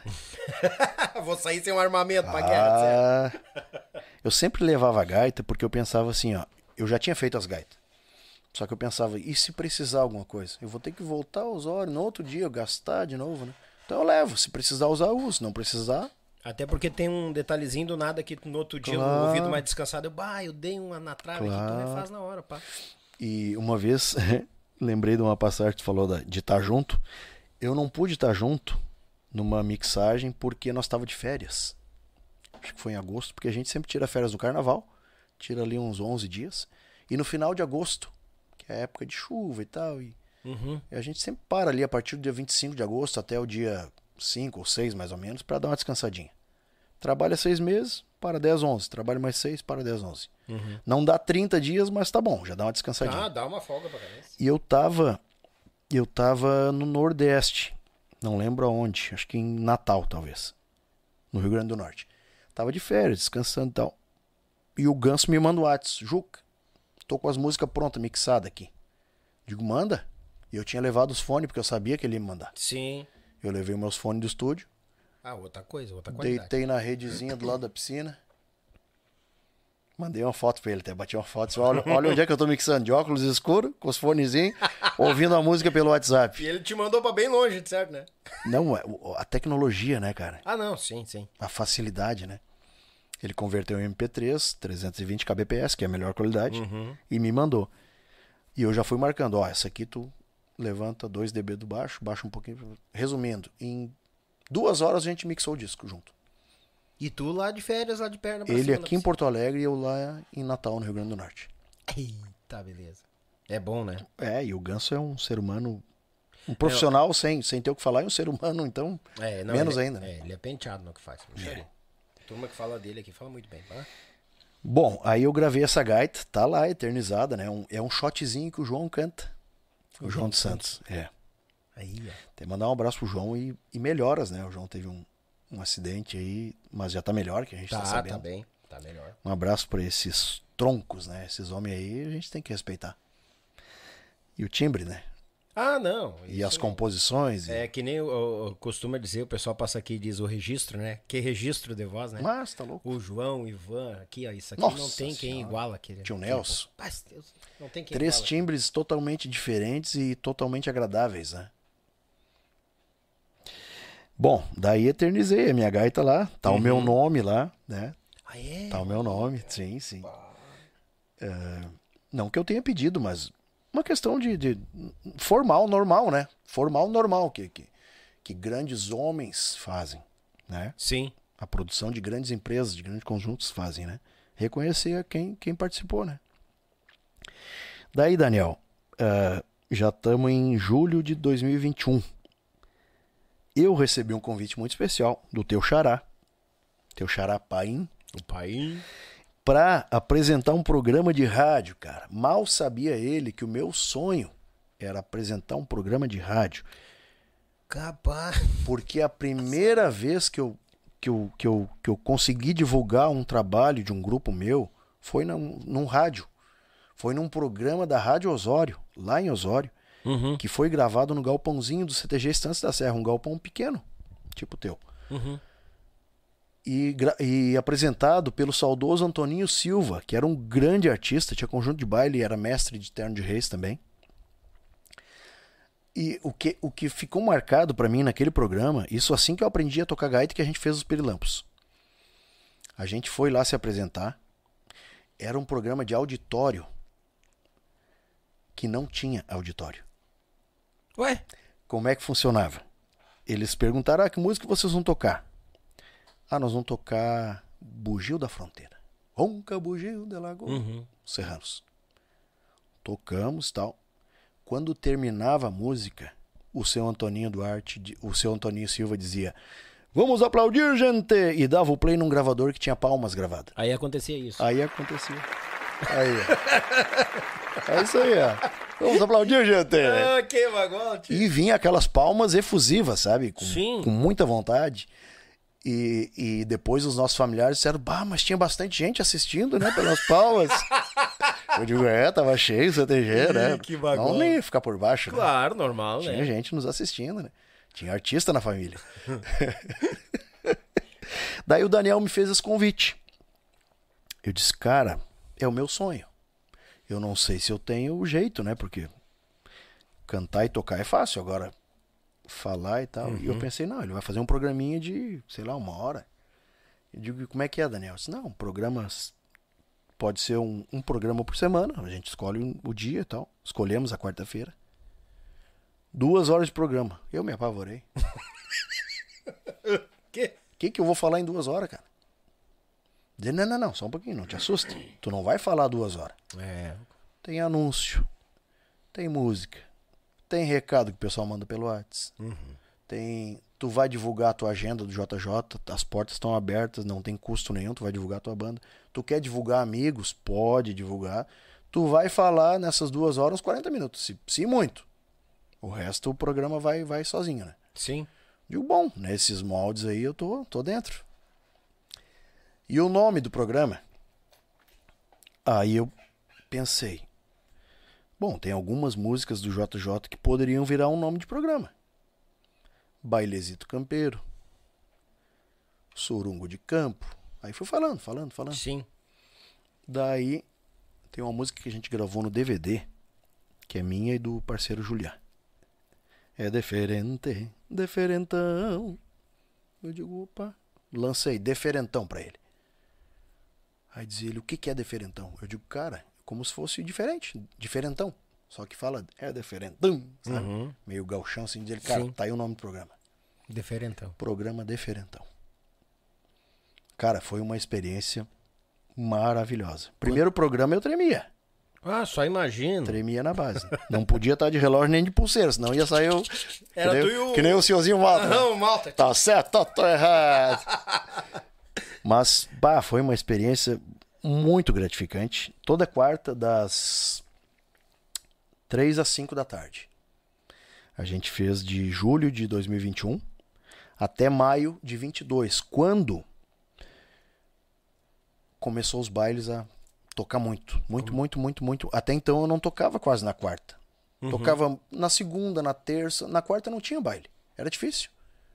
Na quinta, qualquer dia, menos na quarta. Não por eu dizer lá no escritório, ó, não fecha baile que, que tem programa. Não. É que automaticamente não tinha. Tinha uma outra casa que fazia. E era tarde da noite, então dava tempo. O programa terminava às cinco.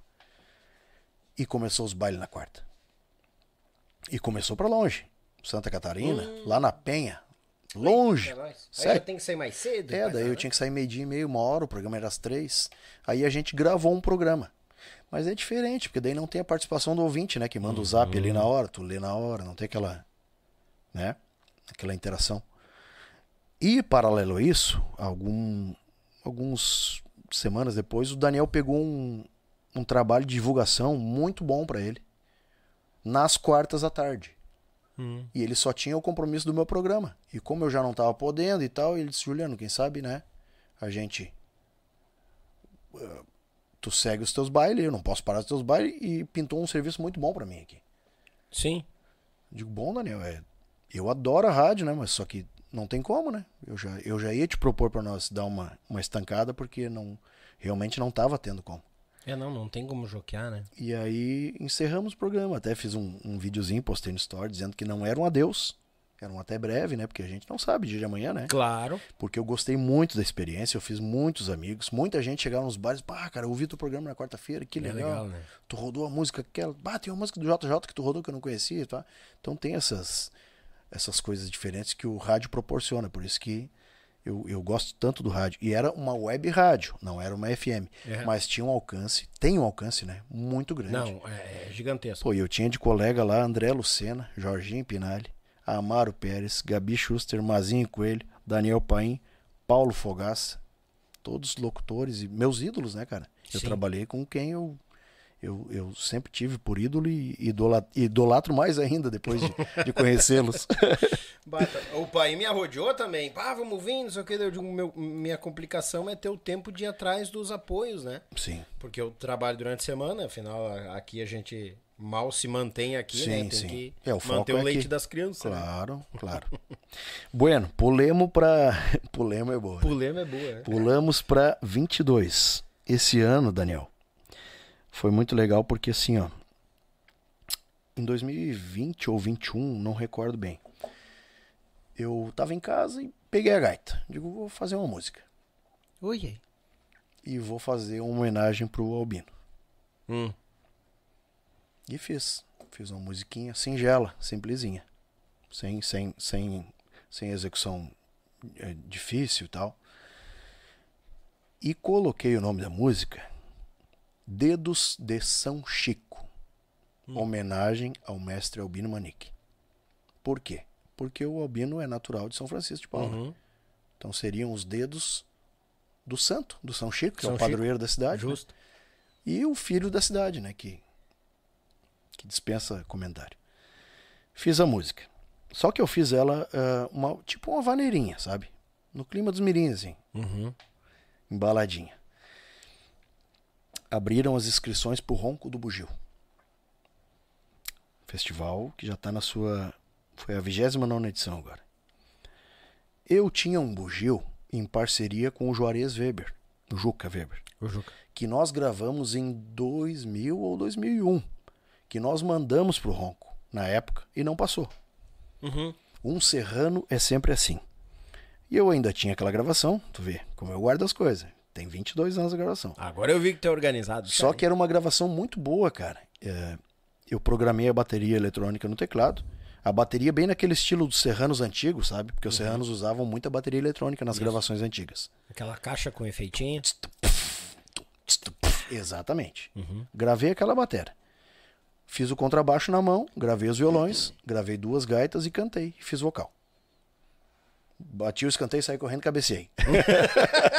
é que nem eu aqui, é câmera, luz, né? É isso aí, subir, é. chupacana, é, é isso aí. Tudo ao mesmo tempo. Daí não passou a música. Tá. Guardei nos meus arquivos. Esse ano abriu o ronco, na gravação do ronco, a, a triagem, as inscrições. Mandei pro Juarez. Juarez, o que, que tu acha que nós escreveu?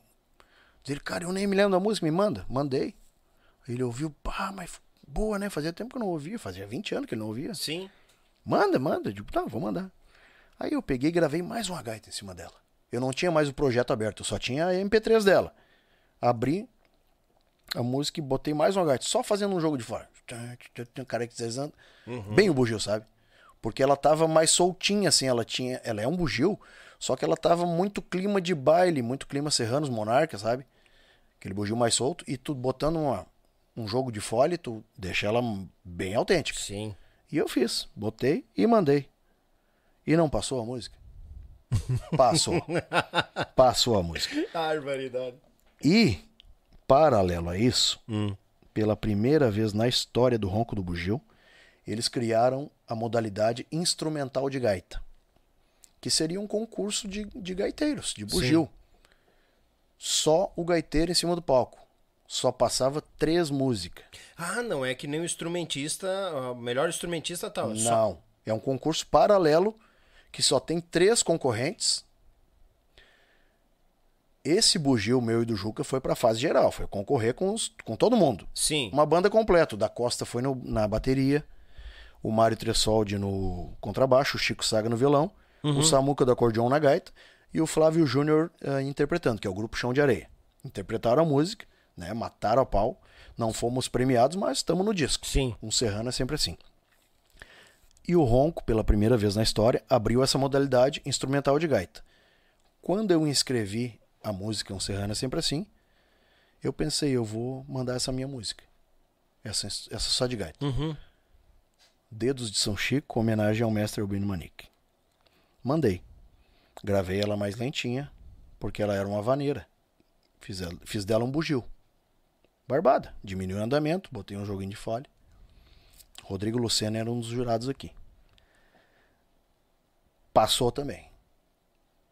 Primeira vez na minha vida, cara, que eu mando música para festival e passa como autor. Porque como intérprete, como músico, eu já participei de muita coisa. Claro. Mas como autor, nunca.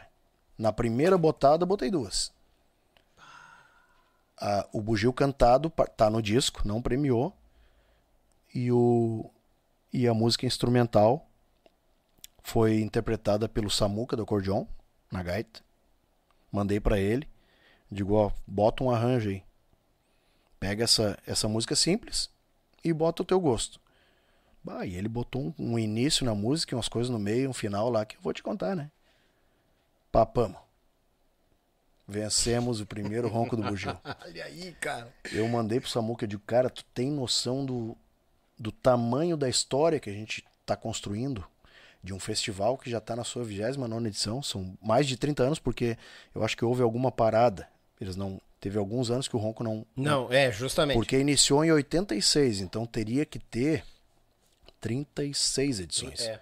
Então teve cinco ou seis edições que não aconteceram.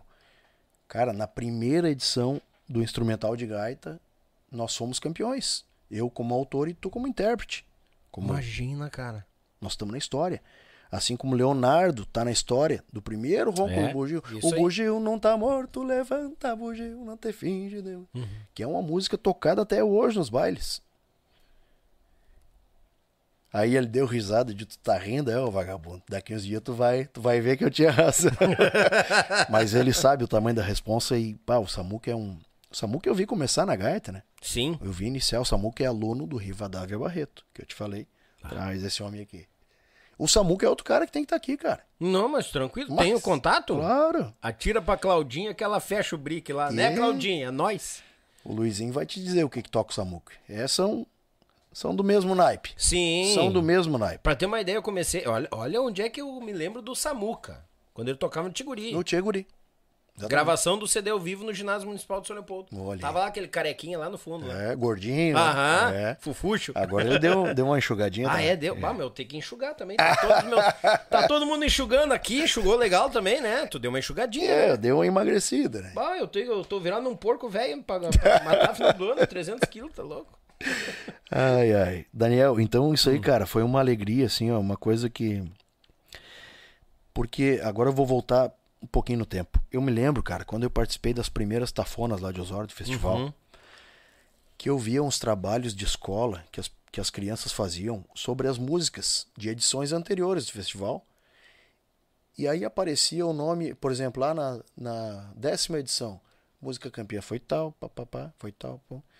Melhor instrumentista, Luiz Carlos Borges. Eu sou fã incondicional do Luiz Carlos Borges, né?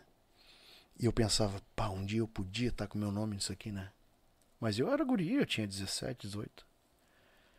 Pois na 15 quinta edição, cara, eu fui o melhor instrumentista da Tafona. Aí, cara. E era assim, ó, eram cinco jurados e era voto, voto no telão. Ó, jurado tal votou no fulano, tal votou no... Tendo três votos, tu já é, né? Tu já ganha, né? Sim. Maioria. Unanimidade, Daniel. Os cinco Os jurados cinco? votaram em mim. Cara, quando deu o terceiro voto, parece que me anestesiaram, assim, e eu não sabia mais onde eu tava, sabe? Porque daí eu já sabia que eu era campeão, já tava com três, né? Sim. Mas eu não imaginava que ia ter mais dois votos, né? Que todo mundo ia votar em mim. Tu meio que entrou num estado de choque ali. Ficou Entrei. travado. E eu fui receber o prêmio do patrão do CTG Estância da Serra. Tu olha o, tu olha o destino. Um Ah. grande amigo meu, cara, eu me esvaí em lágrimas, de uma maneira. Porque o festival da minha terra, que eu, que, eu, que eu acompanho desde a terceira edição, desde que eu era muito piá, que eu, lá quando eu comecei a tocar gaita, eu comecei a acompanhar a Tafona. Tu ser premiado na tua cidade, com os teus amigos, recebendo um prêmio da- do patrão da tua entidade, por unanimidade, ah, que nem diz o Galvão. Haja coração. Pior, né, cara? Bata louco. Micharia. Ai, rapaz. E Deixa é- eu... Vai, vai, vai, vai. Só registrar aqui o meu amigo. Meu amigo Fábio Rosa tá por aqui. Daniel, conhecer o JJSV. ah, conhecer o JJSV no rodeio da Vacaria em 2018 foi a realização de um sonho. Um abraço de São Bernardo do Campo, São Paulo. Ah, que legal, Daniel. Fábio, obrigado pela audiência, obrigado pelo chat também. Forte abraço, meu galo. Vacaria é um palco sagrado, né? Lá é, é Primeiro, né? primeiro ano que o JJ tocou foi em 2018. Tocamos 2020, pouquinho tempo antes da pandemia. E tocamos agora, semana passada. É. Três edições seguidas do rodeio. Ah, o meu primeiro. Muito legal. Minha primeira entrada, eh, entrei nos mateadores, aí caí no rodeio, no outro ano caí no rodeio da vacaria, foi em 2014. Olha só. E é um palco descomunal aquilo lá. né? Nossa. E é um point de músicos também, né? Que muita gente vai tocar no Também. final de semana, passa a semana lá, né? Também, também. É um lugar bom. O pessoal estaciona os ônibus das bandas lá e fica, né? Uhum. O bom é que depois de- do, do, do rodeio da vacaria começa, ó, vamos dar dois, três meses, começa o troca-troca. Fulano foi pro ciclano, ciclano veio pro Beltrano. as é, porque bandas, daí, né? daí, né? Aquela coisa que o Ayrton, né, ficava olhando e tal. Bem isso aí, né? o olho clínico, né? Claro. Claro. Ah, esse cara casava bem na banda aqui. É, e, e faz parte, né, o Daniel? Não é assim, ah, vai crescer o olho e tirar o cara de lá. Não, daqui a pouco é uma oportunidade melhor para o músico, né? Claro. Até de repente a distância, tu tá mais perto de casa. A logística. aquele- Logística, Isso, né? Isso. É, é que nem o, é que nem o Juliano Borges começou- co- comentou uma vez como é que ele começou o negócio dele de gaita, né?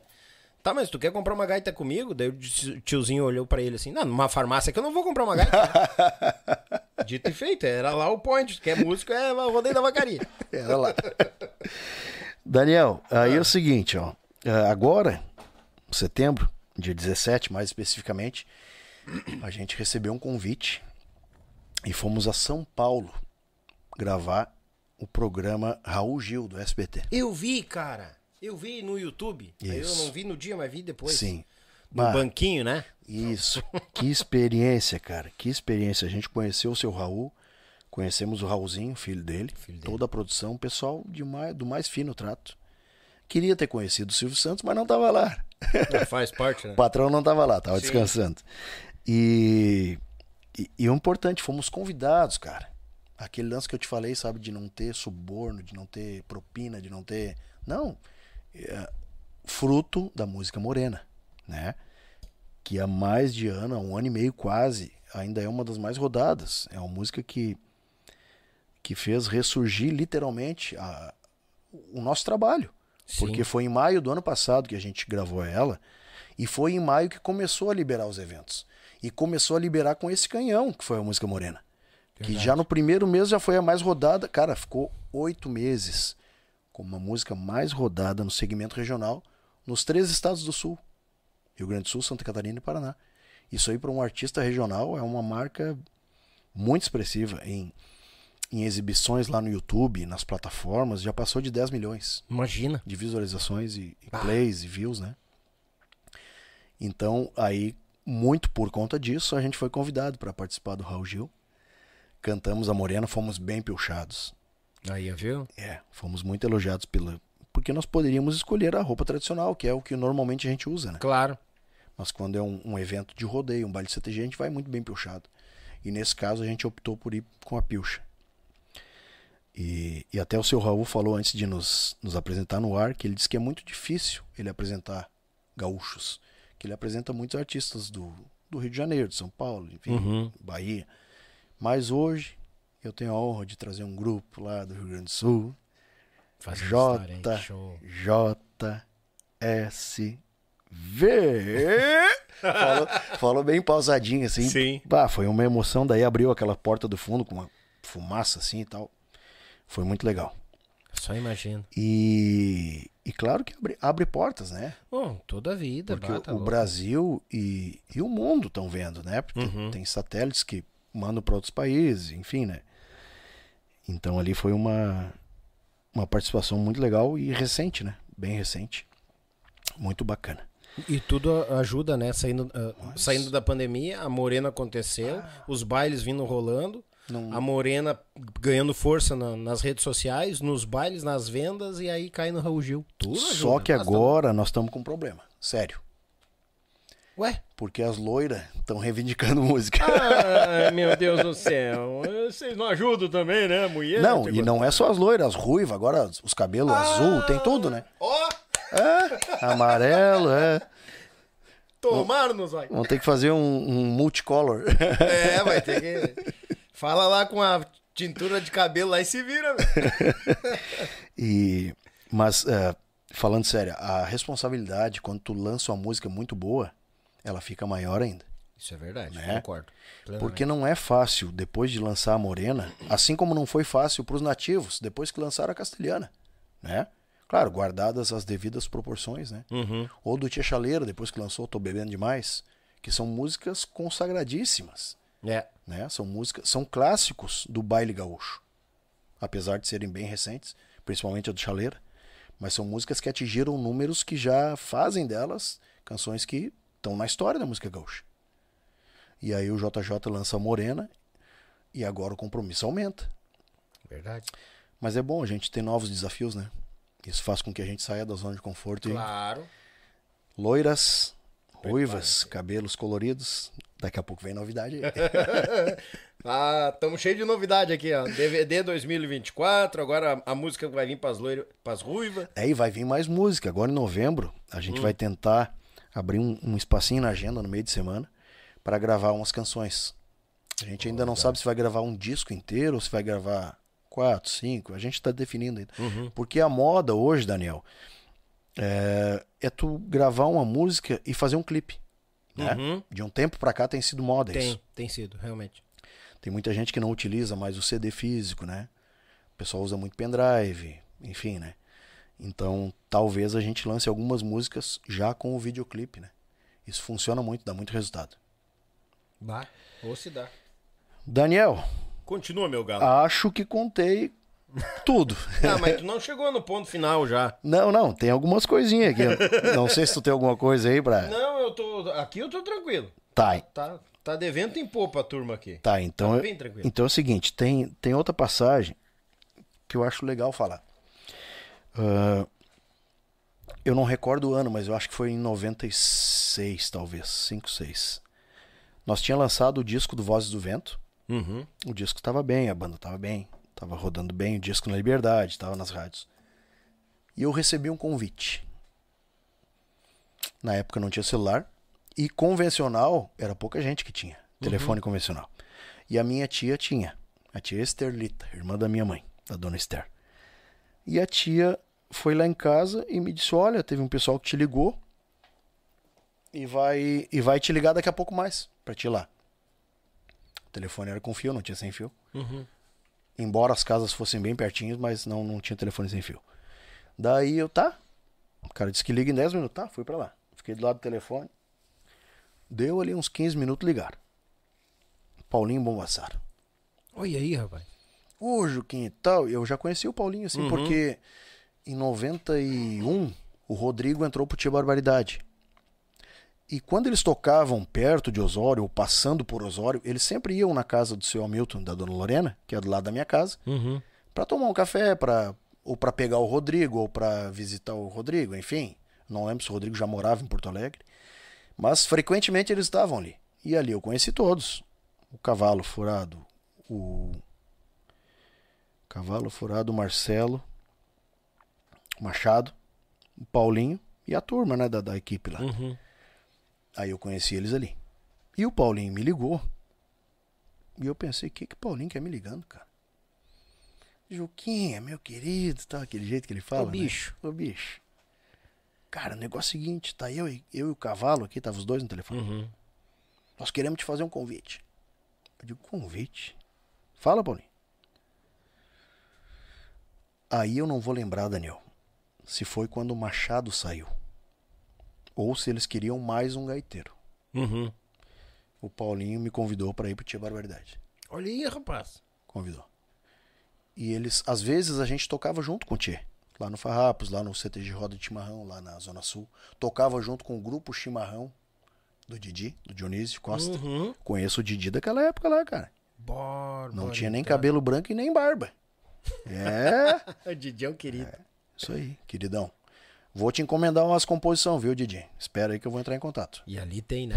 Tu sabe, né? Ali Se tem, né? tem. É. E a gente não gravou nada dele ainda, cara. Capaz. É, vamos gravar Ô, assim. O Didi tem bala na agulha, hein? Tá louco? Bah. Daí, cara, eu fiquei sem chão, Daniel, por quê? Nós tinha lançado o disco há pouco tempo. O disco estava bem, a banda estava bem. Uhum. Mas era o Tchê Barbaridade, né, cara? Pô, estourado com a gaita do Belisário, com aquela montoeira de música bonita. E Treme as perninhas, né? aí eu, eu fiquei de ligar de volta, eu acho, no outro dia. Ou eles ficaram de me ligar. Não, eles me ligaram. Daí me ligaram, aí o cavalo falou. Pô, Juquinha, vem pra cá, cara, não sei o que. Então, o, ca- o cavalo é natural de Tramandaí, né? Sim. Natural de Tramandaí. O Walter Tremeia. É. Um abraço, cavalo velho. E aí, cara, eu disse, bah, cavalo, eu tô com dois corações, cara, porque eu sou fã do Tia Barbaridade, mas eu tô com os meus irmãos aqui, né, cara? Tô com a minha turma aqui, a galera do bairro, e nós estamos com um disco aí que tá rodando bem. Claro, nem se comparava ao sucesso do Tia, mas nós tava engatinhando num negócio nosso. Sim. pá, e ai, tal, aquele jeitão dele. E aí ele, pá, Juquinha, não, então faz o seguinte, cara, fica aí, fica aí que eu conheço os guris, os guris são gente boa e tal. O Paulinho também entendeu a situação, bah, agradeci o convite.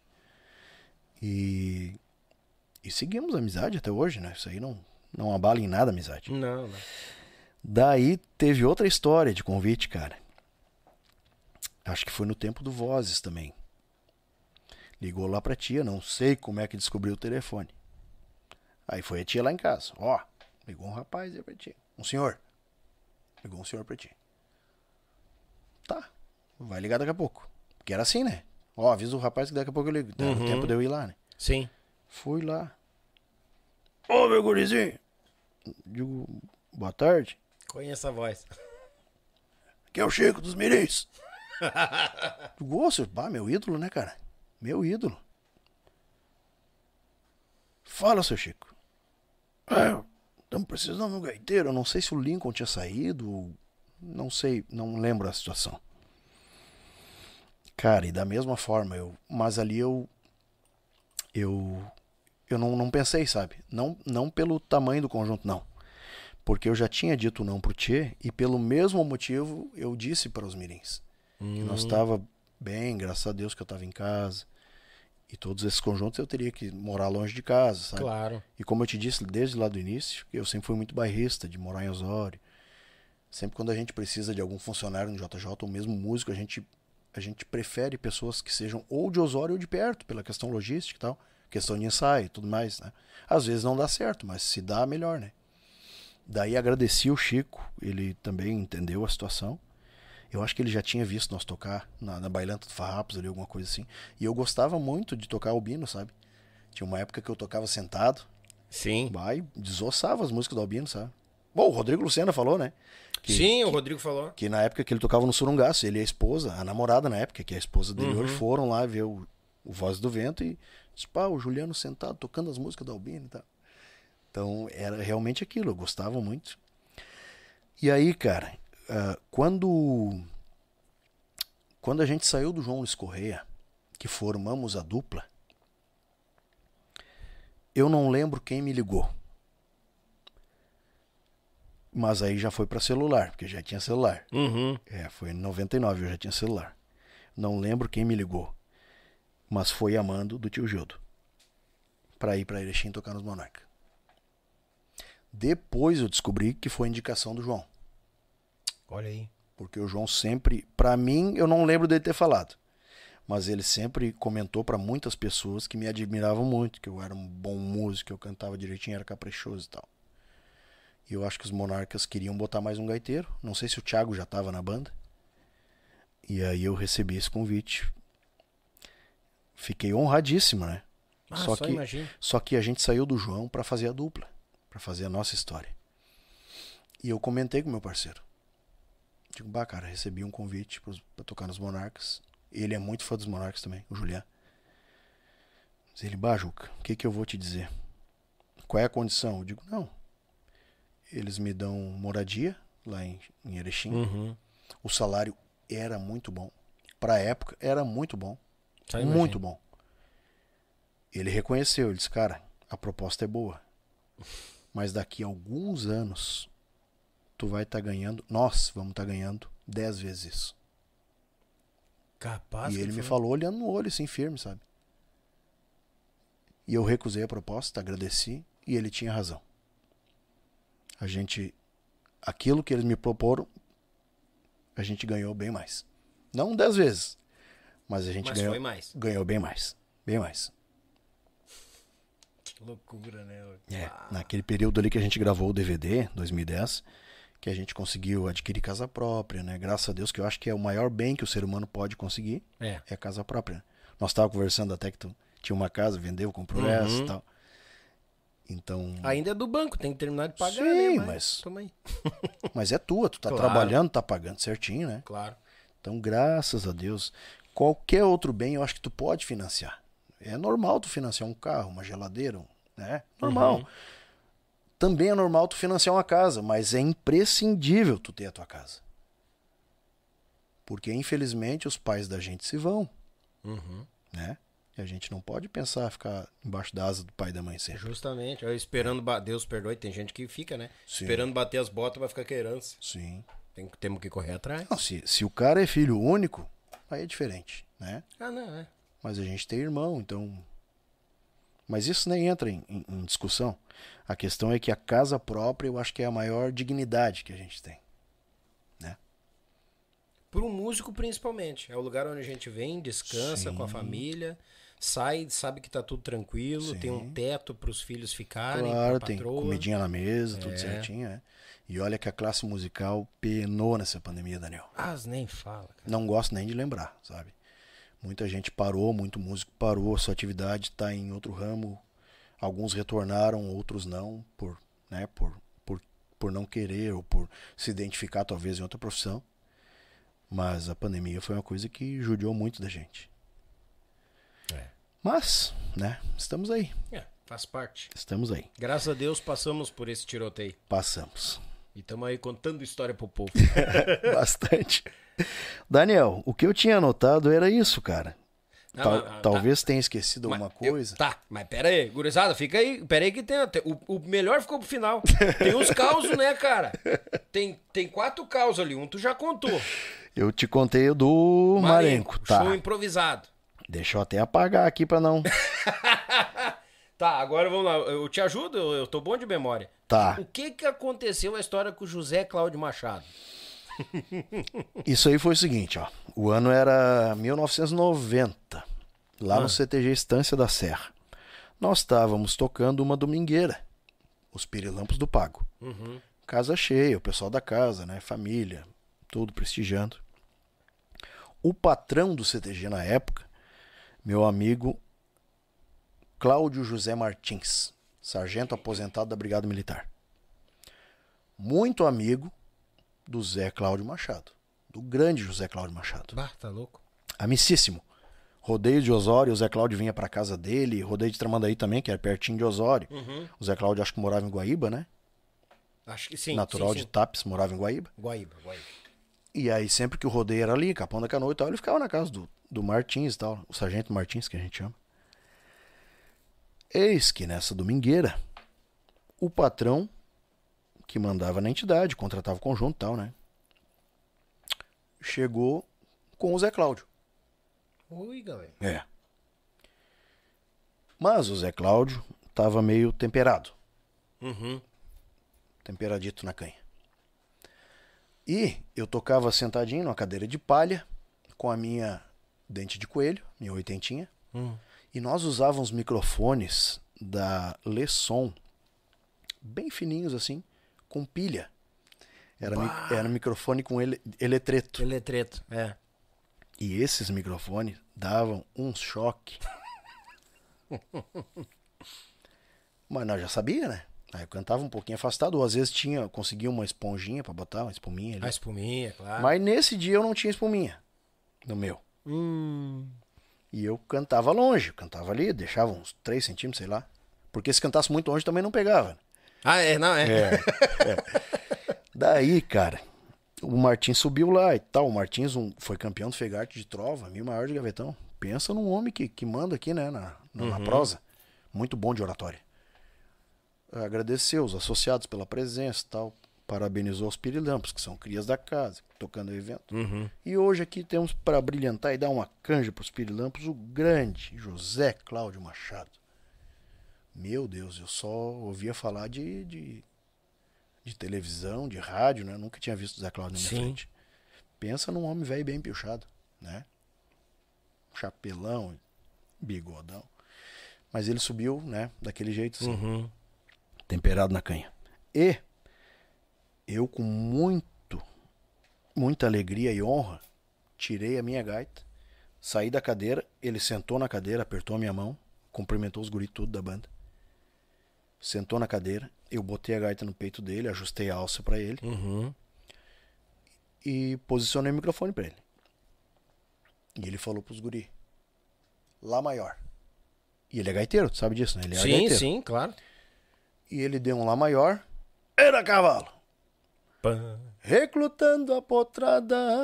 E o microfone grudou no beiço. Grudou no beiço. Mas ele estava tão temperado, Daniel.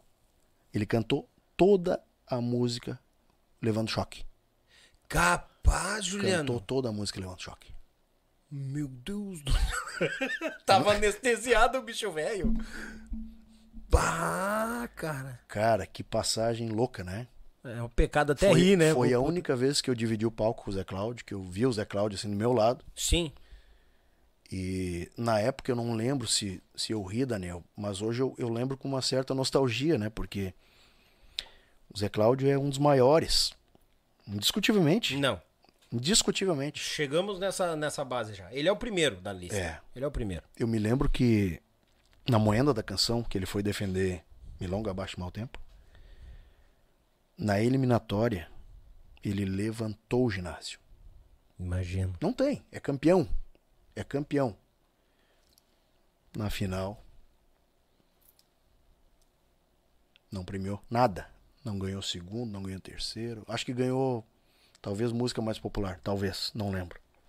O pessoal de Santo Antônio pode nos reavivar a memória. Sim. Isso é triste, né? É. Isso é triste. Mas ao mesmo tempo, a música tá marcada na história. Também é um clássico gaúcho. Né? Basta louco? Não, ele marcou várias, né? Hum, Ele não tem. dezenas. Com, com, com, com o problema que ele tinha ou sem Sim. problema, ele era o cara. Aí, aí eu penso assim, ó, talvez se não tivesse esse problema, será que teria a grandeza que teve? Será? Verdade. Né? Verdade. É uma questão que a gente nunca vai saber. O Amaro contou um detalhe aqui no dentro do estúdio dos Serranos, Eu quando eles vi. estavam gravando. Eu vi, fiquei, Né? fiquei abismado. Que ele foi e não ia, foi e não ia. E mais adiante o Amaro, não, deu um toque do Dr. Edson, Dr. Edson, tá, vai. Zé, É. vem cá, Zé. Ô Zé, vem cá. Largou um lisinho, ele botou e. Ah. Na, na primeira ele já saiu botando. Ah. As grimpas. De repente, isso que tu falou tem. Tem nexo. Tem nexo, né? Bom. Eu tenho uma parecida, agora lembrei. Hum. É... Mas não é de um cara que se tempera assim, direto, não. não. No segundo CD do JJ, a gente gravou a música Só por Farra. Eu acho que é da autoria do Canhoto. E eu não sei quem é o outro autor. Na época o Canhoto era o acordeonista do Chiquito. O Uhum. Canhoto. Sim, sim. O Chiquito veio tocar um baile do rodeio de Osório. E nós, pô, vamos convidar o Chiquito para participar, o Chiquito Bordoneio. E aí o Márcio se prontificou a participar. Márcio Fava. Baita cantor, baita ser humano. E aí marcamos, acho que três, quatro horas da tarde, talvez, por aí no estúdio, que era bem pertinho do Parque de Rodeio. A gente foi lá, buscou ele de carro, dava dois quilômetros. E o Márcio chegou meio, meio ruim da voz. Mas ele conhecia a música, eu não sei se a música também não é dele. Chiquito até gravou ela depois. Um pouquinho diferente nosso, mas gravou. Uhum. E o Márcio chegou. Bah, o Márcio, casa cheia, né? Nossa senhora, gente boníssima. Baita pessoa. E aí ah, passamos o som no fone e tal. Começou a cantar e tal. Aí ele, ele percebeu, disse, ah, gurizada, não tá ficando bom.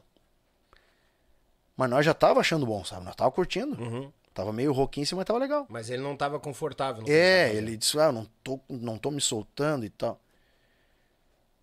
Aí diz ele assim, não tem um botequinho aqui perto? Digo, tem, tem na esquina aqui, uma padaria aqui atrás. Vai lá e busca uma, pega uma, uma garrafinha de, de Coca-Cola e bota uma cachaçinha lá. Olha aí, rapaz. Tá, vamos. Qual cachaça? Não, purinha, lisinha. E aí buscamos. E ele começou a tomar. Daí viemos pra parte técnica ali e ficamos conver- conversando, né? Até ele tomar a cachaça. E daqui a pouco eu vi que ele começou a ficar meio alegrinho, assim. Né? Uhum. Diz ele, eu acho que agora tá na hora. E- ele disse. Ele falou. En- Entrou lá, gravou de primeira. Olha aí, cara. De primeira. E a voz, assim, um sino, né? Então é tal coisa, né, cara? Claro, é bem diferente do Zé Cláudio, né? Sim. Mas me lembrei desse episódio agora. um abraço pro Márcio, pra turma toda lá. Não, eu sei que volta e meia eles acompanham lá. Abraço a turma do Chiquito Bordonei também. Outro, outra questão, a, a dançadeira. A dançadeira é o seguinte. Hum. A gente tocava lá no Paladar Clube. E aí, claro que a gente conhecia a maioria das pessoas, porque a gente tocava quarta, sexta e domingo, e às vezes no sábado. Sim. Então a gente às vezes sabia até o RG da pessoa, né? A ibaridade. Apesar de o Paladar ser um ambiente com uma luz baixinha, assim, escurecida, sabe? Penumbra. É. Uhum. Mas era legal, era muito legal. E tinha uma senhora que ela era muito querida, assim, conhecida na cidade e tal. E ela dançava com todo mundo. Uma senhora solteira, já de idade, talvez uns, uns 50 anos, talvez. Uhum. E ela dançava com um e com outro e tal.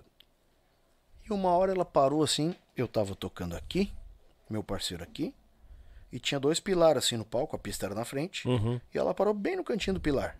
E eu tô vendo ela, retinho na minha frente. E eu fiquei olhando ela. E ela começou a olhar para um lado, pro outro, assim, meio que desconfiada, sabe? Uhum. Pensando, o que que essa mulher vai fazer, né, cara? E ela pegou bem devagarinho, assim, abriu a bolsa, puxou um pacote. Hum. Vai fumar, será? Na época eu acho que podia até fumar nos eventos. Uhum. Mas não era cigarro. Ela desembrulhou, Daniel. Sabe o que que era? Hum. Um bife. tá de brincadeira. Um bife de chuleta. Capaz. Ela abriu, que deixou o ossinho pro lado de lá, né? Aham. E se atracou naquele bife. Dentro da bolsa. Dentro da bolsa no baile, cara. O baile correndo, nós cantando, o pessoal dançando e ela atracada no bife. Ah, na hora, né? Já apelidei, né? Chuleta o apelido. Chuleta. Já apelidei de chuleta. E pegou o apelido. Pegou. Chuleta. Eu não sei se ela sabia, mas entre nós, os músicos, o pessoal que trabalhava na Copa ali e alguns amigos, falava chuleta, eu já sabia que era ela. Bah, será que ela sabe hoje? Cara, eu nunca mais vi ela. Não se sabe se ela tá por aqui é, também, também né? não sei se ela tá entre nós, né? Mas de certo era muito caro as coisas lá, que ela levava o bife de casa, a chuletinha. Pois é, porque lá o seu Nel servia picadinhos, né? Que daí é presunto, azeitona, porções- salamito. É que não é barato, a gente sabe, né? E ela de certo queria mais a carne, então É, e, a- e a de casa. carne naquela época eu acho que não era tão cara, né? Porque hoje tá um Não, absurdo. hoje é, tá complicado. Um hoje. absurdo, um abcego, um abmudo, tá tudo, né? A bicha velha levou uma chuleta na bolsa, né? Gurizada que sirva de exemplo aí, quem quiser aí, ó. Tá mais uma pista aí. Tacaram as coisas no baile, leva a chuleta de casa. Ô, a última que eu me lembro. O baile de terceira idade. O baile de terceira idade. É. É, essa é, é boa, mas é meio. Te- Meio, meio sinistra. É, meio sinistra, né? Meio- É, foi um baile, Daniel, em Santo Antônio da Patrulha, no Salão Paroquial da Cidade Alta. Bah, baile de paróquia? Isso. Porque Santo Antônio tem a Cidade Alta e a Cidade Baixa. Ah, é? Sim. Eu não sabia. Tinha duas rodoviárias, agora só tem uma. Tinha a rodoviária da Cidade Baixa e a da Cidade Alta, porque tem que um, uma lomba que sobe lá pra Cidade Alta. Sim. Estamos tocando lá pelos idos de 2000, 2001, talvez. Um baile da terceira idade, promovido por um senhor de Canoas, da cidade de Canoas, que nos contratava para tocar em Santo Antônio, em Gravataí, em Canoas, na região, Glorinha. Uhum. Seu Almin. Acho que foi o único Almin que eu conheci na minha vida. Não lembro de ter conhecido outro. Almin. É, É, o primeiro que eu tô de. Canoas. Sim. Deve ser falecido já, porque ele já era um senhor de bastante idade na Uhum. época. E já se vão mais de 20 anos, né? Mas se ainda está entre nós, se alguém o conhece, manda um abraço para ele. Ele nos deu muitas oportunidades. Muitas. legal.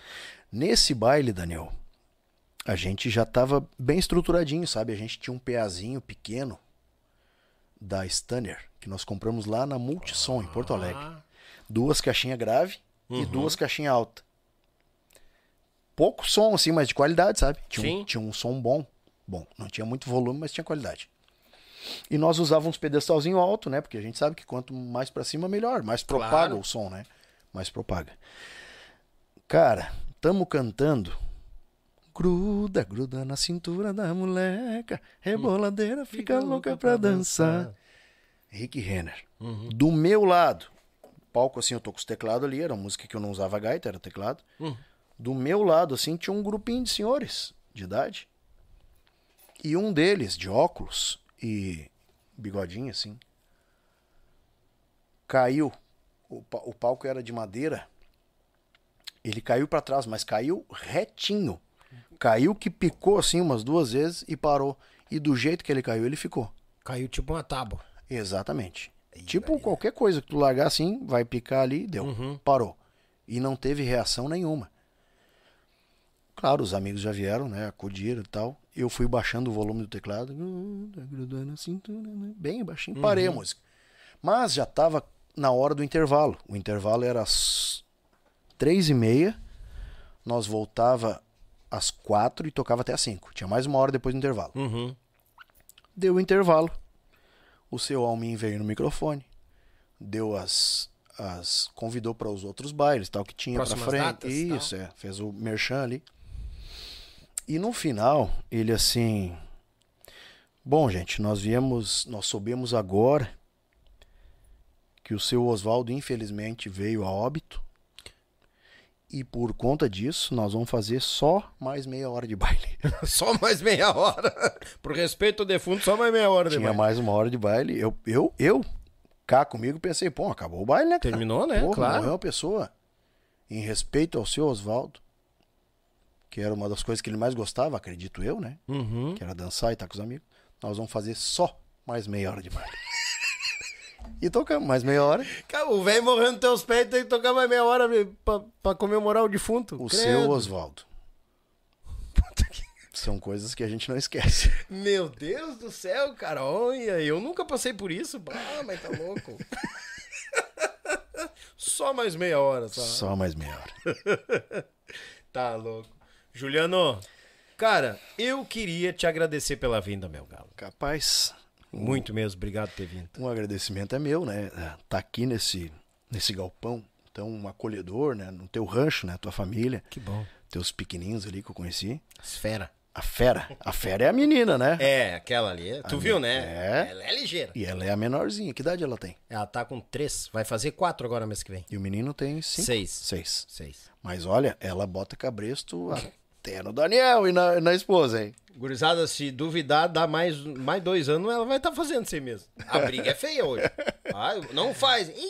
Ela sapateia comigo. É, Ela me chama atenção pra ter uma ideia. eu só. Eu chego do serviço cansado, muitas vezes boto os pés pra cima antes do banho.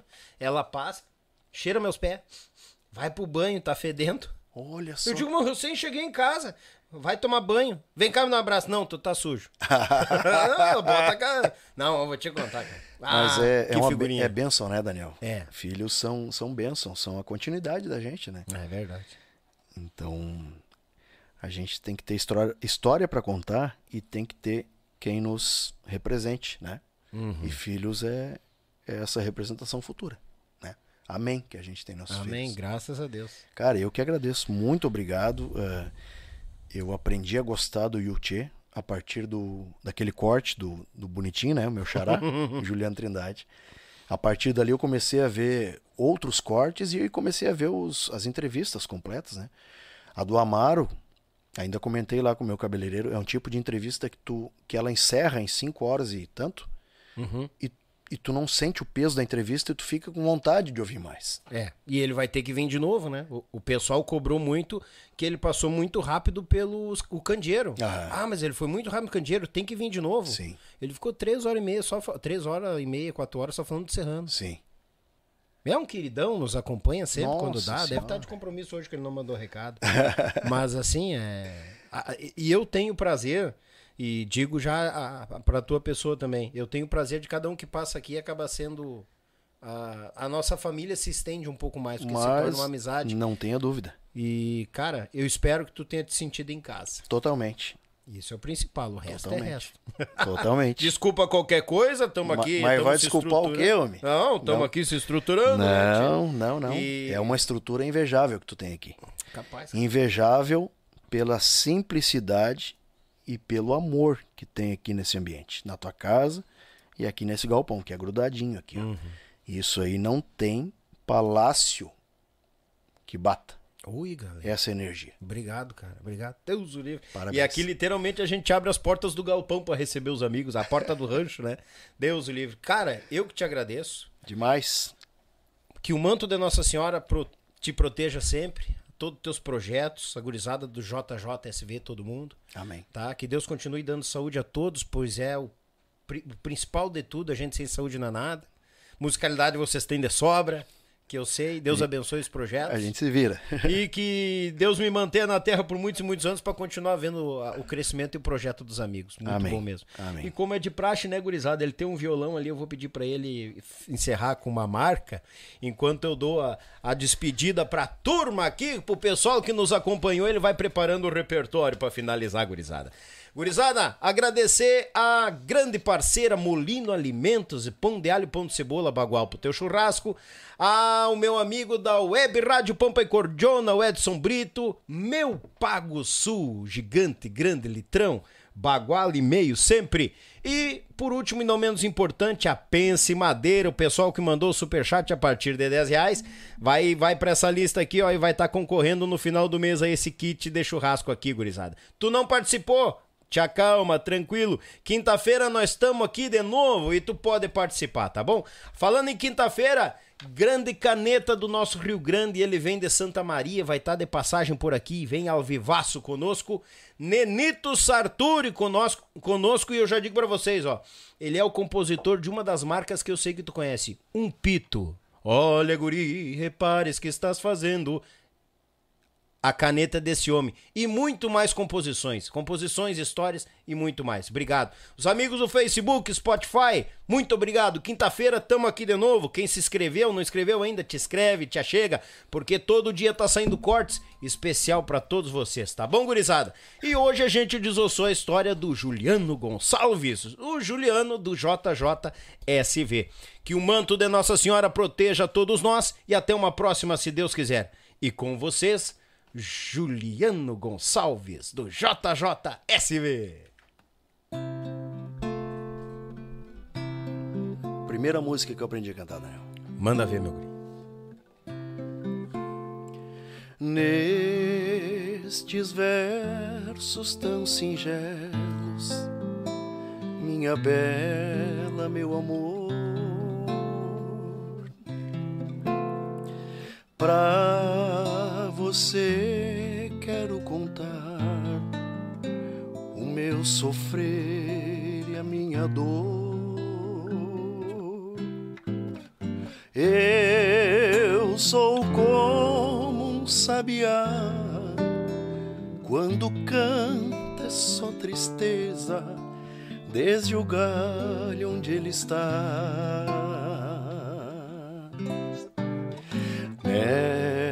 Nesta viola eu canto e gemo de verdade. Cada toada representa uma saudade. Eu nasci naquela serra, num ranchinho beira-chão todo cheio de buraco, onde a lua faz clarão. Quando chega a madrugada, lá no mato a passarada principia o barulhão.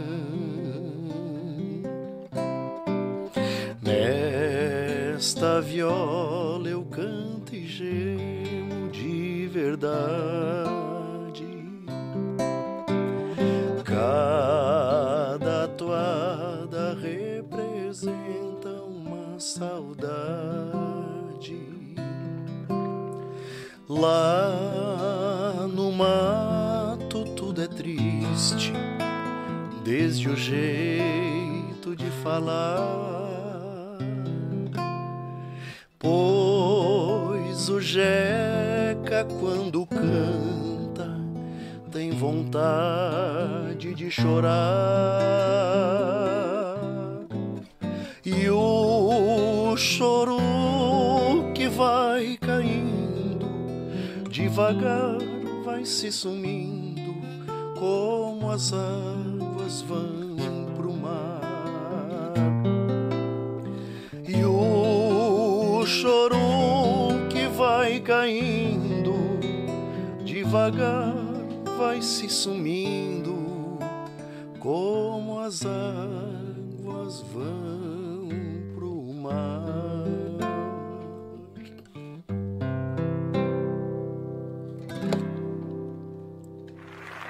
Do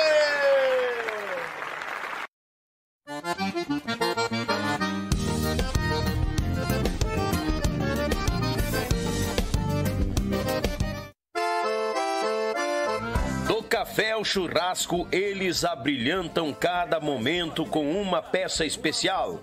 Feita em madeira nobre, com detalhes em resina, acabamento em óleo mineral e cera de abelha.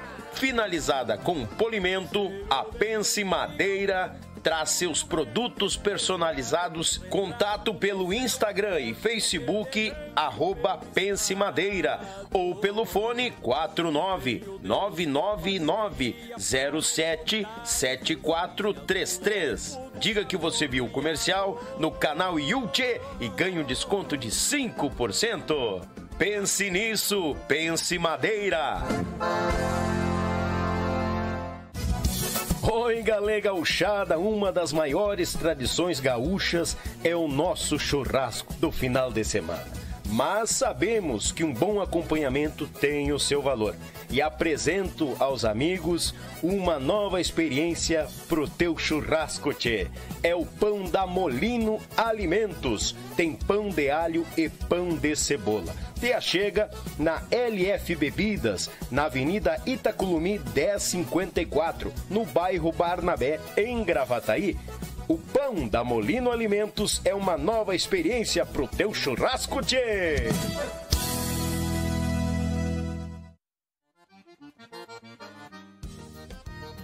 Buenas, meus amigos, tranquilo? Tchê, tu quer concorrer a esse kit de churrasco? Então te prepara, manda um super chat de no mínimo 10 reais, tu vai entrar na lista de números. Daniel, como é que é a lista de números? Nós temos 1, 2, 3, 4, 5. Exemplo, o João faz um super chat, automaticamente o João vai para o número 1. A Maria faz um super chat, automaticamente ela vai para o número 2. E assim sucessivamente. Ah, Daniel, 10 reais é muito barato, eu quero concorrer, quero ir mais além. Vamos dar um exemplo. O João faz um superchat de 20 pila. O João fica com o número 1 e o número 2. A Maria faz de superchat de 30 reais. Ela fica com o número 3, o número 4 e o número 5. E assim sucede. Daniel, mas eu vou pegar número muito junto, eu te acompanho. Bah, então faz o seguinte: num podcast tu faz de 10 pila, pega lá os números os primeiros números. Mais para frente, tu faz outro superchat e pega outro, outro número mais no meio.